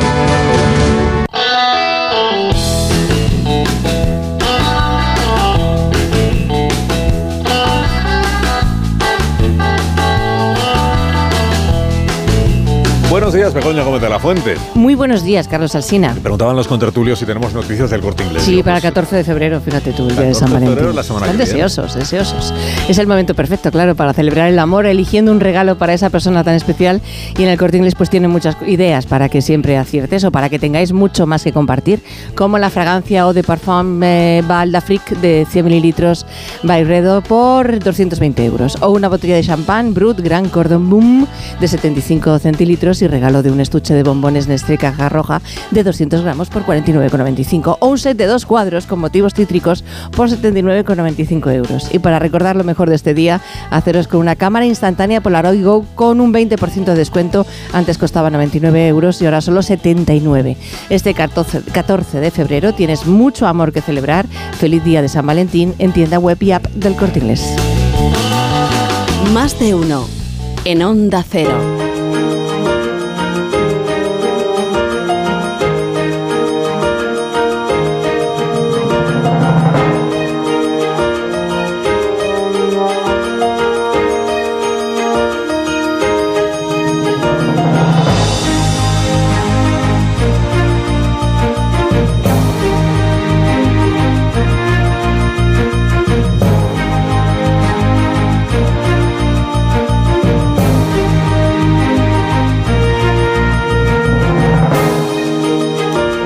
Minutos serán las 10 de la mañana, una hora menos en las Islas Canarias. A lo largo de este día les iremos contando desde Estrasburgo qué es lo que sucede con esta resolución que eh, va a debatir y aprobar. Se espera que se apruebe porque hay acuerdo entre los grupos principales. Eh, voy a veremos en qué términos. En la que se manifiesta el deseo de llegar hasta el final en la investigación de las injerencias desde el gobierno de Rusia, el entorno de Vladimir Putin, injerencias en eh, las cuestiones de la Unión Europea o en los procesos democráticos dentro de la Unión Europea que Putin ha entendido que le pueden servir para desestabilizar, para generar desestabilidad dentro de o inestabilidad dentro de la Unión Europea. En lo que se refiere, hay un párrafo, la, resolución son creo que son 10 folios, pero hay un párrafo que habla expresamente de, la cuestión catalana. Dice eh, el Parlamento expresa su profunda preocupación por las supuestas relaciones entre los secesionistas catalanes y el gobierno ruso. Observa que de confirmarse esa injerencia rusa en Cataluña formaría parte de una estrategia más amplia para promover la desestabilización y la desunión de la Unión Europea. Expresa su profunda preocupación por las campañas a gran escala de desinformación que Rusia llevaba a cabo en Cataluña, por los intensos contactos, eh, supuestos intensos contactos y número de reuniones entre agentes responsables de la injerencia rusa con representantes del movimiento independentista. Aquí está pensando, aunque no se citen nombres, en aquella reunión que tuvo Puigdemont cuando aún era presidente de la Generalitat en la víspera de la proclamación de independencia en el propio Palau de la Generalitat con el diplomático ruso este que trabajaba para eh, Vladimir Putin y que le fue presentado eh, por el señor eh, Terradellas, si no recuerdo mal. Pide a las autoridades judiciales, y este es el asunto, pide a las autoridades judiciales del Parlamento Europeo que investiguen eficazmente las conexiones de los diputados del Parlamento Europeo supuestamente relacionados con Rusia y los intentos de desestabilización. Uno de esos diputados, aunque no se le mencione, sería, o eurodiputados, sería el señor Puigdemont pide a las autoridades judiciales que investiguen eficazmente las conexiones es una manera, o así lo entienden los grupos del PP y de Ciudadanos en el Parlamento Europeo, es un respaldo a la actuación del juez Aguirre, aunque todo esto no se diga expresamente, pero esto son interpretaciones. Respaldo al juez Aguirre, que es el que en España está investigando la llamada trama rusa del proceso. Esto por aclarar de qué va este debate, del que hoy seguramente pues escucharán hablar los oyentes en los medios de comunicación. Ignacio Rodríguez Burgos, muy buenos días. Muy buenos días. De la actualidad económica y financiera que nos cuentas. Bueno. Pues, pues, mira, hoy las bolsas europeas marchan al ritmo traqueteante del tractor, con lentitud pero con decisión. Todas las bolsas europeas avanzan, la española sube un 0,17% a los 9.904 puntos. Los bancos son los que más se revalorizan, como es el caso del BBVA, Bankinter o Santander. También destaca Arcelor, la mayor siderúrgica de España, de Europa, que perdió el año pasado 3.000 millones de euros. Estos sí que son números rojos, pero aún así sube, y es la que más sube ahora mismo en el mercado español, porque los operadores esperaban que todavía perdiera más. Las caídas sobre todo son de acerinos, que por cierto es otra acerera, y de compañías energéticas como Red Eléctrica o Repsol. El petróleo otra vez gira al alza, la senda alcista y se acerca a los 80 dólares el barril, cuando vemos que en China la inflación está en tasas negativas por primera vez en 15 años, lo que demuestra la debilidad del consumo, y esto en la antesala del año del dragón. El dragón viene griposo este año. Y el empleo del, turismo. Atención a esto. En España, eh, el empleo en el sector turístico supera, bueno, se acerca, mejor dicho, a los 2.700.000 personas. Lo que significa que en este país el 12% de los trabajadores trabajan en el turismo, en la hostelería. Por cierto, donde más, en Cataluña, 470.000 trabajadores. Y así viene el día. Gracias, Ignacio. Mirando al dragón de las tractoradas. Y te deseo que tengas un día estupendo. Hasta ahora. Día estupendo. ¿Quieres amnistiar a alguien esta mañana, Amón? Bueno, no voy a hablar de fútbol, ni siquiera de baloncesto, aunque sea mi deporte favorito. Voy a hablar de Ricky Rubio, jugador de baloncesto, es verdad, pero también artífice y protagonista de un viaje de la gloria al infierno y del infierno a la redención que acaba de resolverse con su fichaje por el Barcelona. Había pedido Rubio al club que le permitiera entrenar no solo para recordar los años en que fue base precoz y talento deslumbrante antes de marcharse a la NBA, sino para encontrar una solución terapéutica a su crisis mental. La dio a conocer Rubio antes de celebrarse el último Mundial Asiático el pasado verano. Adujo razones, trastornos psicológicos para salirse de la lista de Escariolo y las llevó más lejos todavía para abandonar la primera liga del mundo con 33 años. Ha triunfado Ricky en la NBA por su inteligencia, más que por su gen competitivo y por su físico o su altura.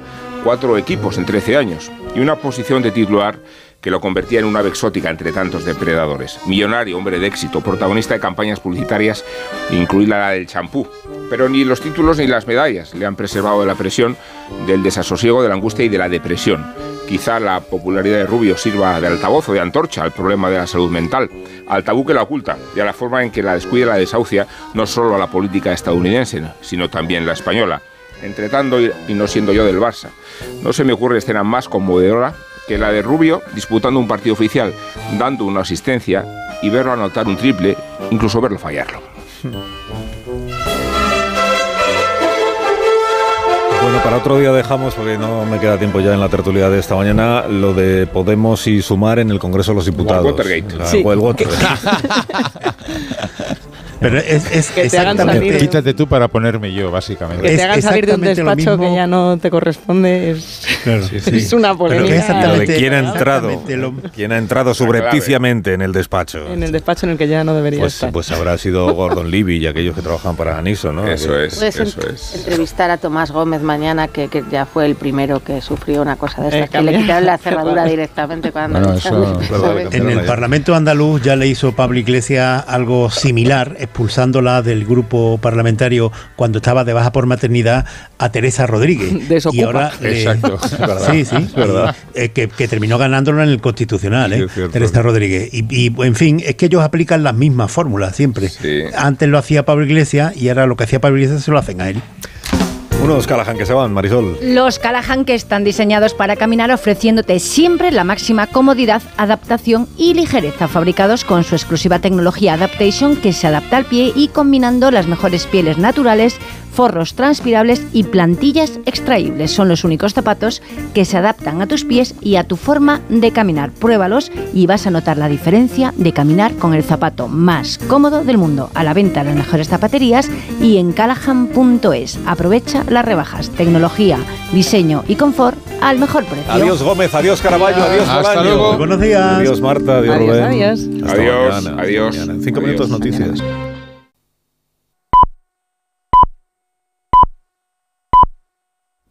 Son las 10 de la mañana, una hora menos en Canarias, y vamos a escuchar este consejo de Ibudol de los amigos de Kern Pharma. A ese dolor de espalda que no te deja hacer deporte o a ese dolor de cabeza que te hace difícil trabajar, ni agua. Ibudol, el primer ibuprofeno bebible en stick pack para aliviar el dolor. También Ibudol en comprimidos. Adultos y niños a partir de 12 años. Al dolor, Ibudol. Tenía que ser de Kern Pharma. Lea las instrucciones de este medicamento y consulte al farmacéutico. Estás escuchando más de uno en Onda Cero.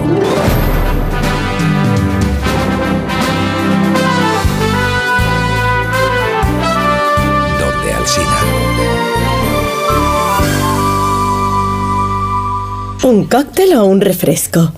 ¿Desayuno con zumo o café? Con la promo todo incluido de Costa no tienes que elegir. Las bebidas son gratis. Reserva tu crucero hasta el 12 de marzo y disfruta del paquete de bebidas gratis. Infórmate en tu agencia de viajes o en costacruceros.es. Costa. Una historia de amor jamás contada. Una estación de tren de Albacete. Ella viaja en preferente, él en clase turista. Junto al baño. ¿Triunfará el amor? ¿Conseguirá sentarse a su lado? Paco el revisor no se lo pondrá fácil. Porque tu historia de amor también es un amor de película. Celébrala. 17 de febrero. Sorteo de San Valentín de Lotería Nacional con 15 millones a un décimo. Loterías te recuerda que juegues con responsabilidad y solo si eres mayor de edad. Ella es Violeta, jovial, alegre y pizpireta. En su tiempo libre, cantante y florista. Y durante ocho horas de un hotel recepcionista. Así es Violeta, Violeta, Violeta. Pues para ella, un Arona. Hay un SEAT que lleva tu nombre. Porque con hasta 10 años de garantía, hay un SEAT para ti. Estrénalo con SEAT Flex. Con este estrés no consigo concentrarme. Toma Concentral. Con su triple acción de lavacopa, rodiola y vitaminas, Concentral consigue aliviar el estrés ayudando a una concentración más estable y duradera. Concentral. Consulte a su farmacéutico o dietista. Hola Andrés, ¿qué tal el fin de semana? Pues han intentado robar en casa de mi hermana mientras estábamos celebrando el cumpleaños de mi madre. Así que imagínate. Dile a tu hermana que se ponga una alarma. Yo tengo la de Securitas Direct y estoy muy contento. Por lo que cuesta, merece la pena la tranquilidad que da. Protege tu hogar frente a robos y ocupaciones con la alarma de Securitas Direct. Llama ahora al 900-272-272.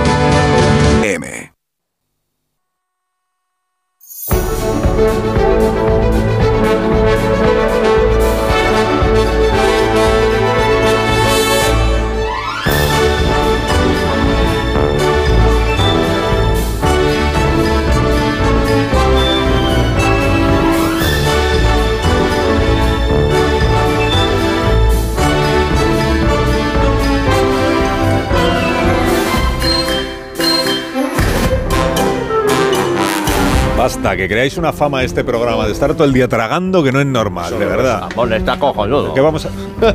Josito, por favor. el- Primero, no se come cuando se habla por la radio. Y segundo, hay palabras que no se dicen en este programa.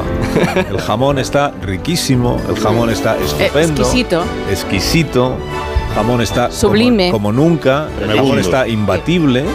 Mm. El jamón que ha traído Leo Harlem, por cierto. Buenos días, Leo. de jamón siempre viene bien. Siempre viene bien. Siempre. sí. Buenos días. Buenísimo. Buenos días. sangre. Tarjeta de presentación. Estamos ¿no? maridando el jamón Sí. con los churros que llegaron a primera hora. Sí, sí, incluso con las porras.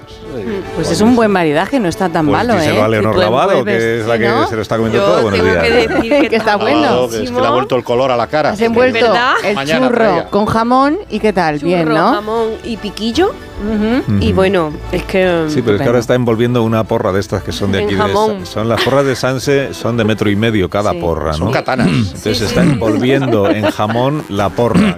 Claro, es que no tenemos jamón suficiente para el tamaño de la porra. Desayuno ibérico total, ¿eh? Es que, eso, ¿dónde mojas esa porra? Espera, que está un- haciendo hambre Goyo Jiménez. Goyo. Sí, me Goyo, quiero hola. pronunciar, gracias por introducirme. Es que si vinieras te lo Buenos días, catarías. Goyo, ¿cómo estás? Claro, si fuere, si fuere desvenido, que diría Sí. el lista poeta. Mira, eh, esto que estáis haciendo, Ay, que aprovechar ay. que yo no estoy para Llam- comer, llamadme a lo lista que yo llamo, poeta.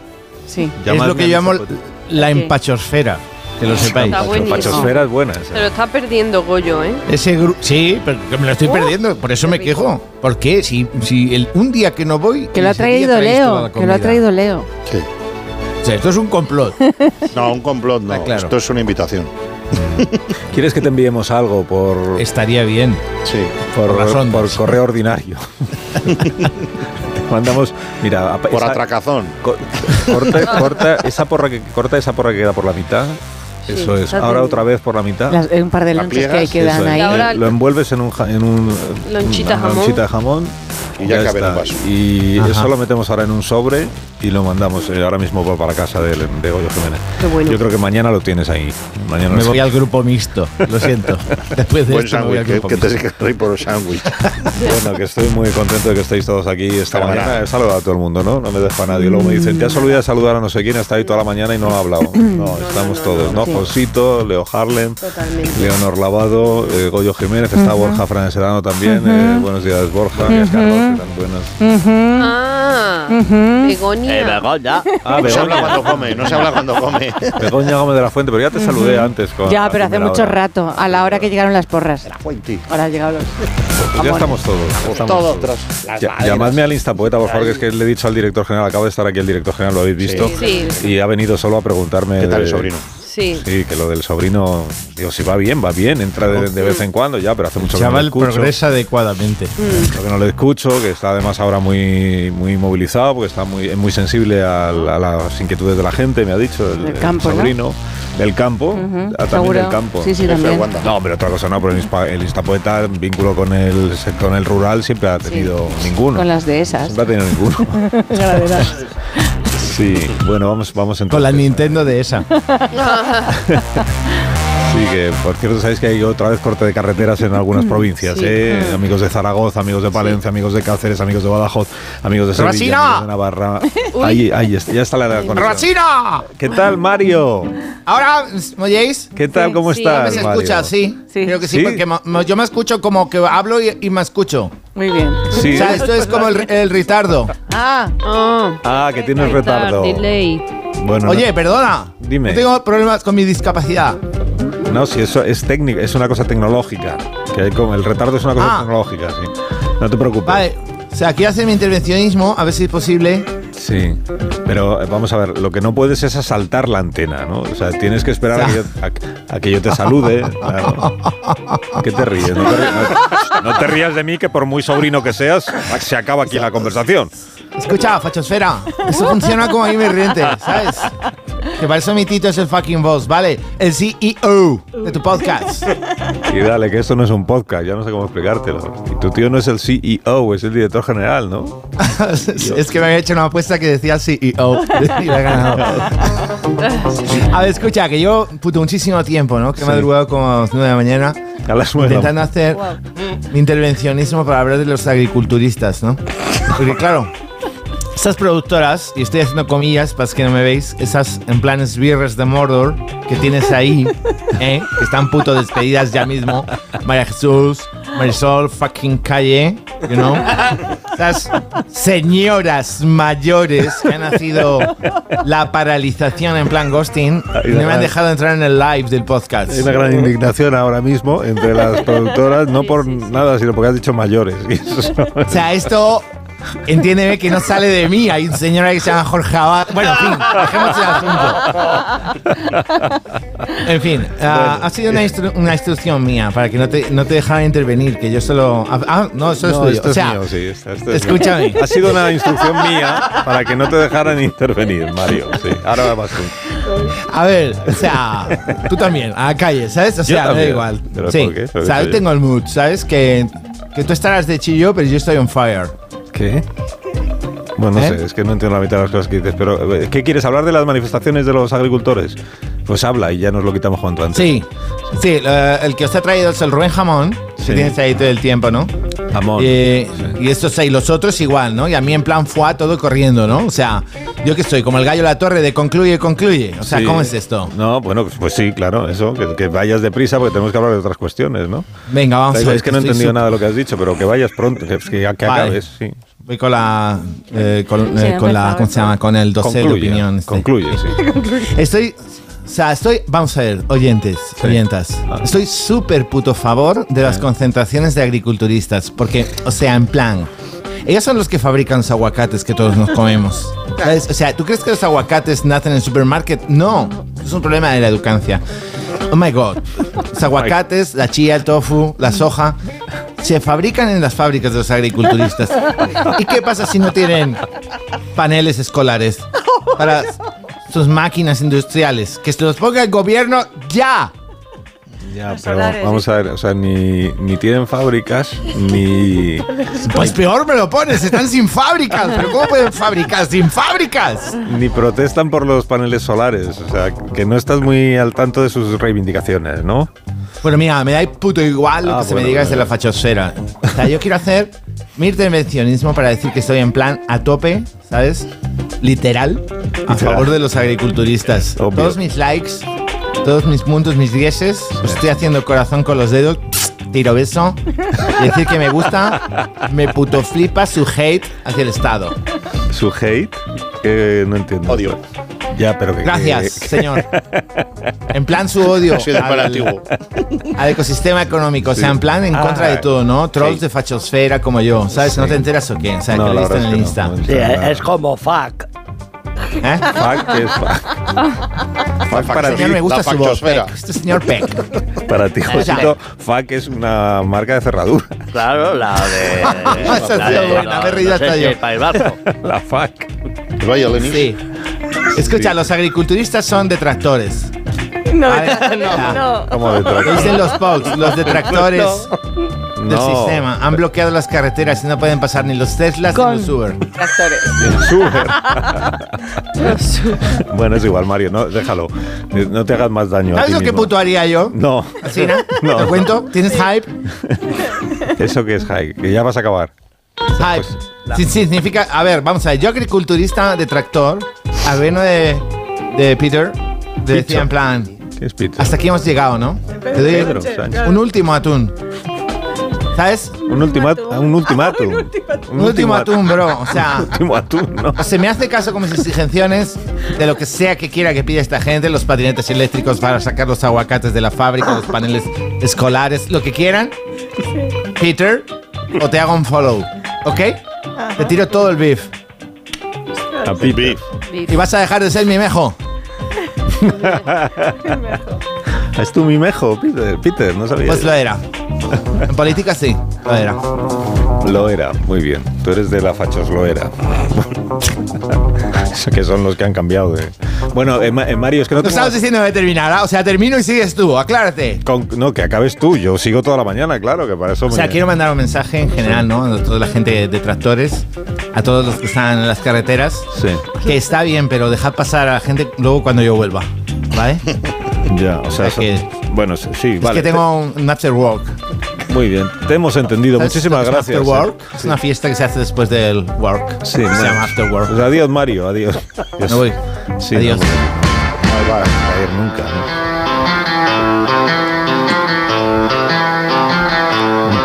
Dejadme que aproveche que es que ha venido la vicepresidenta del gobierno y eh, hace mucho que no hablamos. Ah, muy bien. Quería yo preguntarle por lo que sucedió ayer en el Congreso de los Diputados. Eh, Yolanda Díaz, buenos días.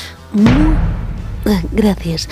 Muy buenos días al cine. Le voy a dar un dato. No pienso hablar sin la presencia de mi abogado abogade. Tengo derecho a una llamada de No, teléfono. pues no es un interrogatorio esto, que no- ni yo soy policía, soy, soy un- muy, un humilde periodista. Ah, menos mal. Es que estoy un poco paranoica. ¿Pero qué Perdón. pasa? Ah, lo de los despachos de los diputados de Podemos, sí. Mm. Que acusan a los de Sumar de que han entrado allí sin permiso, que se han infiltrado para sacar cosas que no son suyas. Ya. Sí. Sí, Sí. sí, sí, lo de la... Sí. lo de la, Ganzúa. la ganzúa. Ganzúa. ¿Qué ganzúa? ¿Eh? ¿Qué ganzúa? Le aseguro que esa ganzúa no es mía. Alguien la ha puesto ahí, señora Alcine. ¿Pero de qué ganzúa me está hablando? Que no sé yo. Esta ganzúa es de consumo propio. Pero ustedes han entrado en los despachos de los diputados de Podemos o no han entrado, que hay que preguntar ya las cosas claramente. Me acojo a la quinta enmienda. Quinta enmienda. Aquí no hay de eso. Ya. Aquí no hay de eso y además la respuesta es muy fácil. ¿Sí o no han entrado a- al despacho de los otros? A ver, le diré que es completamente falso que yo desactivara la alarma de los despachos. Yo ni siquiera sabía que el código de desactivación es el 4478 y tampoco saqué de allí las cosas de los cajones. Habría dejado huellas, ¿eh? Esos guantes de látex tampoco son míos. ¿Quién me los ha guardado en el bolsillo, señor Alcini? Perdone, perdone- perdóneme, pero es que se lo está diciendo usted todo. O sea, se está incriminando a sí mismo. Por cierto, señor Alcine, Sí, ¿dónde está su despacho? Yo no tengo Es que necesitamos una sala de reuniones para el grupo del Congreso y entonces, pues, bueno, Hombre, pues, ustedes muchos no son, pero necesitarán una sala, no un despacho. Y yo sale, sale. ya, pero que yo no tengo ni despacho, ni sale, ni nada. No tiene. Yo vengo aquí con lo puesto. Vaya. es Pues verdad, entonces- dice aquí. pues entonces me Dice voy. el guionista, es verdad. no estaba en el guion, pero él lo podría haber puesto. Y tiene, tiene jamone, tiene churre, tiene porre. Sí, eso me sí. voy. Ah, pues adiós, que tenga buen Adiós. día. No se, Adiós. meta, no se meta en líos, No, vicepresidenta. no, yo no, Sobre yo todo no se meta en despacho ajeno. No, despache. Muy bien, un minuto. Un minuto. Hacer una pausa, un minuto. Pausa. Amén, Sí, Pausa. y, y a la vuelta vamos a hablar de, de la corona. Sí, de la corona. Corone, la corone.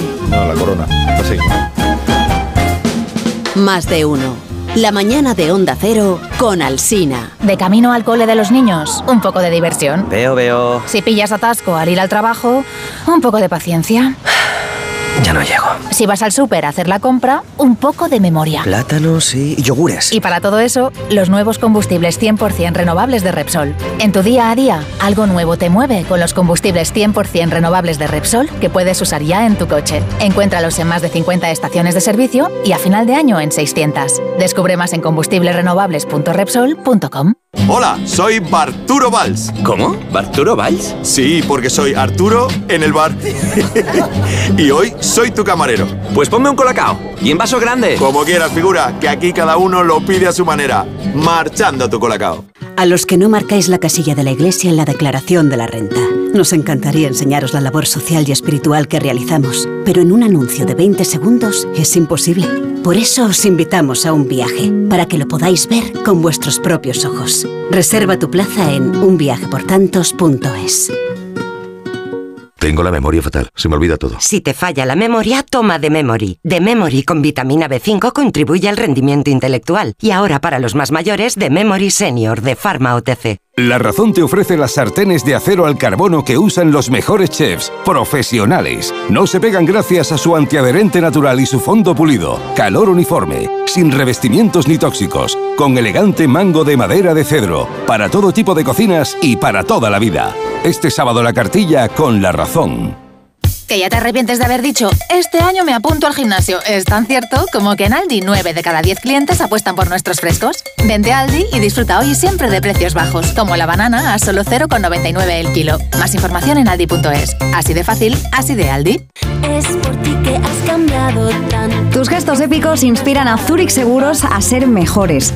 Por eso, ahora por ser cliente de Zurich, con el seguro de hogar, tu mascota también estará protegida. Infórmate en zurich.es y contrata tu seguro de hogar. Hagámoslo épico. Zurich. ¿Te preocupa el trabajo? Tranquilo, toma Ansiomet. Ansiomet con triptófano y asuaganda te ayuda en periodos de tensión en el trabajo. Venga, que tú puedes. Ansiomet de Pharma OTC. Pensar a lo grande no es buscar un espacio donde guardar tus facturas. Es tener tus facturas digitales siempre a mano. Con Orange Empresas dispones de factura electrónica para ayudarte a digitalizar tu proceso de facturación y reducir tus tareas administrativas. Las cosas cambian y con Orange Empresas tu negocio también. Llama al 1414. You are the one for me, for me, for me, formidable. Hoy con Endesa tienes una oferta formidable. Elige formidable energía con luz, gas y mantenimiento de gas y ahorra 620 euros en dos años. Disfruta de este ahorro directamente en tus facturas, porque todo Endesa es formidable. Contrata ya en el 876-0909, en los puntos de venta Endesa o en endesa.com y empieza a ahorrar. Solo los más rápidos disfrutarán de ofertas increíbles en el corte inglés. 15% de descuento en sonido. Sony, Vieta, Bose, JBL, Sonos y Marshall. Una ocasión única. Consulta modelos en promoción. Así son las ofertas límite en el corte inglés. Hasta el 11 de febrero en tienda web y app. En Alquiler Seguro sabemos que cada cliente es único. Por eso estamos orgullosos de ser la primera empresa del sector en recibir la certificación AENOR de compromiso con las personas mayores. Horario preferente, más de 50 oficinas a tu disposición, gestores especializados y mucho más para que la edad no sea un obstáculo en tu alquiler. Alquiler Seguro, la revolución del alquiler. Noticia de última hora. Nos llega una exclu... Perdón, tenemos exclu... Exclusiva. Las pastillas Emser con sales minerales de origen natural protegen tu voz y cuidan tu garganta. De venta en farmacias y para farmacias. ¡Emser! A partir de tres años, cumple con la normativa de productos sanitarios. Ver efectos secundarios o contraindicaciones en emser.eu. Quiero explorar sin importarme cuando volver el exterior. Quiero formar parte de él. Vale, bichito. Nos vamos a Disneyland París. Reserva durante Semana Mágica en B-Travel. Precio de referencia 144 euros por persona y noche en el Disney Hotel Cheyenne con entradas incluidas. Plazas limitadas. Consulta condiciones. Ven a Disneyland París con B-Travel volando con Iberia. B-Travel. Viájate la vida. Hola Andrés, ¿qué tal el fin de semana? Pues han intentado robar en casa de mi hermana mientras estábamos celebrando el cumpleaños de mi madre. Así que imagínate. Dile a tu hermana que se ponga una alarma. Yo tengo la de Securitas Direct y estoy muy contento. Por lo que cuesta, merece la pena la tranquilidad que da. Protege tu hogar frente a robos y ocupaciones con la alarma de Securitas Direct. Llama ahora al 900-272-272.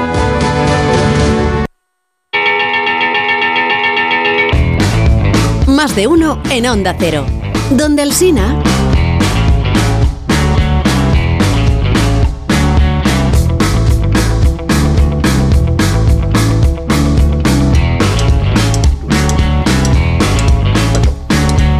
Estamos terminando de probar la línea con el Palacio de la Zarzuela. No vaya a ser que nos falle justo ahora que vamos a saludar a.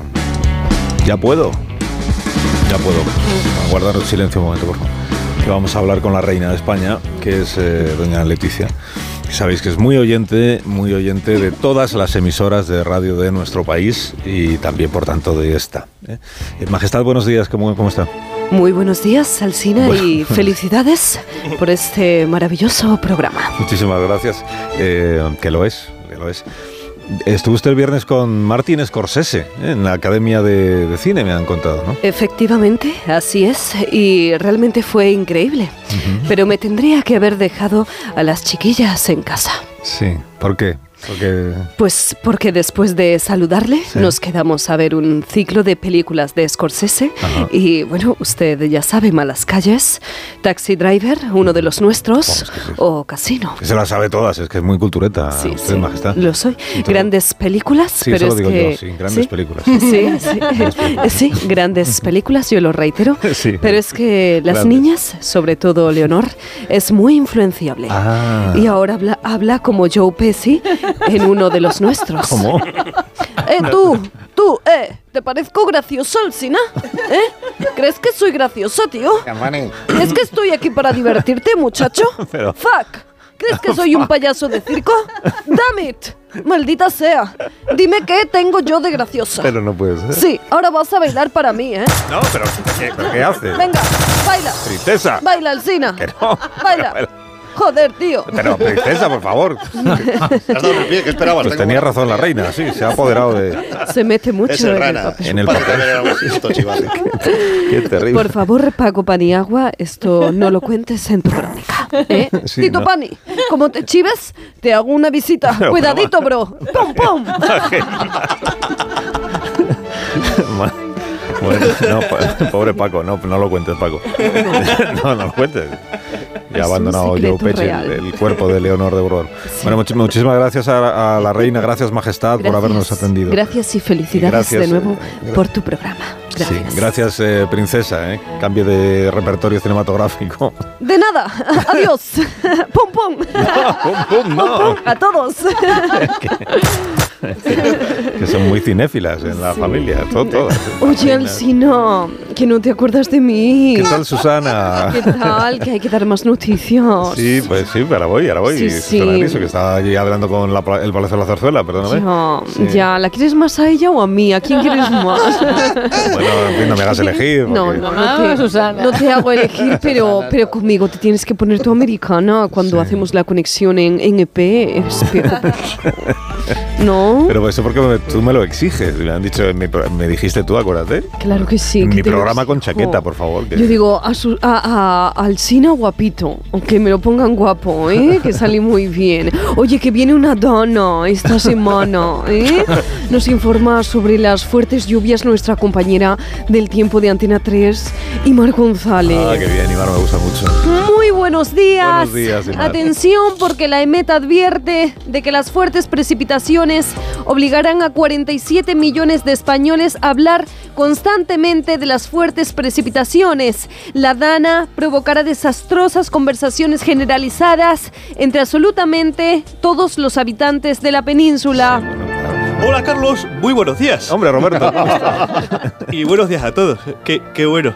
Oye, pues aquí tenemos este vídeo que nos envía Rubén de Cáceres, imágenes del cansino de su vecino en el ascensor, intentando romper un silencio incómodo hablándole de la lluvia. Qué bonito, ¿eh? Qué cabrón. Madre mía, madre mía, cómo llueve, ¿eh? ¿Cómo está lloviendo? ¿Cómo está lloviendo y peor que se va a poner? Oye, ahora esto le hace falta a los agricultores, ¿eh? Hace falta que llueva, hace falta como llueve, ¿eh? ¿Te das cuenta cuánto llueve? No se puede salir ¿eh? a la calle cuánto llueve. Madre mía, cómo llueve. Qué buen testimonio. Qué vídeo más maravilloso. Sí, por cierto, bueno. Alsina. Dime, Susana. ¿Sabes que se ha hablado muchísimo últimamente sobre el Gran Premio de Fórmula 1? Sí, claro, lo sé, Exacto. Lo acogerá la ciudad de Madrid, Madrid. en 2026. Y hace unas semanas nuestra presidenta Isabel Díaz Ayuso anunció que este evento deportivo supondrá, entre otras cosas, alrededor de 10.000 puestos de trabajo Sí. y traerá grandes beneficios económicos. ¿eh? Así que para conocer más detalles, ¿qué te parece si saludamos esta mañana a la señora Isabel Díaz Ayuso? Ah, sí, me parece bien, Presidenta Ajá. Isabel Díaz Ayuso. Muy buenos días, ¿cómo estaba? Muy buenos días, Elsina. Buenos días. Pues efectivamente, la Fórmula 1 lo va a petar, o sea, a petar de petar. La de pasta que va a entrar en la Comunidad de Madrid, pues madre mía, ¿eh? ¿No lo notas tú como madrileño? ¿No notas cómo entra? ¿Eh? ¿Te notas como con más dinero, Elsina? Pues no, o sea, vamos, que no sé, que no he mirado la cuenta, pero... ¿Y tú, Leo Harling, te lo notas? Tú que vives en Madrid, Sí, que te acabas de cambiar de piso, ¿eh? que todos nos hemos enterado de tu mudanza.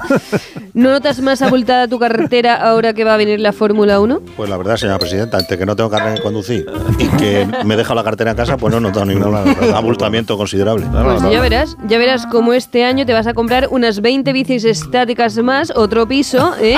y con los beneficios económicos que nos va a reportar la Fórmula 1, Otro pues ya ves tú. ¿eh? ¿Y tú, Goyo Jiménez? Otra, otra Yo visita. no sé dónde meter el dinero ya, presidenta. ¿Verdad? O sea, por favor, deje usted de hacerlo tan porque no Sí. sé qué hacer con la pasta. Pues, pues, va- pues a vas a viajar el doble en cuando venga la Fórmula 1, ¿eh? Ah, Eso de Cabo Verde, ¿no? Te vas a ir, vamos, a, a Cabo Verde tropical, o sea, si te apetece, Rosa, a, Cabo Rosa y a, y a todo. A Cabo Azul, que me gusta más, el color de la libertad. Oye, ¿y tú, Fran Montes? Hay Fran Montes, fruta allí. Fran ¿te ha entrado un bizum que flipas gracias a la Fórmula 1? ¿Sí o no? ¿Eh? Dice que no lo ha visto. Dice que no. Que no lo ha visto, pues, ¿no? pues es que me vais a tener que dar las gracias todos, hombre. ¿eh? Hasta el profesor Rodríguez Brown, que como afincado en Madrid, seguro que también le cae algo. Buenísima la Fórmula 1, a pesar del gobierno. Ya mismo, diario Marca. ¿Ves? Estáis todos contentísimos, ¿eh? Mm, sí, mira, Alsina. Dime, ya hemos empezado dígame, a organizarlo todo en IFEMA para el Gran Premio. Ajá. Tenemos ya la lista, eh, tenemos la lista ya parada en boxes para los coches. Ah, la, la parada en Ah, boxes eso, eso tan tenemos. pronto. Claro, sí, sí, sí. Sí, yo lo he entendido lo que ha querido usted decir. La ya tienen lista la parada en, en boxes, boxes para pa- los coches. eso es, sí. eso Y hay es. veces que el pinganillo va. Sí, me va, me va regulero, no, pero, pero, pero bien me Pero han contratado ya, el- ahí necesitan un equipo de ingenieros ¿no? para las... Mm, no. Bueno, de momento hemos mandado ya un especialista, a Esperanza Aguirre, Ah, ¿eh? Esperanza Aguirre. que ya sabes lo que le flipan los coches Sí, y bueno, sobre está- todo parado, sobre todo aparcarse. Las paradas en boxes. Alsina, Alcinita. Oiga, que está ahí, la señora ¿eh? Aguirre, buenos días. Mira, te digo que no hace falta ningún equipo de ingenieros, que yo sola me basto y me sobro, ¿eh? Soy como Joseba, el de Carglass, es P cambia, es P repara. Muchas gracias, expresidenta. De nada, aquí. Bueno, eh, presidenta Díaz Ayuso, que también se ha mostrado usted abierta, he visto acoger en Madrid, a a acoger los próximos Juegos Olímpicos de 2036. Exacto, si es que lo hago todo, ¿eh? O sea, es que madre mía, ¿eh? Ah, ¿Estáis dinero, con venga. ganas o no estáis con ganas? Estamos con, Con ganas, con, ganas, Con ganas, con ganas sí. de Juegos Olímpicos, de Fórmula 1, de todo, sí. Y los políticos además ya estamos introduciendo nuevas disciplinas olímpicas, como ¿Qué por dice? ejemplo, sí, el salto político. ¿Qué es, ¿Qué- qué es el salto político? Aquí estamos. Debería en el saberlo, ¿eh? Primer campeonato de salto político. Hace su entrada el atleta y político madrileño escandinavo. El presidente del gobierno, Petro Sanchovic Castellonic, con una técnica de pierna absolutamente depurada. Sanchovic está mirando en este momento, calienta. Atención porque está a punto de llamarle un productor de más de uno. Entra la llamada. Presidencia del gobierno, dígame.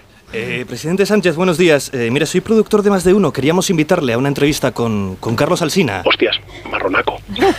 Atención a Pedro Sanchovic porque sabe que sus últimos Juegos Olímpicos están ya al caer y hay nervios. Recordamos que tiene a sus espaldas el récord total triple de salto político a la hora de saltarse entrevistas con Carlos Herrera, Federico Jiménez Los Santos y con Carlos Alsina en tiempos de pre-campaña electoral.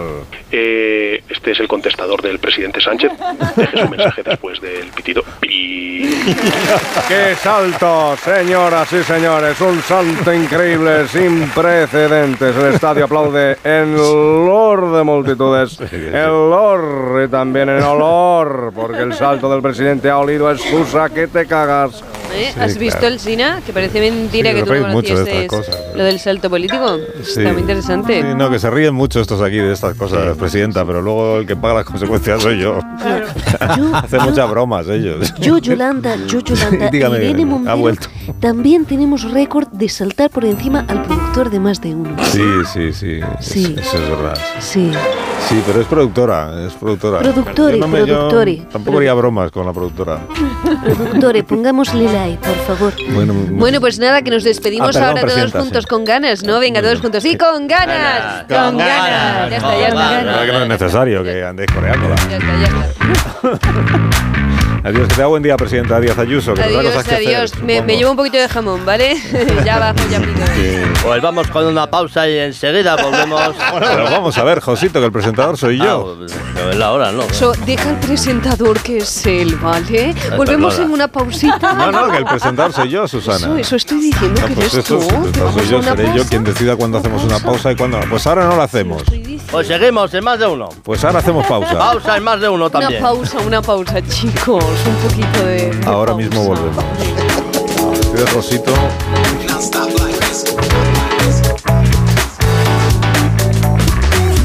Más de uno en Onda Cero. La mañana de la radio. Vamos, un poco más. Ya casi estamos conseguido. Tras la cuesta de enero, llega un febrero de oportunidades con los 10 días Nissan. Ven a tu concesionario Nissan del 2 al 13 de febrero y aprovecha las mejores ofertas para estrenar un Nissan con entrega inmediata. ¡Corre que se acaban! FM.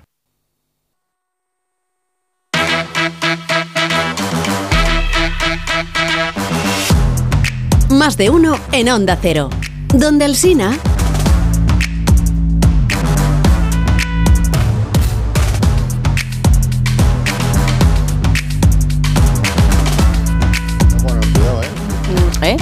¿Qué te gusta? churros. El churro, que te gustan los Pero churros. bueno, queréis dejar de hablar de comida. Que hoy no toca. Bien, Leo, es que no para. Están buenísimos los churros, sí, ya lo sé. Escúchame. Buenísimo todo. Muy, muy bueno. Muy buenos. meter unos rujitos. como se quiera. No, es que no he sido- no he sido consciente hasta el quinto. Un. Son de la mejor churrería de. España, que es un- la churrería de la calle Real. Aquí de Y una de las los mejores, porque sí quedas bien con, el resto. De la mejor churrería de España, eso he dicho. ¿eh? Una de las Sí. mejores. No, una de las mejores no.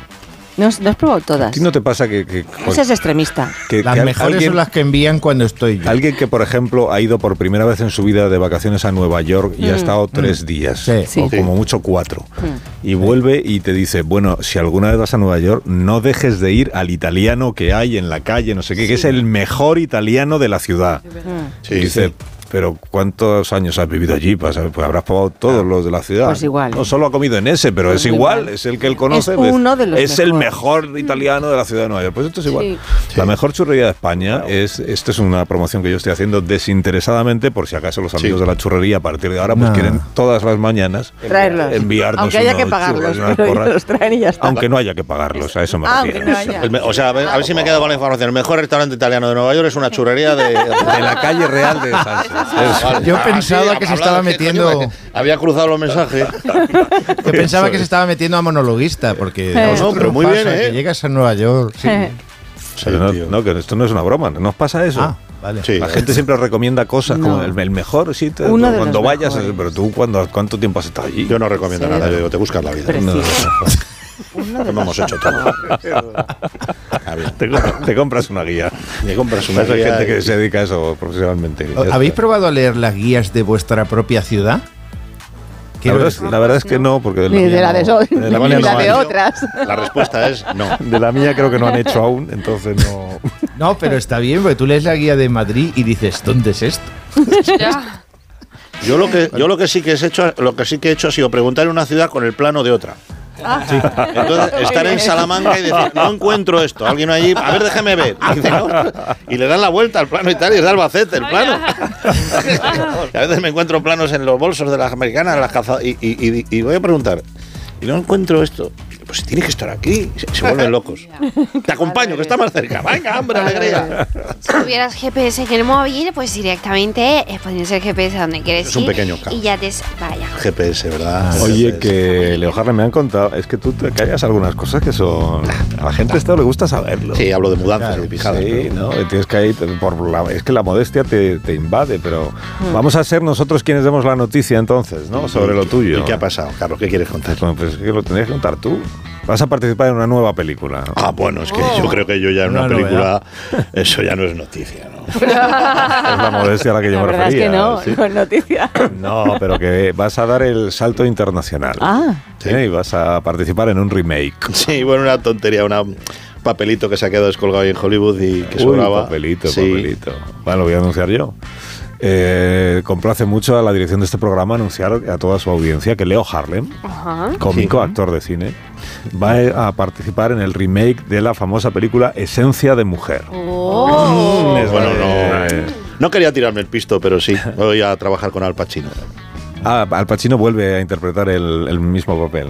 Pensé que lo ibas a hacer tú. No, Claro. sabes, Eh, uno de los hijos de, de Pacino se ha metido Sí. a estudiar en un máster de marquetería muy caro y el padre necesitaba una ayudita. Ya. Entonces la Universal ha dicho, pues venga, un remake, que ahora se va mucho. Entonces Al Pacino se ha subido al carro. Ya, pero tú, entonces tú a quién interpretas? Al, A la mujer. Al chavalito que va con Al Pacino en la película. Mm, Mira, mejor os ponemos pequeño adelanto y así lo comprobáis vosotros mismos, porque tenemos... ¿Te dejan poner un adelanto en la radio sin haber estrenado la película? Sí, hombre, si esto no lo van a escuchar. Si los no, de la no, Universal son más de escuchar Europa FM. Ah, bueno. Pues venga, en exclusiva, un fragmento del remake de Esencia de Mujer, la película que le hizo ganar a Al Pacino su único Oscar. Esencia de mujer. Con Al Pacino y Leo Harlem. Oh, vaya, ¿quién bebe con nosotros, Charles? ¿Por qué lo dice, coronel? Porque estoy percibiendo un suave aroma de agua y jabón. Dime qué ves, Charles. Seré ciego, pero mi olfato nunca me engaña. Es.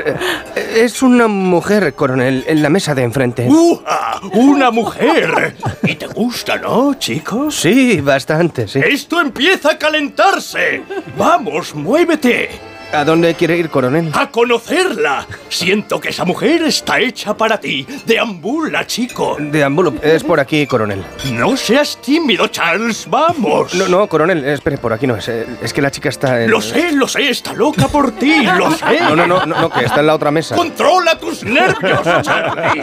Coronel, es que acabamos de pasar la mesa de la chica. Mi olfato nunca falla, chico. Deambula. no, no, si yo deambulo, pero es que la acabamos de pasar, co- coronel. El día en el que dejemos de mirar será el día en el que muramos, Charlie. Siento que esta chica está hecha para ti. Disculpe, señorita. ¿Le importa que le acompañemos? Coronel, coronel. Bueno, la verdad que yo estoy esperando a alguien.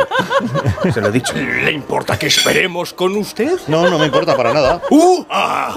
Coronel, esta no es la chica. Perdone a mi amigo Charlie. Es bastante cortado, ¿sabe? Detecto una fragancia en el aire.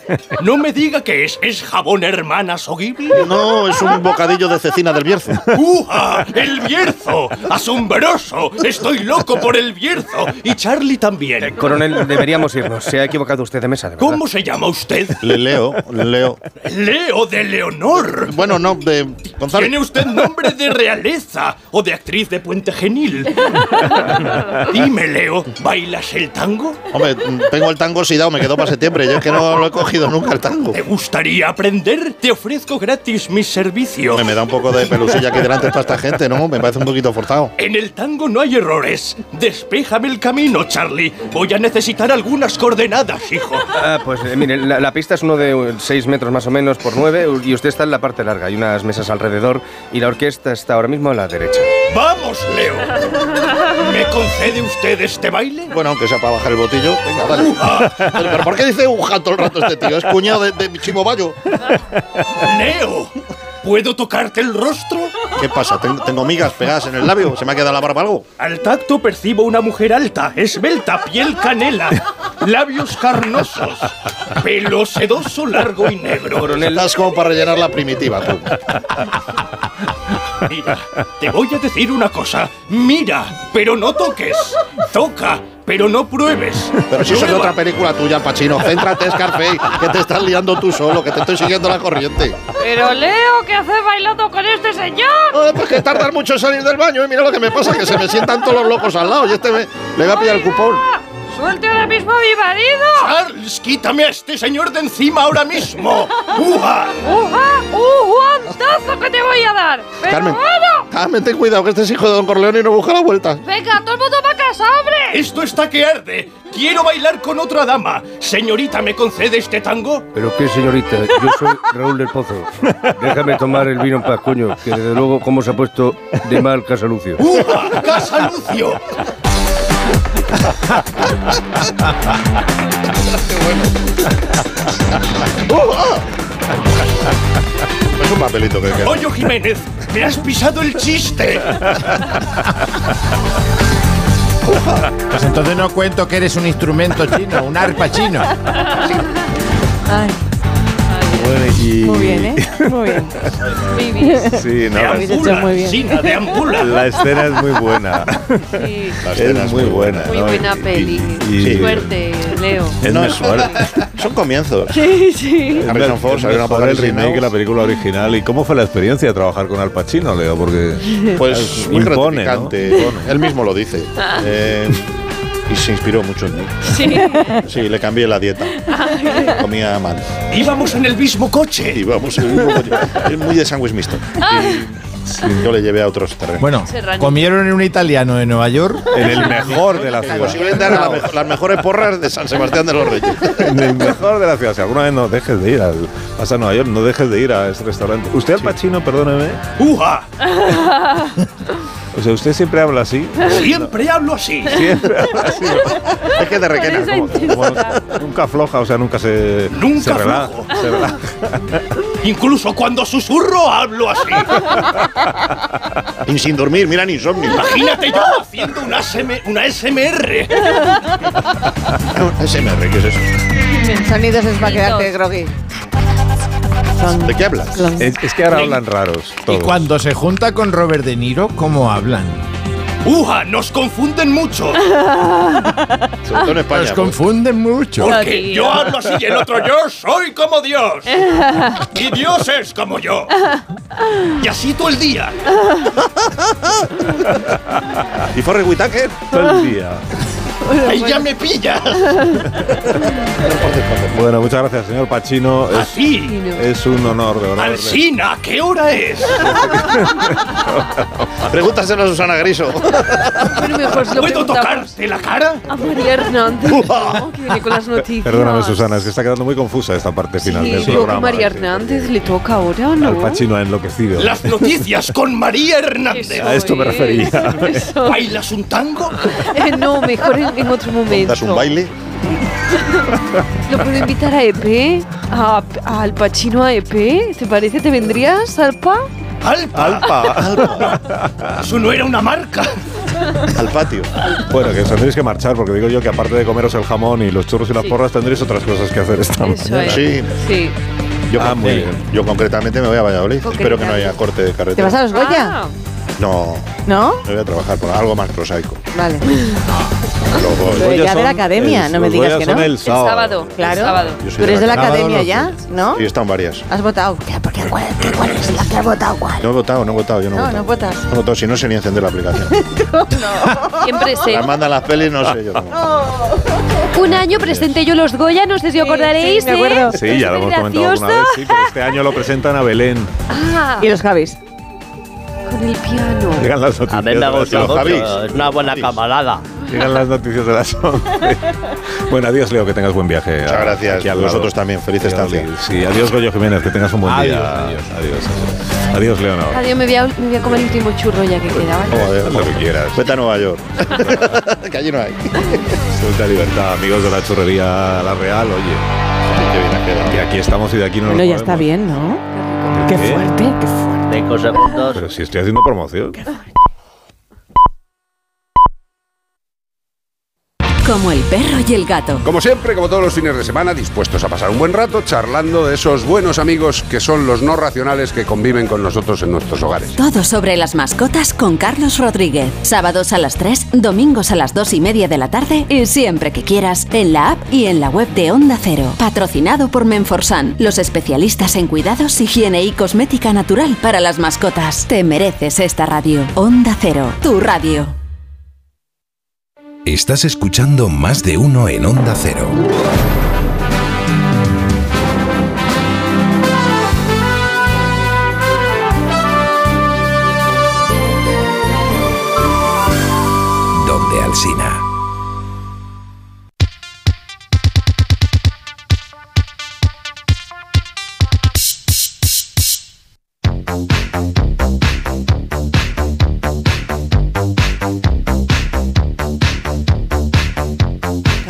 Suerte, ¿no? Ayer se averió el, el baño de un vecino y cuando fui a echarle una mano también comenzó a gotear el grifo del lavabo.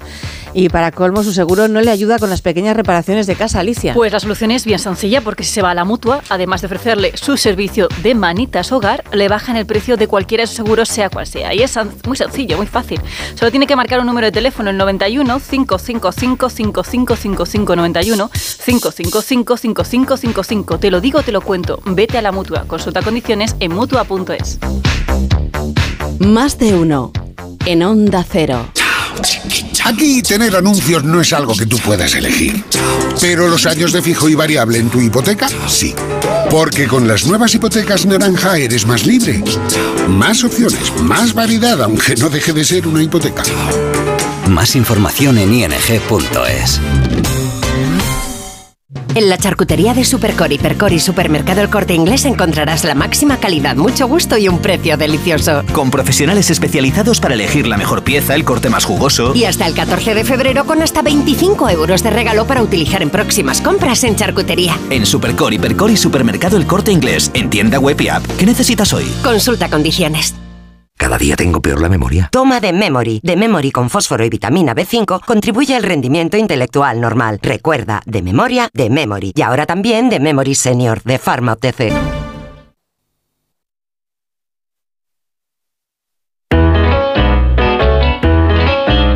Más de uno en Onda Cero. Donde Alsina.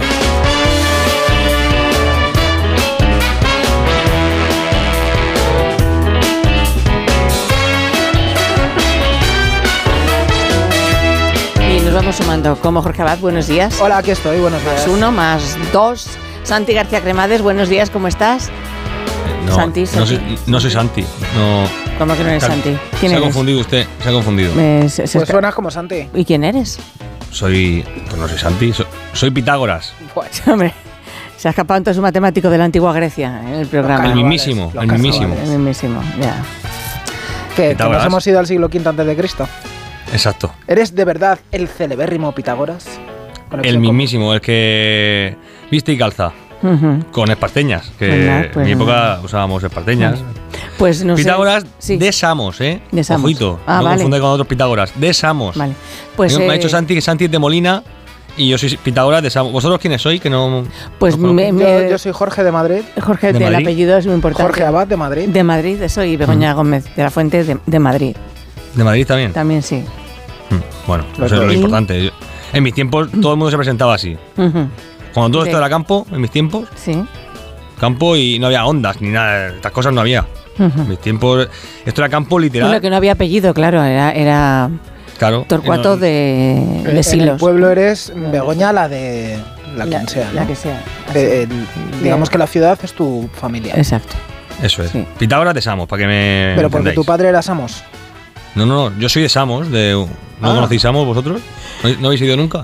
¿El que ¿Lo besamos? sí. Samos, buena- buenas matemáticas hay ahí. Buenas hipotenusas. madre Muy buena. Se produce buena hipotenusa, ¿no? Sí. Catetos también hay, pero bueno, eso en todos lados hay catetos. Pero es verdad que esto de la procedencia es, bueno, como tu amigo Tales de Tales de Mileto. Mm. No, no, no, no. A mí no, a mí no me mientas a, a tales, ¿eh? Que se me sube la hipotenusa y, y me, me pongo aquí. Tales de. Mileto. Ah, es- es- ¿A qué ha venido usted? Porque ya le voy a tratar de usted, porque no me, me está ya me está calentando. Em, que, que- ¿A qué ha venido más de uno? ¿A contarnos un teorema nuevo entonces o a qué? otro, teorema. No sé. ¿Uno nuevo? Pues sí, ya hice uno. A ver, yo tengo el teorema más famoso de todos los tiempos de la historia de las matemáticas. Atención, vamos a, a enunciar mi teorema, que ese- seguro que lo conocéis. Mano en pecho, Mano en pecho. Teorema de Pitágoras. un poco de rever ahí va. No pide usted mucho, que- demasiado. exigente. Para ser antiguo pide esto mucho. Me ha dicho. ah, Que no hay rever. no hay rever. Da La por suma- música. Ojo, no se interrumpen los teoremas, ¿eh? La suma de dos catetos cuadrados es la hipotenusa al cuadrado. En un triángulo. Rectángulo. Rectángulo. Rectángulo. Creo. Bien. Mm. ¿Sí? Ya está. Bien, bien. Vale. Es correcto, es correcto. He ahí mi teorema. Muy bien. ¿Y? O teorema, mi teorema. ¿Y, ¿Cómo que y? y después? Y después ya está. ¿Qué nos va a contar usted? No, bueno, es que yo lo especifico, esto del triángulo lo dejo ahí caer. Jorge de Madrid, Sí. Me, me ha dicho que es correcto, que es rectángulo. Era Mucha gente se confunde con esto del teorema. Estaba ¿eh? con el isósceles, pero no, sí, es un Sí. triángulo rectángulo bien. Los Simpsons pusieron ahí un chistecito. Triángulo isósceles. Pero, Pues no, ¿cómo- este pero ¿cómo rectángulo. Pitágoras va a conocer los Simpson? Me- Santi de Molina me ha dicho eso. Yo estoy documentado. Me- me- me- He viajado en el tiempo, pero no soy un indocumentado. Yo vengo con, con mis papeles. Resulta que hay muchas confusiones con mi teorema. Que es famoso el este de los catetos y la hipotenusa al cuadrado. Es famoso, es el trending topic de los teoremas, me han dicho. Pero la gente cuando habla de la suma de dos catetos cuadrados dicen, ah, es un programa de Tele5. No. Sé que A ti eso no te gusta. ¿no? No te Venga, gusta no. eso. Dale. A mí eso me ofende. Dos catetos cuadrados que son la hipotenusa al cuadrado, no, no cualquier cosa. Pero bueno, voy al grano, que me han dicho que aquí. Sí, por favor, que estamos época mal de solo- tiempo. Tenemos invitado Vale. además. Ah, sí. Sí, importante. Muy Mu- mucho. Dale, recuerdos. Mm, Con dos apellidos. Bueno, tiene, tiene tres realmente. Y procedencia también tendrá. También. Y es de Pamplona, Mm. no es de Madrid. Resulta que vengo a contaros una cosa que es dura para vuestros tiempos. En mis ver. tiempos ya la sabíamos. De hecho, tiene nombre: la coma pitagórica. Y es que la música actual que tenéis vosotros, que escucháis, está mal. ¿Cómo que está mal? Ya estamos. La música Está actual está mal. Lo de antes era siempre mejor. Sí. ¿Y por qué está mal? ¿Por la coma? Por la coma pitagórica, exactamente. He traído un instrumento, si me dais un poco aquí. sí, venga, va. El arpa. Dale. En mis tiempos no es El un arpa, no es un arpa, por favor. Eso, eso es de, de casta. Nosotros usábamos un instrumento monocorde. Ah. Una sola cuerda. Todo el día así, ¿eh? Una sola cuerda, teníamos. Nos daba para hacer ahí fracciones pitagóricas que no veas. Mira, nosotros teníamos la idea de que todo es número. Por tanto, si todo es número, los números se aplicarán también a la música. Correcto. Esta nota no sabíamos qué nombre tenía, pero sabíamos que era una nota. Siempre la tocabas y era la misma nota. Ahora le llamáis a esto un la, pero nosotros le decíamos nota. Y si la partes la cuerda en dos partes iguales, es decir, Dos la partes partes entre dos, Sí. nos dimos cuenta que la nota era la misma. Ah. Es decir, el la sigue siendo un la partiendo la cuerda por la mitad. Y decíamos, como todo es número, que era nuestro eslogan, ¿y si partimos ahora entre tres, que es el siguiente número? Pues el la lo partes entre tres y esa era otra nota musical. Anda. Ahora le llamáis vosotros la quinta. La quinta, no del buitre ni nada de esto, la, la quinta de notas. Es decir, si contáis una nota, después contáis cinco más. Es decir, la, si, me han dicho que se llama la siguiente, do, re y mi. Este es un mi. O sea, si yo toco esta, que es la original, La. y la parto entre tres, Sí. me quedo dos terceras partes, me sale una nota que es el mi. Y así dicen que inventamos el rock and roll. En la antigua.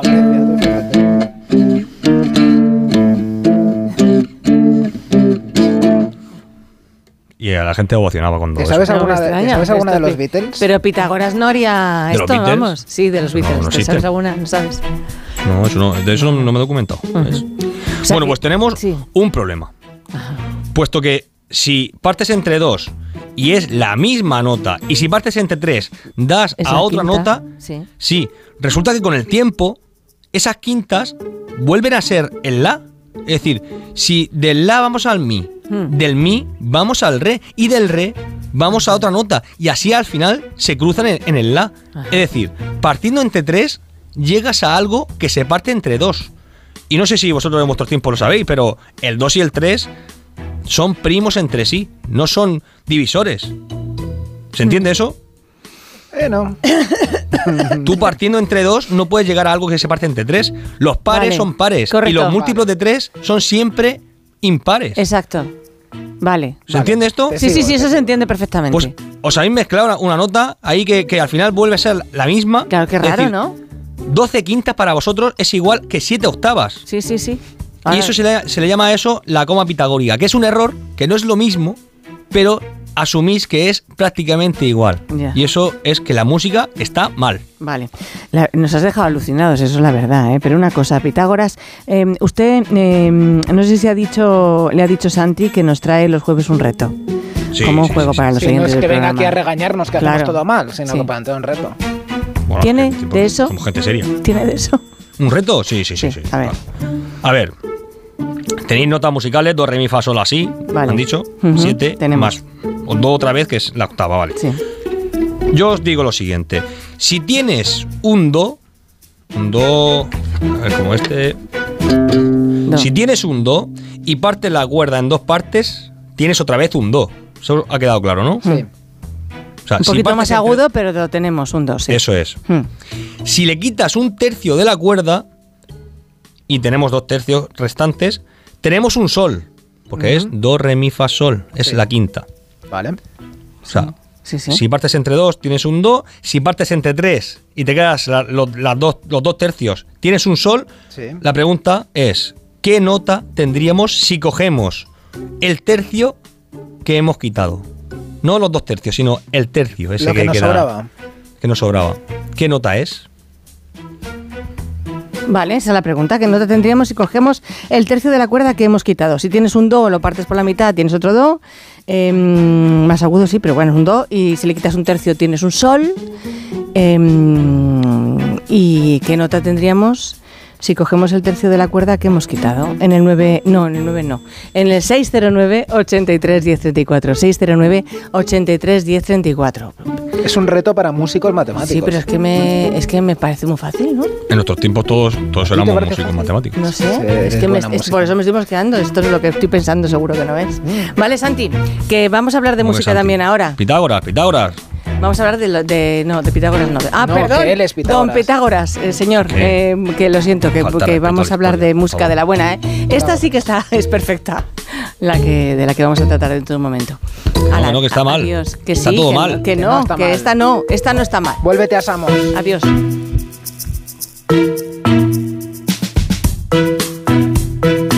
Más de uno en Onda Cero, donde Alsina. Hazte de legalitas en el 900 100 661 y siente el poder de contar con un abogado siempre que lo necesites. Y ahora, por ser oyente de Onda Cero, ahórrate un mes el primer año. Recuerda, 900 100 661. Los ofertones de fin de semana de Alcampo. Lomo de pez espada por solo 8,99 euros el kilo. ¿Qué? ¡Wow! En tu tienda web y app alcampo.es. Oferta disponible en Península y Baleares. Quiero explorar sin importarme cuándo volver el exterior.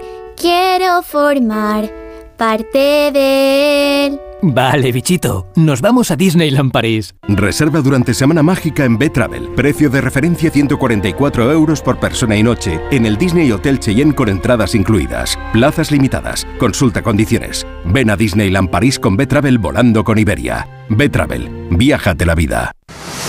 ¿Cansado? Revital. Tomando Revital por las mañanas recuperas tu energía, porque Revital contiene ginseng para cargarte las pilas y vitamina C para reducir el cansancio. Revital, de Pharma OTC. You are the one for me, for me, for me, formidable. Hoy con Endesa tienes una oferta formidable. Elige formidable energía con luz, gas y mantenimiento de gas y ahorra 620 euros en dos años. Disfruta de este ahorro directamente en tus facturas, porque todo Endesa es formidable. Contrata ya en el 876-0909, en los puntos de venta Endesa o en endesa.com y empieza a ahorrar. Noche de tos. Respira. Toma Herbetón Respir. Herbetón jarabe con extractos de pino y eucalipto es expectorante natural y antiinflamatorio pulmonar. Herbetón Respir. Consulte a su farmacéutico o dietista. Arranca una nueva edición de los premios Ponle Freno para reconocer las mejores iniciativas que hayan contribuido a promover la seguridad vial en nuestro país. Consulta las bases en ponlefreno.com y envía tu candidatura antes del 4 de marzo.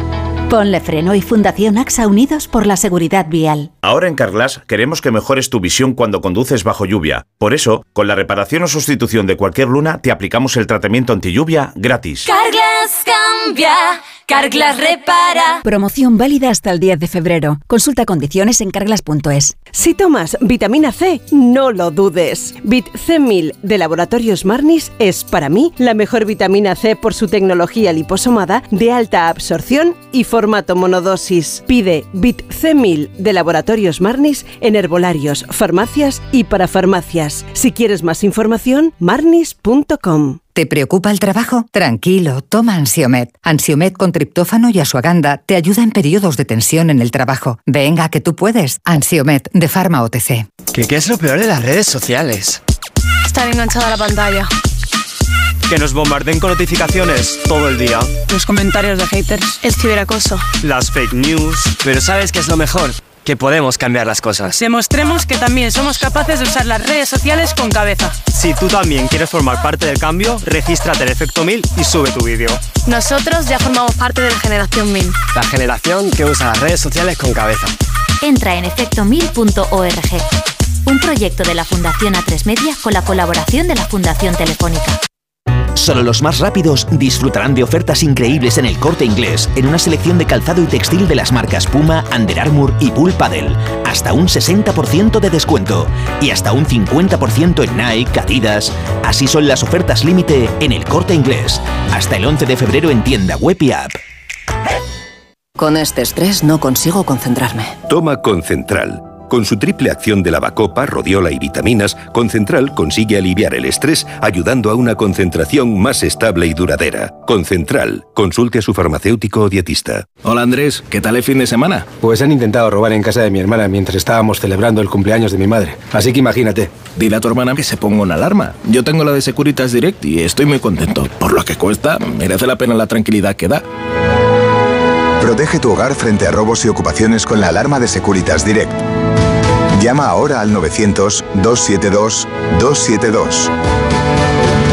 A ver esa foto, decir patata. ¡Hijolusa! Es que decir patata es decir hijolusa. Entre nuestra gran variedad encontrarás la patata perfecta para tu plato, siempre con la misma calidad. Patatas hijolusa. Empresa colaboradora del Plan 2030 de apoyo al deporte de base. En el sexo como en los toros hay que triunfar. Energisil Vigor con Maca estimula el deseo sexual y ahora consigue un efecto más rápido con Energisil Instant. ¿Un cóctel o un refresco? ¿Desayuno con zumo o café? Con la promo todo incluido de Costa no tienes que elegir.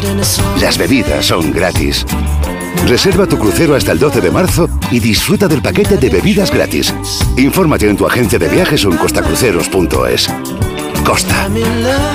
Tengo la memoria fatal, se me olvida todo. Si te falla la memoria, toma de Memory. De Memory con vitamina B5 contribuye al rendimiento intelectual. Y ahora para los más mayores, de Memory Senior de Pharma OTC.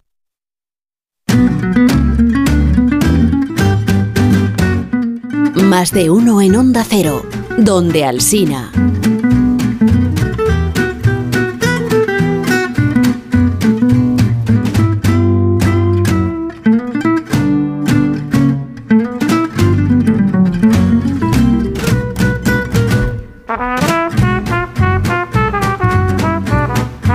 Estaba, el que era de Pamplona.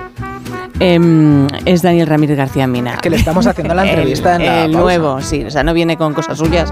Bueno, viene con cosas muy suyas, muy personales. ¿Cómo estás, Dani? ¿Qué tal? Pues un placer y, y- y un poco Un poco extraño raro, de- ¿no? de A esta hora A esta aquí. hora tan, eh, tan, Tan tardía. Tan tardía, tan Cuatro de horas más. Es la madrugada del programa, claro. ¿Cuántas veces has desayunado ya?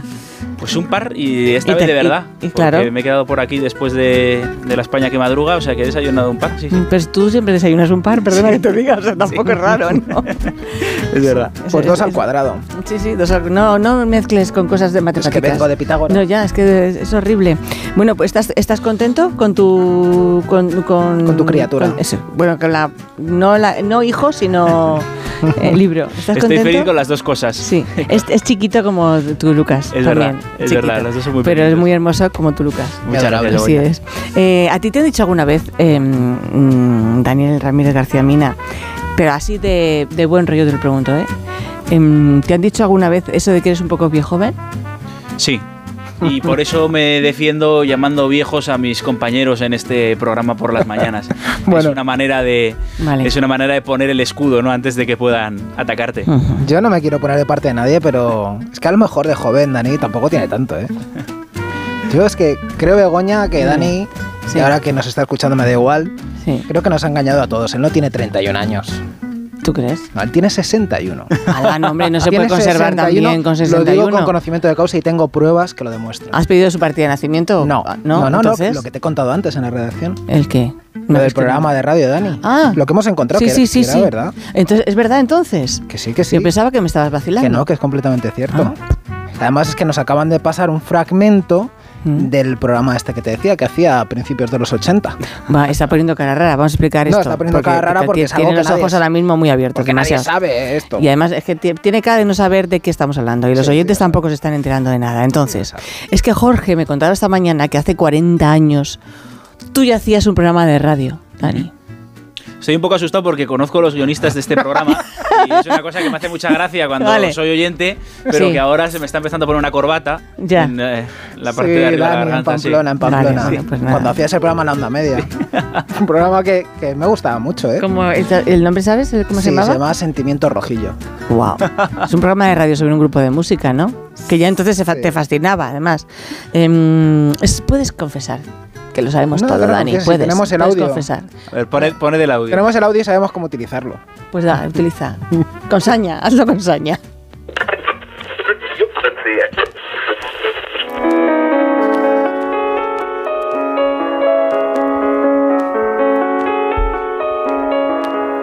En Radio Sentimiento Rojillo, La Hora del Escarabajo, con Daniel Ramírez García Mina.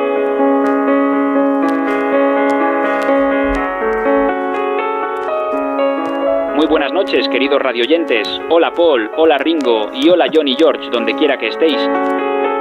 Bienvenidos a La Hora del Escarabajo.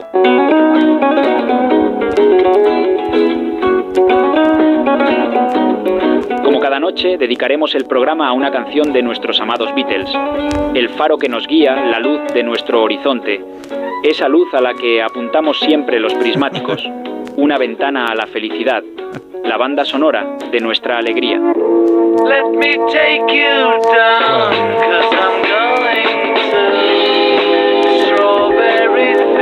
Seguro que a ti también te pasa, querido oyente. Tienes una canción de los Beatles para cada uno de tus mejores recuerdos. Si no es así, tienes mucha suerte. Aún te queda por vivir la locura feliz de descubrirlos. Hey Jude,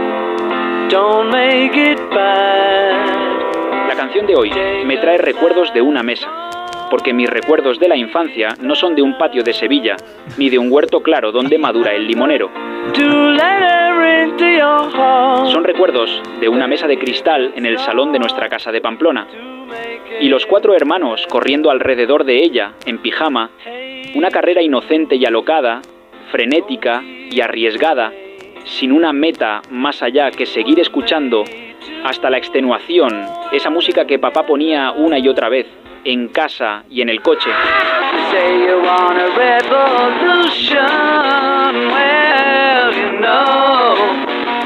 Las canciones de los Beatles nos resguardan en las cosas blancas de la existencia. En ellas todo suena inofensivo. En cualquier oído siempre son primavera. Y la canción de hoy es de las que hacen crecer las flores. Obladí, obladá. Seis sílabas para definir la felicidad. Espero que la disfrutes. Y si es corriendo, alrededor de una mesa, mejor que mejor.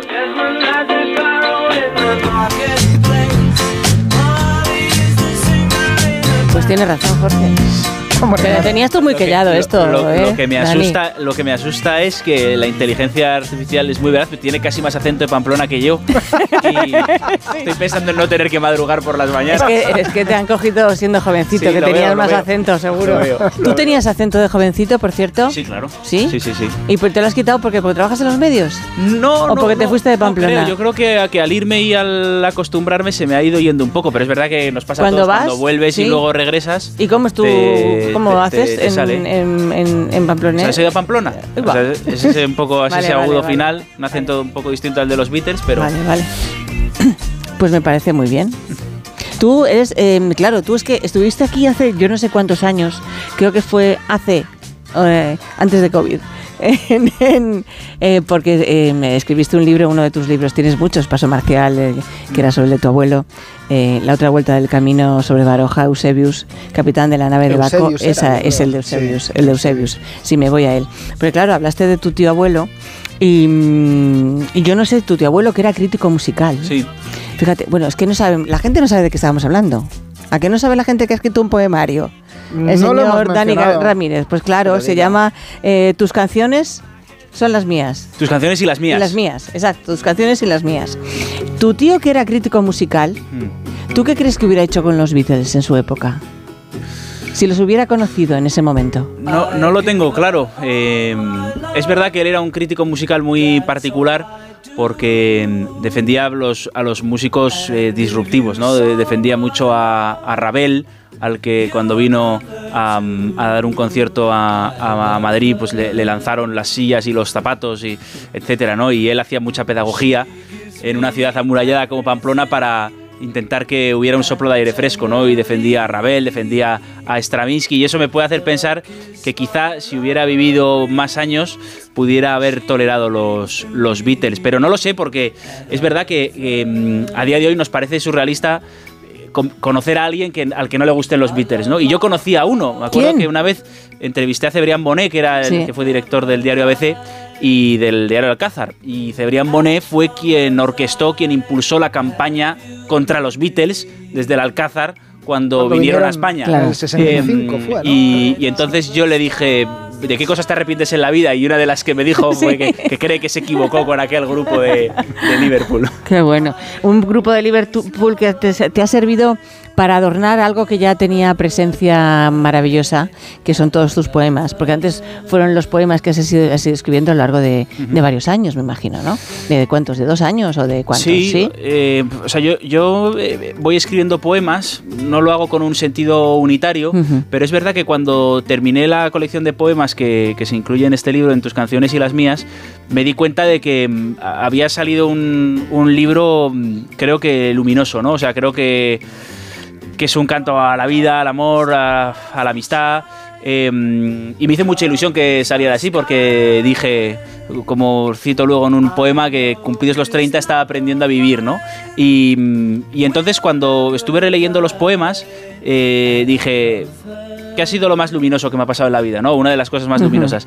Y digo, la música de los Beatles, ¿no? Porque las canciones de, de, los Beatles suelen traernos muy buenos recuerdos a todos, porque no son solo las canciones de los Beatles, sino los momentos de ese, de ese descubrimiento, ¿no? Que tiene que ver casi siempre eh, con nuestros padres, nuestros hermanos mayores, nuestros amigos mayores, ¿no?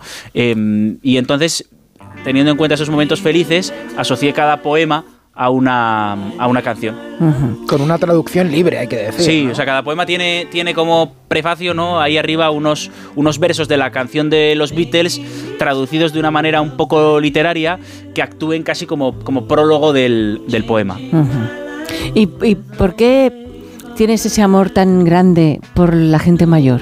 Sí. Por tus abuelos, por tu, mm, eh, por tu bisabuelo, Pablo. Sí y, por ese, ese, podcast que haces tan fantástico. Sí, lo de, centenarios. centenarios. Sí, que, se nota que, eso fue una idea de Alcina, debo decir. Ya, bueno, pues que te pilló el Pero es verdad que él, que él vio, ¿no? En, en, en, un libro anterior, en el Salvoconducto 19, que yo creo que él vio ya esa tara en mí, ¿no? De, de oye, este chaval, pese a ser tan joven, le gusta mucho eso, ¿no? Eh, bueno, no, no lo sé, la verdad que eh, yo siempre que he pensado si pudiera viajar o al futuro o al pasado, siempre he pensado que me gustaría más viajar al, al pasado, ¿no? El, el, futuro no me seduce mucho, quizá porque al ser periodista vas consumiendo el futuro en pequeñas dosis conforme van ocurriendo las cosas cada, día, ¿no? Al leerlas en la revista de, al leerlas en la revista de prensa, pero, pero no sé, el, el poder eh, hacer entrevistas, ¿no? De, y acercarte a, gente eh, que te lleva en zapatillas de casa los momentos que los libros de historia son como cosas muy grandilocuentes y poderlos conocer con una eh, microcamarita, que es un poco lo que hacéis vosotros aquí, ¿no? Eh, con, las, con vuestras ficciones sonoras que tienen que ver con el, con el pasado. A mí eso siempre me ha, me ha traído, me ha traído mucho, ¿no? Eh, y luego desde un punto de vista más emocional, creo que, que sí, que, que, los abuelos, los que tenemos la suerte de conocerlos, pues son una de las mejores cosas que nos, que nos pasa en la que nos pasa en la vida, ¿no? Hay un, hay un, hay un espacio eh, muy emocionante, que es la relación que se produce entre el abuelo y un nieto, porque en ese espacio caben cosas que no entran entre la relación entre ese abuelo y su hijo, ¿no? Y tu, y tu padre o, tu, o tu madre, ¿no? Y entonces yo he tenido la suerte de poder disfrutar mucho de ese espacio, lo sigo haciendo hoy con, con, con, mi abuelo materno, el último que me, que me queda, y, y entonces en este poemario, pues se ha dado esa circunstancia de que han salido varios poemas en, en, homenaje a los abuelos, que creo que es una cuestión universal, ¿no? Para, para todo el mundo. Sabes que la casa del abuelo Pablo mm. podría ser una canción. Sí. Por ejemplo, se van cayendo las casas del pueblo, pero esta sigue en pie como un milagro con sus mapas, sus arcones y su cruz, con su chimenea y sus viejos diarios. Podría ser una canción chulísima. Sí. estaría bien, ¿no? Que te... que mm, pudiéramos musicalizarlo. Que las pusieras, exacto. ¿Tú, tú, tú tocas? ¿Cantas? Pues eh, yo toco y canto eh, pobremente. Em, siempre he sido un poco la oveja negra. En, mi familia son todos músicos. Mira, ahora que has tenido la idea, pues cuando nos escuchen, a ver si se ponen manos a, manos a la obra y, hacemos algo, ¿no? Pero yo fui un desastre. Yo, la música me, me fascina y dejé el conservatorio muy pronto siendo niño. Eh, empecé tocando el violonchelo, que digo, joder, digo, ¿cómo me gustaría hoy saber tocar el violonchelo? ¿no? Y lo único que hacía era darle golpes por ahí cuando iba, no, no, ensayaba nada. Luego toqué el piano, también fue un fracaso absoluto porque me gustaba mucho estar corriendo por la calle, ¿no? jugando con, con, con, mis amigos, jugando al fútbol, jugando al tenis y, y, lo, y, lo, dejé. Luego ya más mayor aprendí a tocar la guitarra, me gusta eh, cantar pero, pero, pero soy un poco oveja negra en ese sentido. Hay un poco, perdona, de, nostalgia también. Nostalgia bonita y bien entendida, pero ¿no? El recuerdo de cuando eras niño y ver a otros chicos jóvenes ahora que te sorprenden, incluso de tu propio paso del tiempo. Sí, o sea, yo creo que. Mira, una, una vez eh, eh, haciendo una entrevista a, José Luis Garci, me dijo: Yo no tengo mundo interior, yo tengo mundo anterior. Y, y me pareció una, un hallazgo eh, que, puede unirnos a muchos y yo, yo me siento muy identificado con eso. Es verdad que la poesía en general Em, suele tener más de, mirada al pasado que, de mirada al futuro. O sea, creo que, que los poemas, incluso los que no sean nostálgicos, se, construyen con cosas que hemos, que hemos vivido, ¿no? Y, quizá, y quizá tenga que ver con eso esa percepción que tienes, Jorge. Eh, ¿Me permitís que haga un... que Frank quiere que paremos, ah. que, que, es que se está emocionando. Eh, un momento y luego seguimos con la entrevista. Es que como hay confianza contigo, Dani, pues te podemos parar sin problema.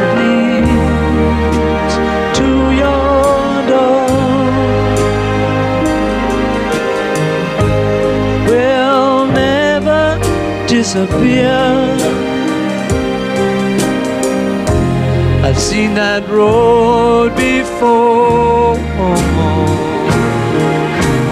Más de uno en Onda Cero, donde Alsina. ¿Un cóctel o un refresco? ¿Desayuno con zumo o café? Con la promo todo incluido de Costa no tienes que elegir. Las bebidas son gratis.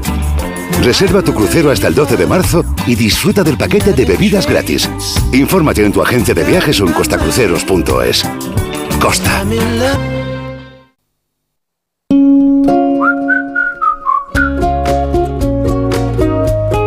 Seguro que el número al que más llamas es el de legalitas, claro. Le pregunto a Alicia, ¿no? Como sus abogados te ayudan siempre a resolver todos tus asuntos legales, no puedes parar de llamar. Un día te ayudan a reclamar una factura, otro te redactan un contrato de alquiler, otro te asesoran en temas fiscales. ¿Y tú, eres de legalitas? Llama al 900-100-661 y siente el poder de contar con un abogado siempre que lo necesites. Y por ser oyente de Onda Cero, ahórrate un mes el primer año. Más de uno.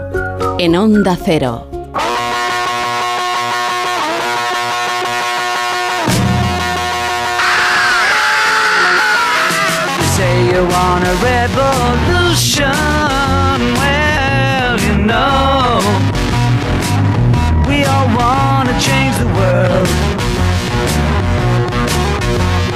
Tell me that it's evolution, well, know.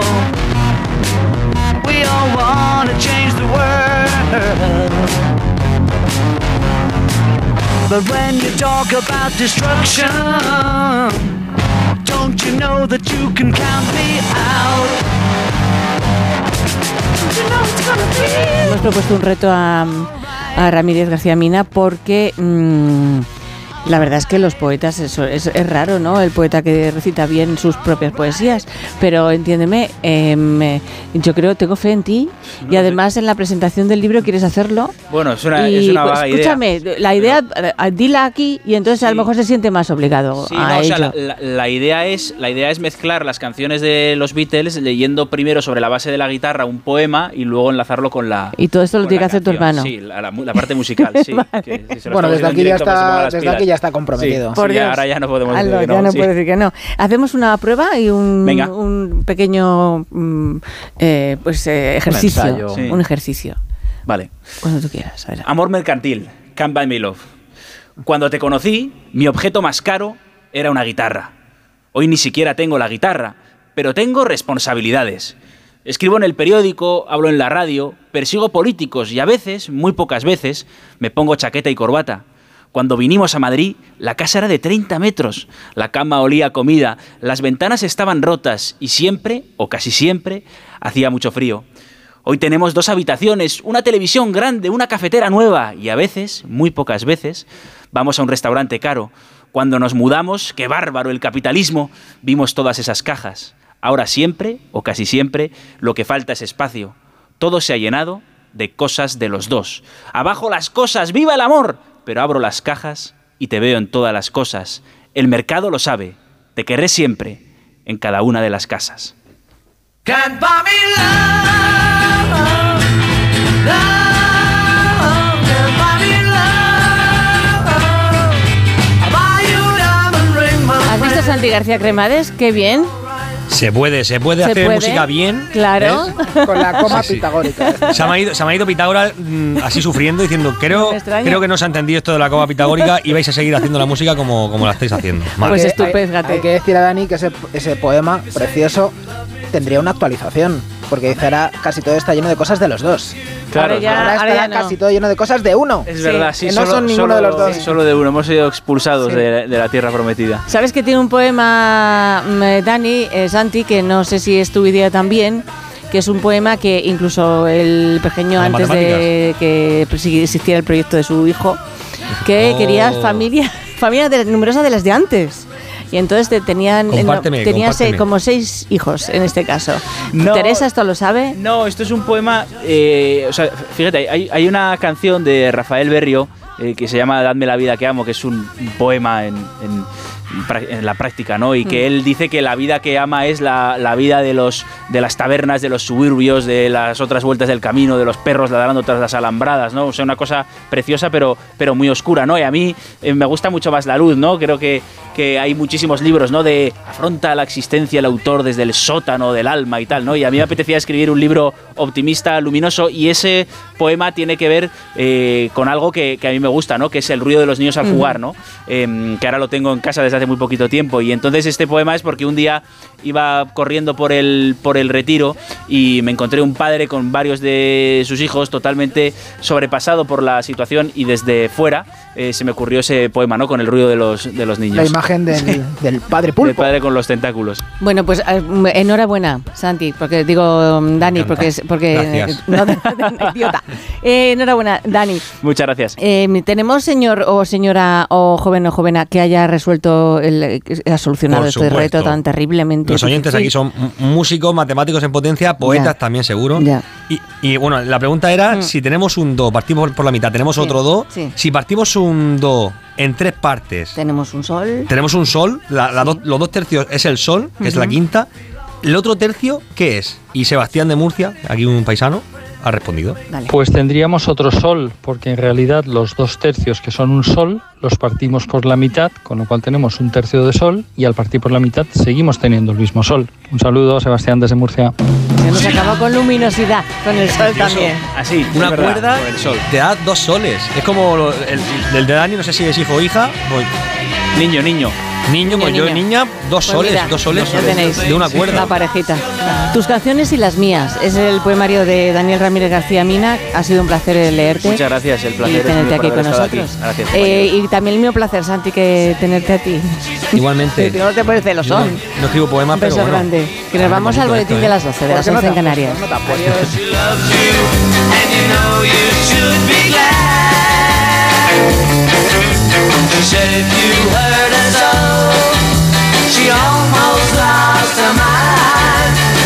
now she says she knows you're not the hurting kind. She said she loves you. Más de uno en Onda Cero, donde Alsina. Eliges entre decenas de emisoras.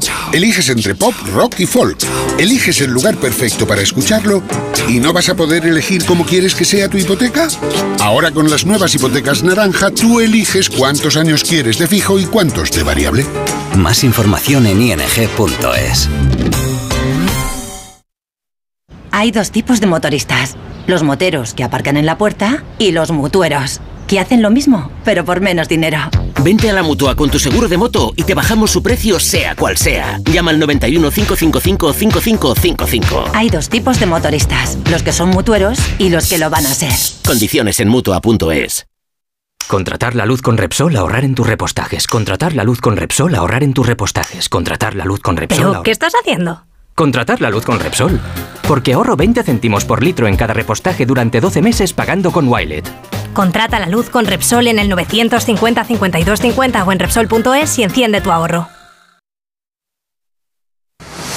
¿Cansado? Revital. Tomando Revital por las mañanas recuperas tu energía, porque Revital contiene ginseng para cargarte las pilas y vitamina C para reducir el cansancio. Revital, de Pharma OTC.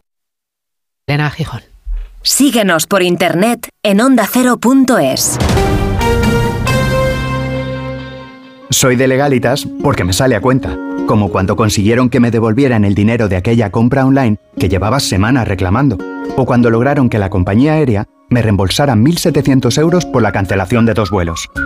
Hazte de legalitas en el 900 100 661 y siente el poder de contar con un abogado siempre que lo necesites. Y ahora, por ser oyente de Onda Cero, ahórrate un mes el primer año. Solo los más rápidos disfrutarán de ofertas increíbles en el corte inglés. 15% de descuento adicional en grandes electrodomésticos, Bosch, LG y Fagor. Una ocasión única. Consulta modelos en promoción. Así son las ofertas límite en el corte inglés. Hasta el 11 de febrero en tienda web y app. Hoy estamos en Vigo. Yo este plato no, no lo volvería a pedir. Es lo más horrible que he visto en mi vida. No me faltes al respeto, por favor. Guapa. Así no te voy a contestar. Yo me levanto y me voy. Hacer mal por hacer mal. Batalla de restaurantes. Nuevo programa, esta noche a las diez y media en La Sexta. Ya disponible solo en A3 Player. Y es que vas mirando por la ventanilla del bus o estás en una terracita tomando algo y te vienen vacas a la cabeza. Y no, estas vacas, sino estas. En Halcón Viajes sabemos lo que te pasa. Más de 50 años y millones de viajeros hacen que sepamos las vacas que tienes en la cabeza. Ocho días recorriendo Praga, Budapest y Viena desde 865 euros. Halcón Viajes, sabemos de viajeros. Pensar a lo grande no es buscar un espacio donde guardar tus facturas. Es tener tus facturas digitales siempre a mano. Con Orange Empresas dispones de factura electrónica para ayudarte a digitalizar tu proceso de facturación y reducir tus tareas administrativas. Las cosas cambian y con Orange Empresas tu negocio también. Llama al 1414. Esto es un mensaje para todos aquellos que te dijeron que no podías cambiar el mundo. Ahora sí puedes gracias al efecto ser humano, un superpoder que nos convierte en la única especie capaz de revertir el daño que causamos al planeta y frenar el hambre y la pobreza. Es hora de utilizar este nuevo poder. Descubre cómo hacerlo con manos unidas en efectoserhumano.org. ¿Cansado de toser? Toma Herbetón Respire. Herbetón jarabe con extracto de pino y eucalipto espectora y reduce el espasmo bronquial. Herbetón Respire. Consulte a su farmacéutico o dietista. Hola Andrés, ¿qué tal el fin de semana? Pues han intentado robar en casa de mi hermana mientras estábamos celebrando el cumpleaños de mi madre. Así que imagínate. Dile a tu hermana que se ponga una alarma. Yo tengo la de Securitas Direct y estoy muy contento. Por lo que cuesta, merece la pena la tranquilidad que da. Protege tu hogar frente a robos y ocupaciones con la alarma de Securitas Direct. Llama ahora al 900-272-272. En Alquiler Seguro sabemos que cada cliente es único. Por eso estamos orgullosos de ser la primera empresa del sector en recibir la certificación AENOR de compromiso con las personas mayores. Horario preferente, más de 50 oficinas a tu disposición, gestores especializados y mucho más para que la edad no sea un obstáculo en tu alquiler. Alquiler Seguro, la revolución del alquiler. En el sexo como en los toros hay que triunfar. Energisil Vigor con Maca estimula el deseo sexual y ahora consigue un efecto más rápido con Energisil Instant. Soy de legalitas porque cuando no sé qué hacer me dan soluciones. Como cuando pagaba IBI de más por una valoración catastral incorrecta y me ayudaron a recuperar 4.000 euros. O cuando me explicaron cómo contratar a la persona que cuida a mis padres. Hazte de legalitas en el 900 y siente el poder de contar con un abogado siempre que lo necesites.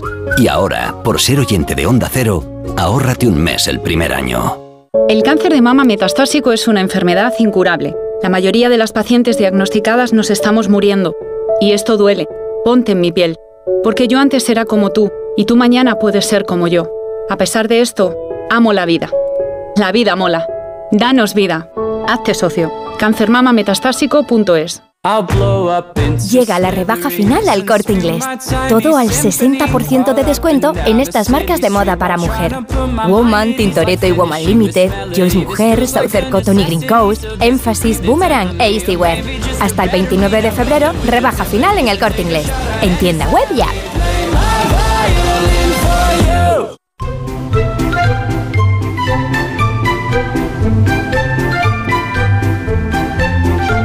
Más de uno en Onda Cero. Donde el Sina.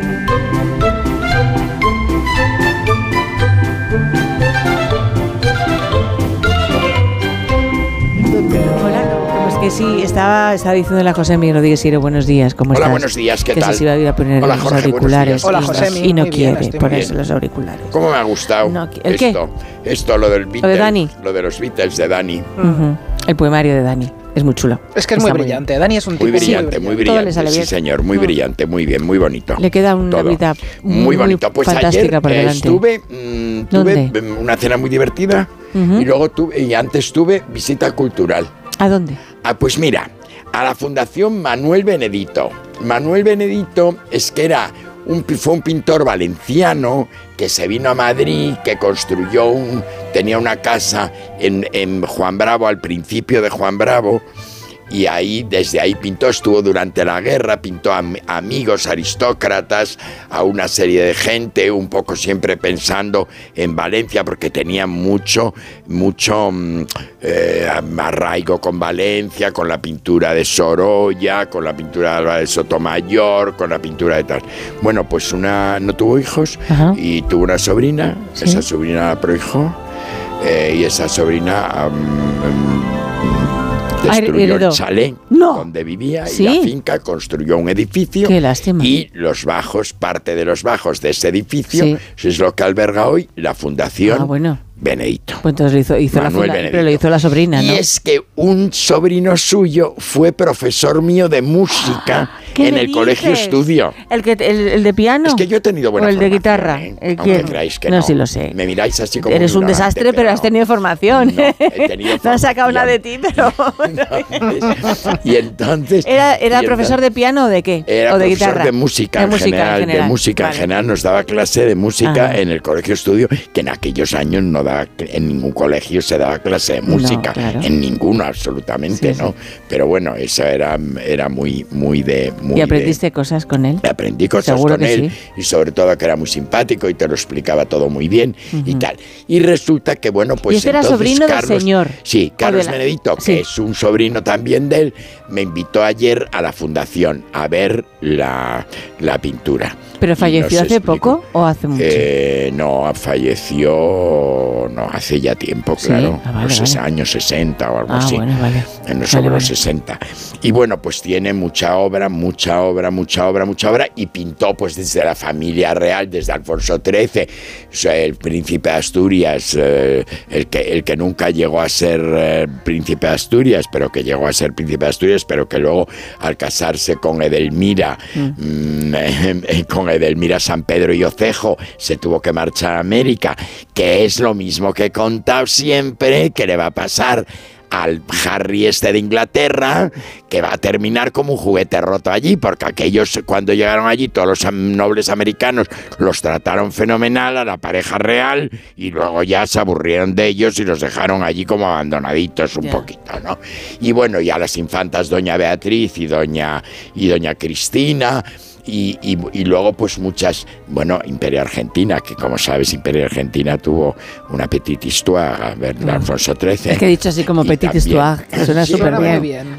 Suena chulo. Sí. Decir Suena petit bonito, ¿no histoire, así parece? en francés, que suena Bueno, la bien. pintura de Manuel Benedito está muy viva ahí porque sencillamente porque, claro, ese legado que hoy eh, está en un sitio tan cómodo como eh, la calle Juan Bravo número 4, Pues sí, pues es muy fácil de llegar, muy fácil de visitar y muy bonito. Me gustó una barbaridad. Vale, ¿me dejas ver el, el- Te lo este- dejo, no te lo regalo No, porque yo ah, ya bueno. he visto la obra Vale. y ya he visto, he visto todas las señoras mm, a las que pintó y todos los paisajes que hizo y todo. Ya, ya, Así que nada, es que no sé por qué me he puesto en este sitio hoy. No lo sé, te, te gustaba estar cerca de mí, pero yo creo que te has enfadado por Ya algo y entonces te has alejado. Pues Ya lo tienes vuelvo ahí. a es un poco escuela Sorolla, es un poco escuela Sorolla. Sí. Claro, claro, claro, recuerda mucho. Sí, sí. Recuerda mucho, estuvo en Roma también, estuvo en Fíjate. Roma el pintor Cualquiera diría que es de Sorolla. y, y tiene, tiene influencia, tiene mucha influencia de muchos pintores, claro. Lo hace Así muy bien. nada. ¿Y qué tal? Muy bien. Pues todo lo demás fenomenal, todo muy bien y todo... mm, La comida bien. La eh, comida, no, tuve cena, Ah, no cena. tuve que la comida comí en mi casa, pero la cena eh, muy bien. Estuve en casa de unos amigos y sobre todo eh, que lo organizaron fenomenal, porque no había servicio y ya te tienes que dar cuenta que hay que empezar a vivir un poco, eh, un poco más cómodamente en el, en el fondo. No, sea, sí que es verdad. inco- incomoda el sin servicio. complicación, sin complicación, sin complicaciones, Vale. ¿comprendes? O sea que- O sea, pones un buffet y la gente se pone la Que se sirva lo que directamente, claro. se sirva.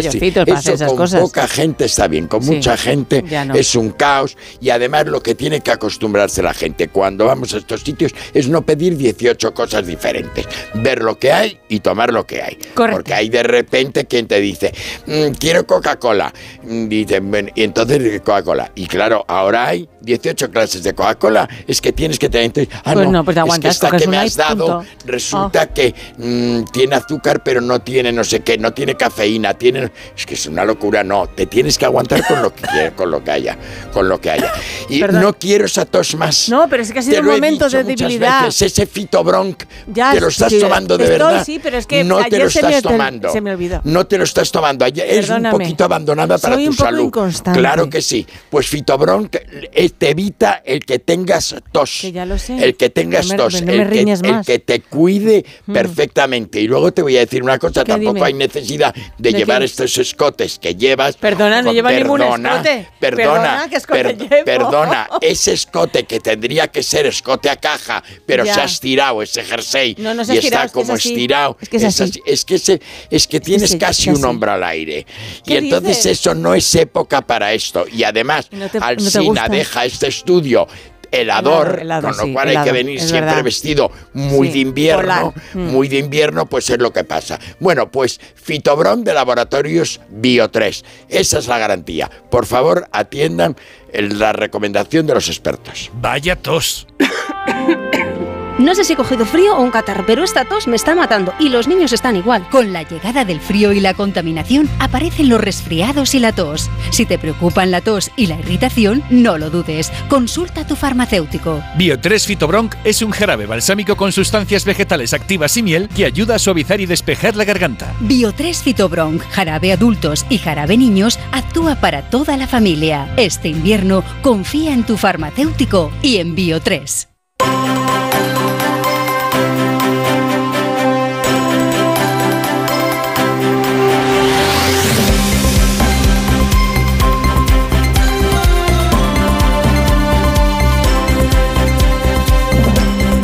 ¿Qué plan de vida tienes, José, entonces? Uh, no Una tienes agenda, Tienes una un agenda. minuto. hoy tengo una comida en el cuenco de Pepa. Sí. Primer punto. Con los cuatro, somos los cuatro ases que vamos a comer ahí. Sí. Invitación, que hoy no me toca a mí. No, hoy no- hoy no. los cuatro ases. Luego tengo. mm, ¿Qué tengo? Tienes la agenda Ah, del móvil. Tengo que ir ¿A a, a Laure Rementería, a mi, a mi oftalmólogo, porque presenta su fundación, algo Ah, de su fundación, que que, ya te lo malito o contaré. algo. No, no, Vale, no, estoy no, no. perfectamente. Vale. Y a continuación de ahí tengo que estar un momento nada más, porque previamente había aceptado un cumpleaños con máscara. Sí. Uy, pero y bueno, no vas a ir. máscara. Tengo que llevar Ah, máscara. máscara, madre Sí, mía. no tengo que disfrazarme, tengo que No. llevar máscara. Entonces, tengo unas máscaras de, de Venecianas. Venecia, de Venecia, y me he estado probando.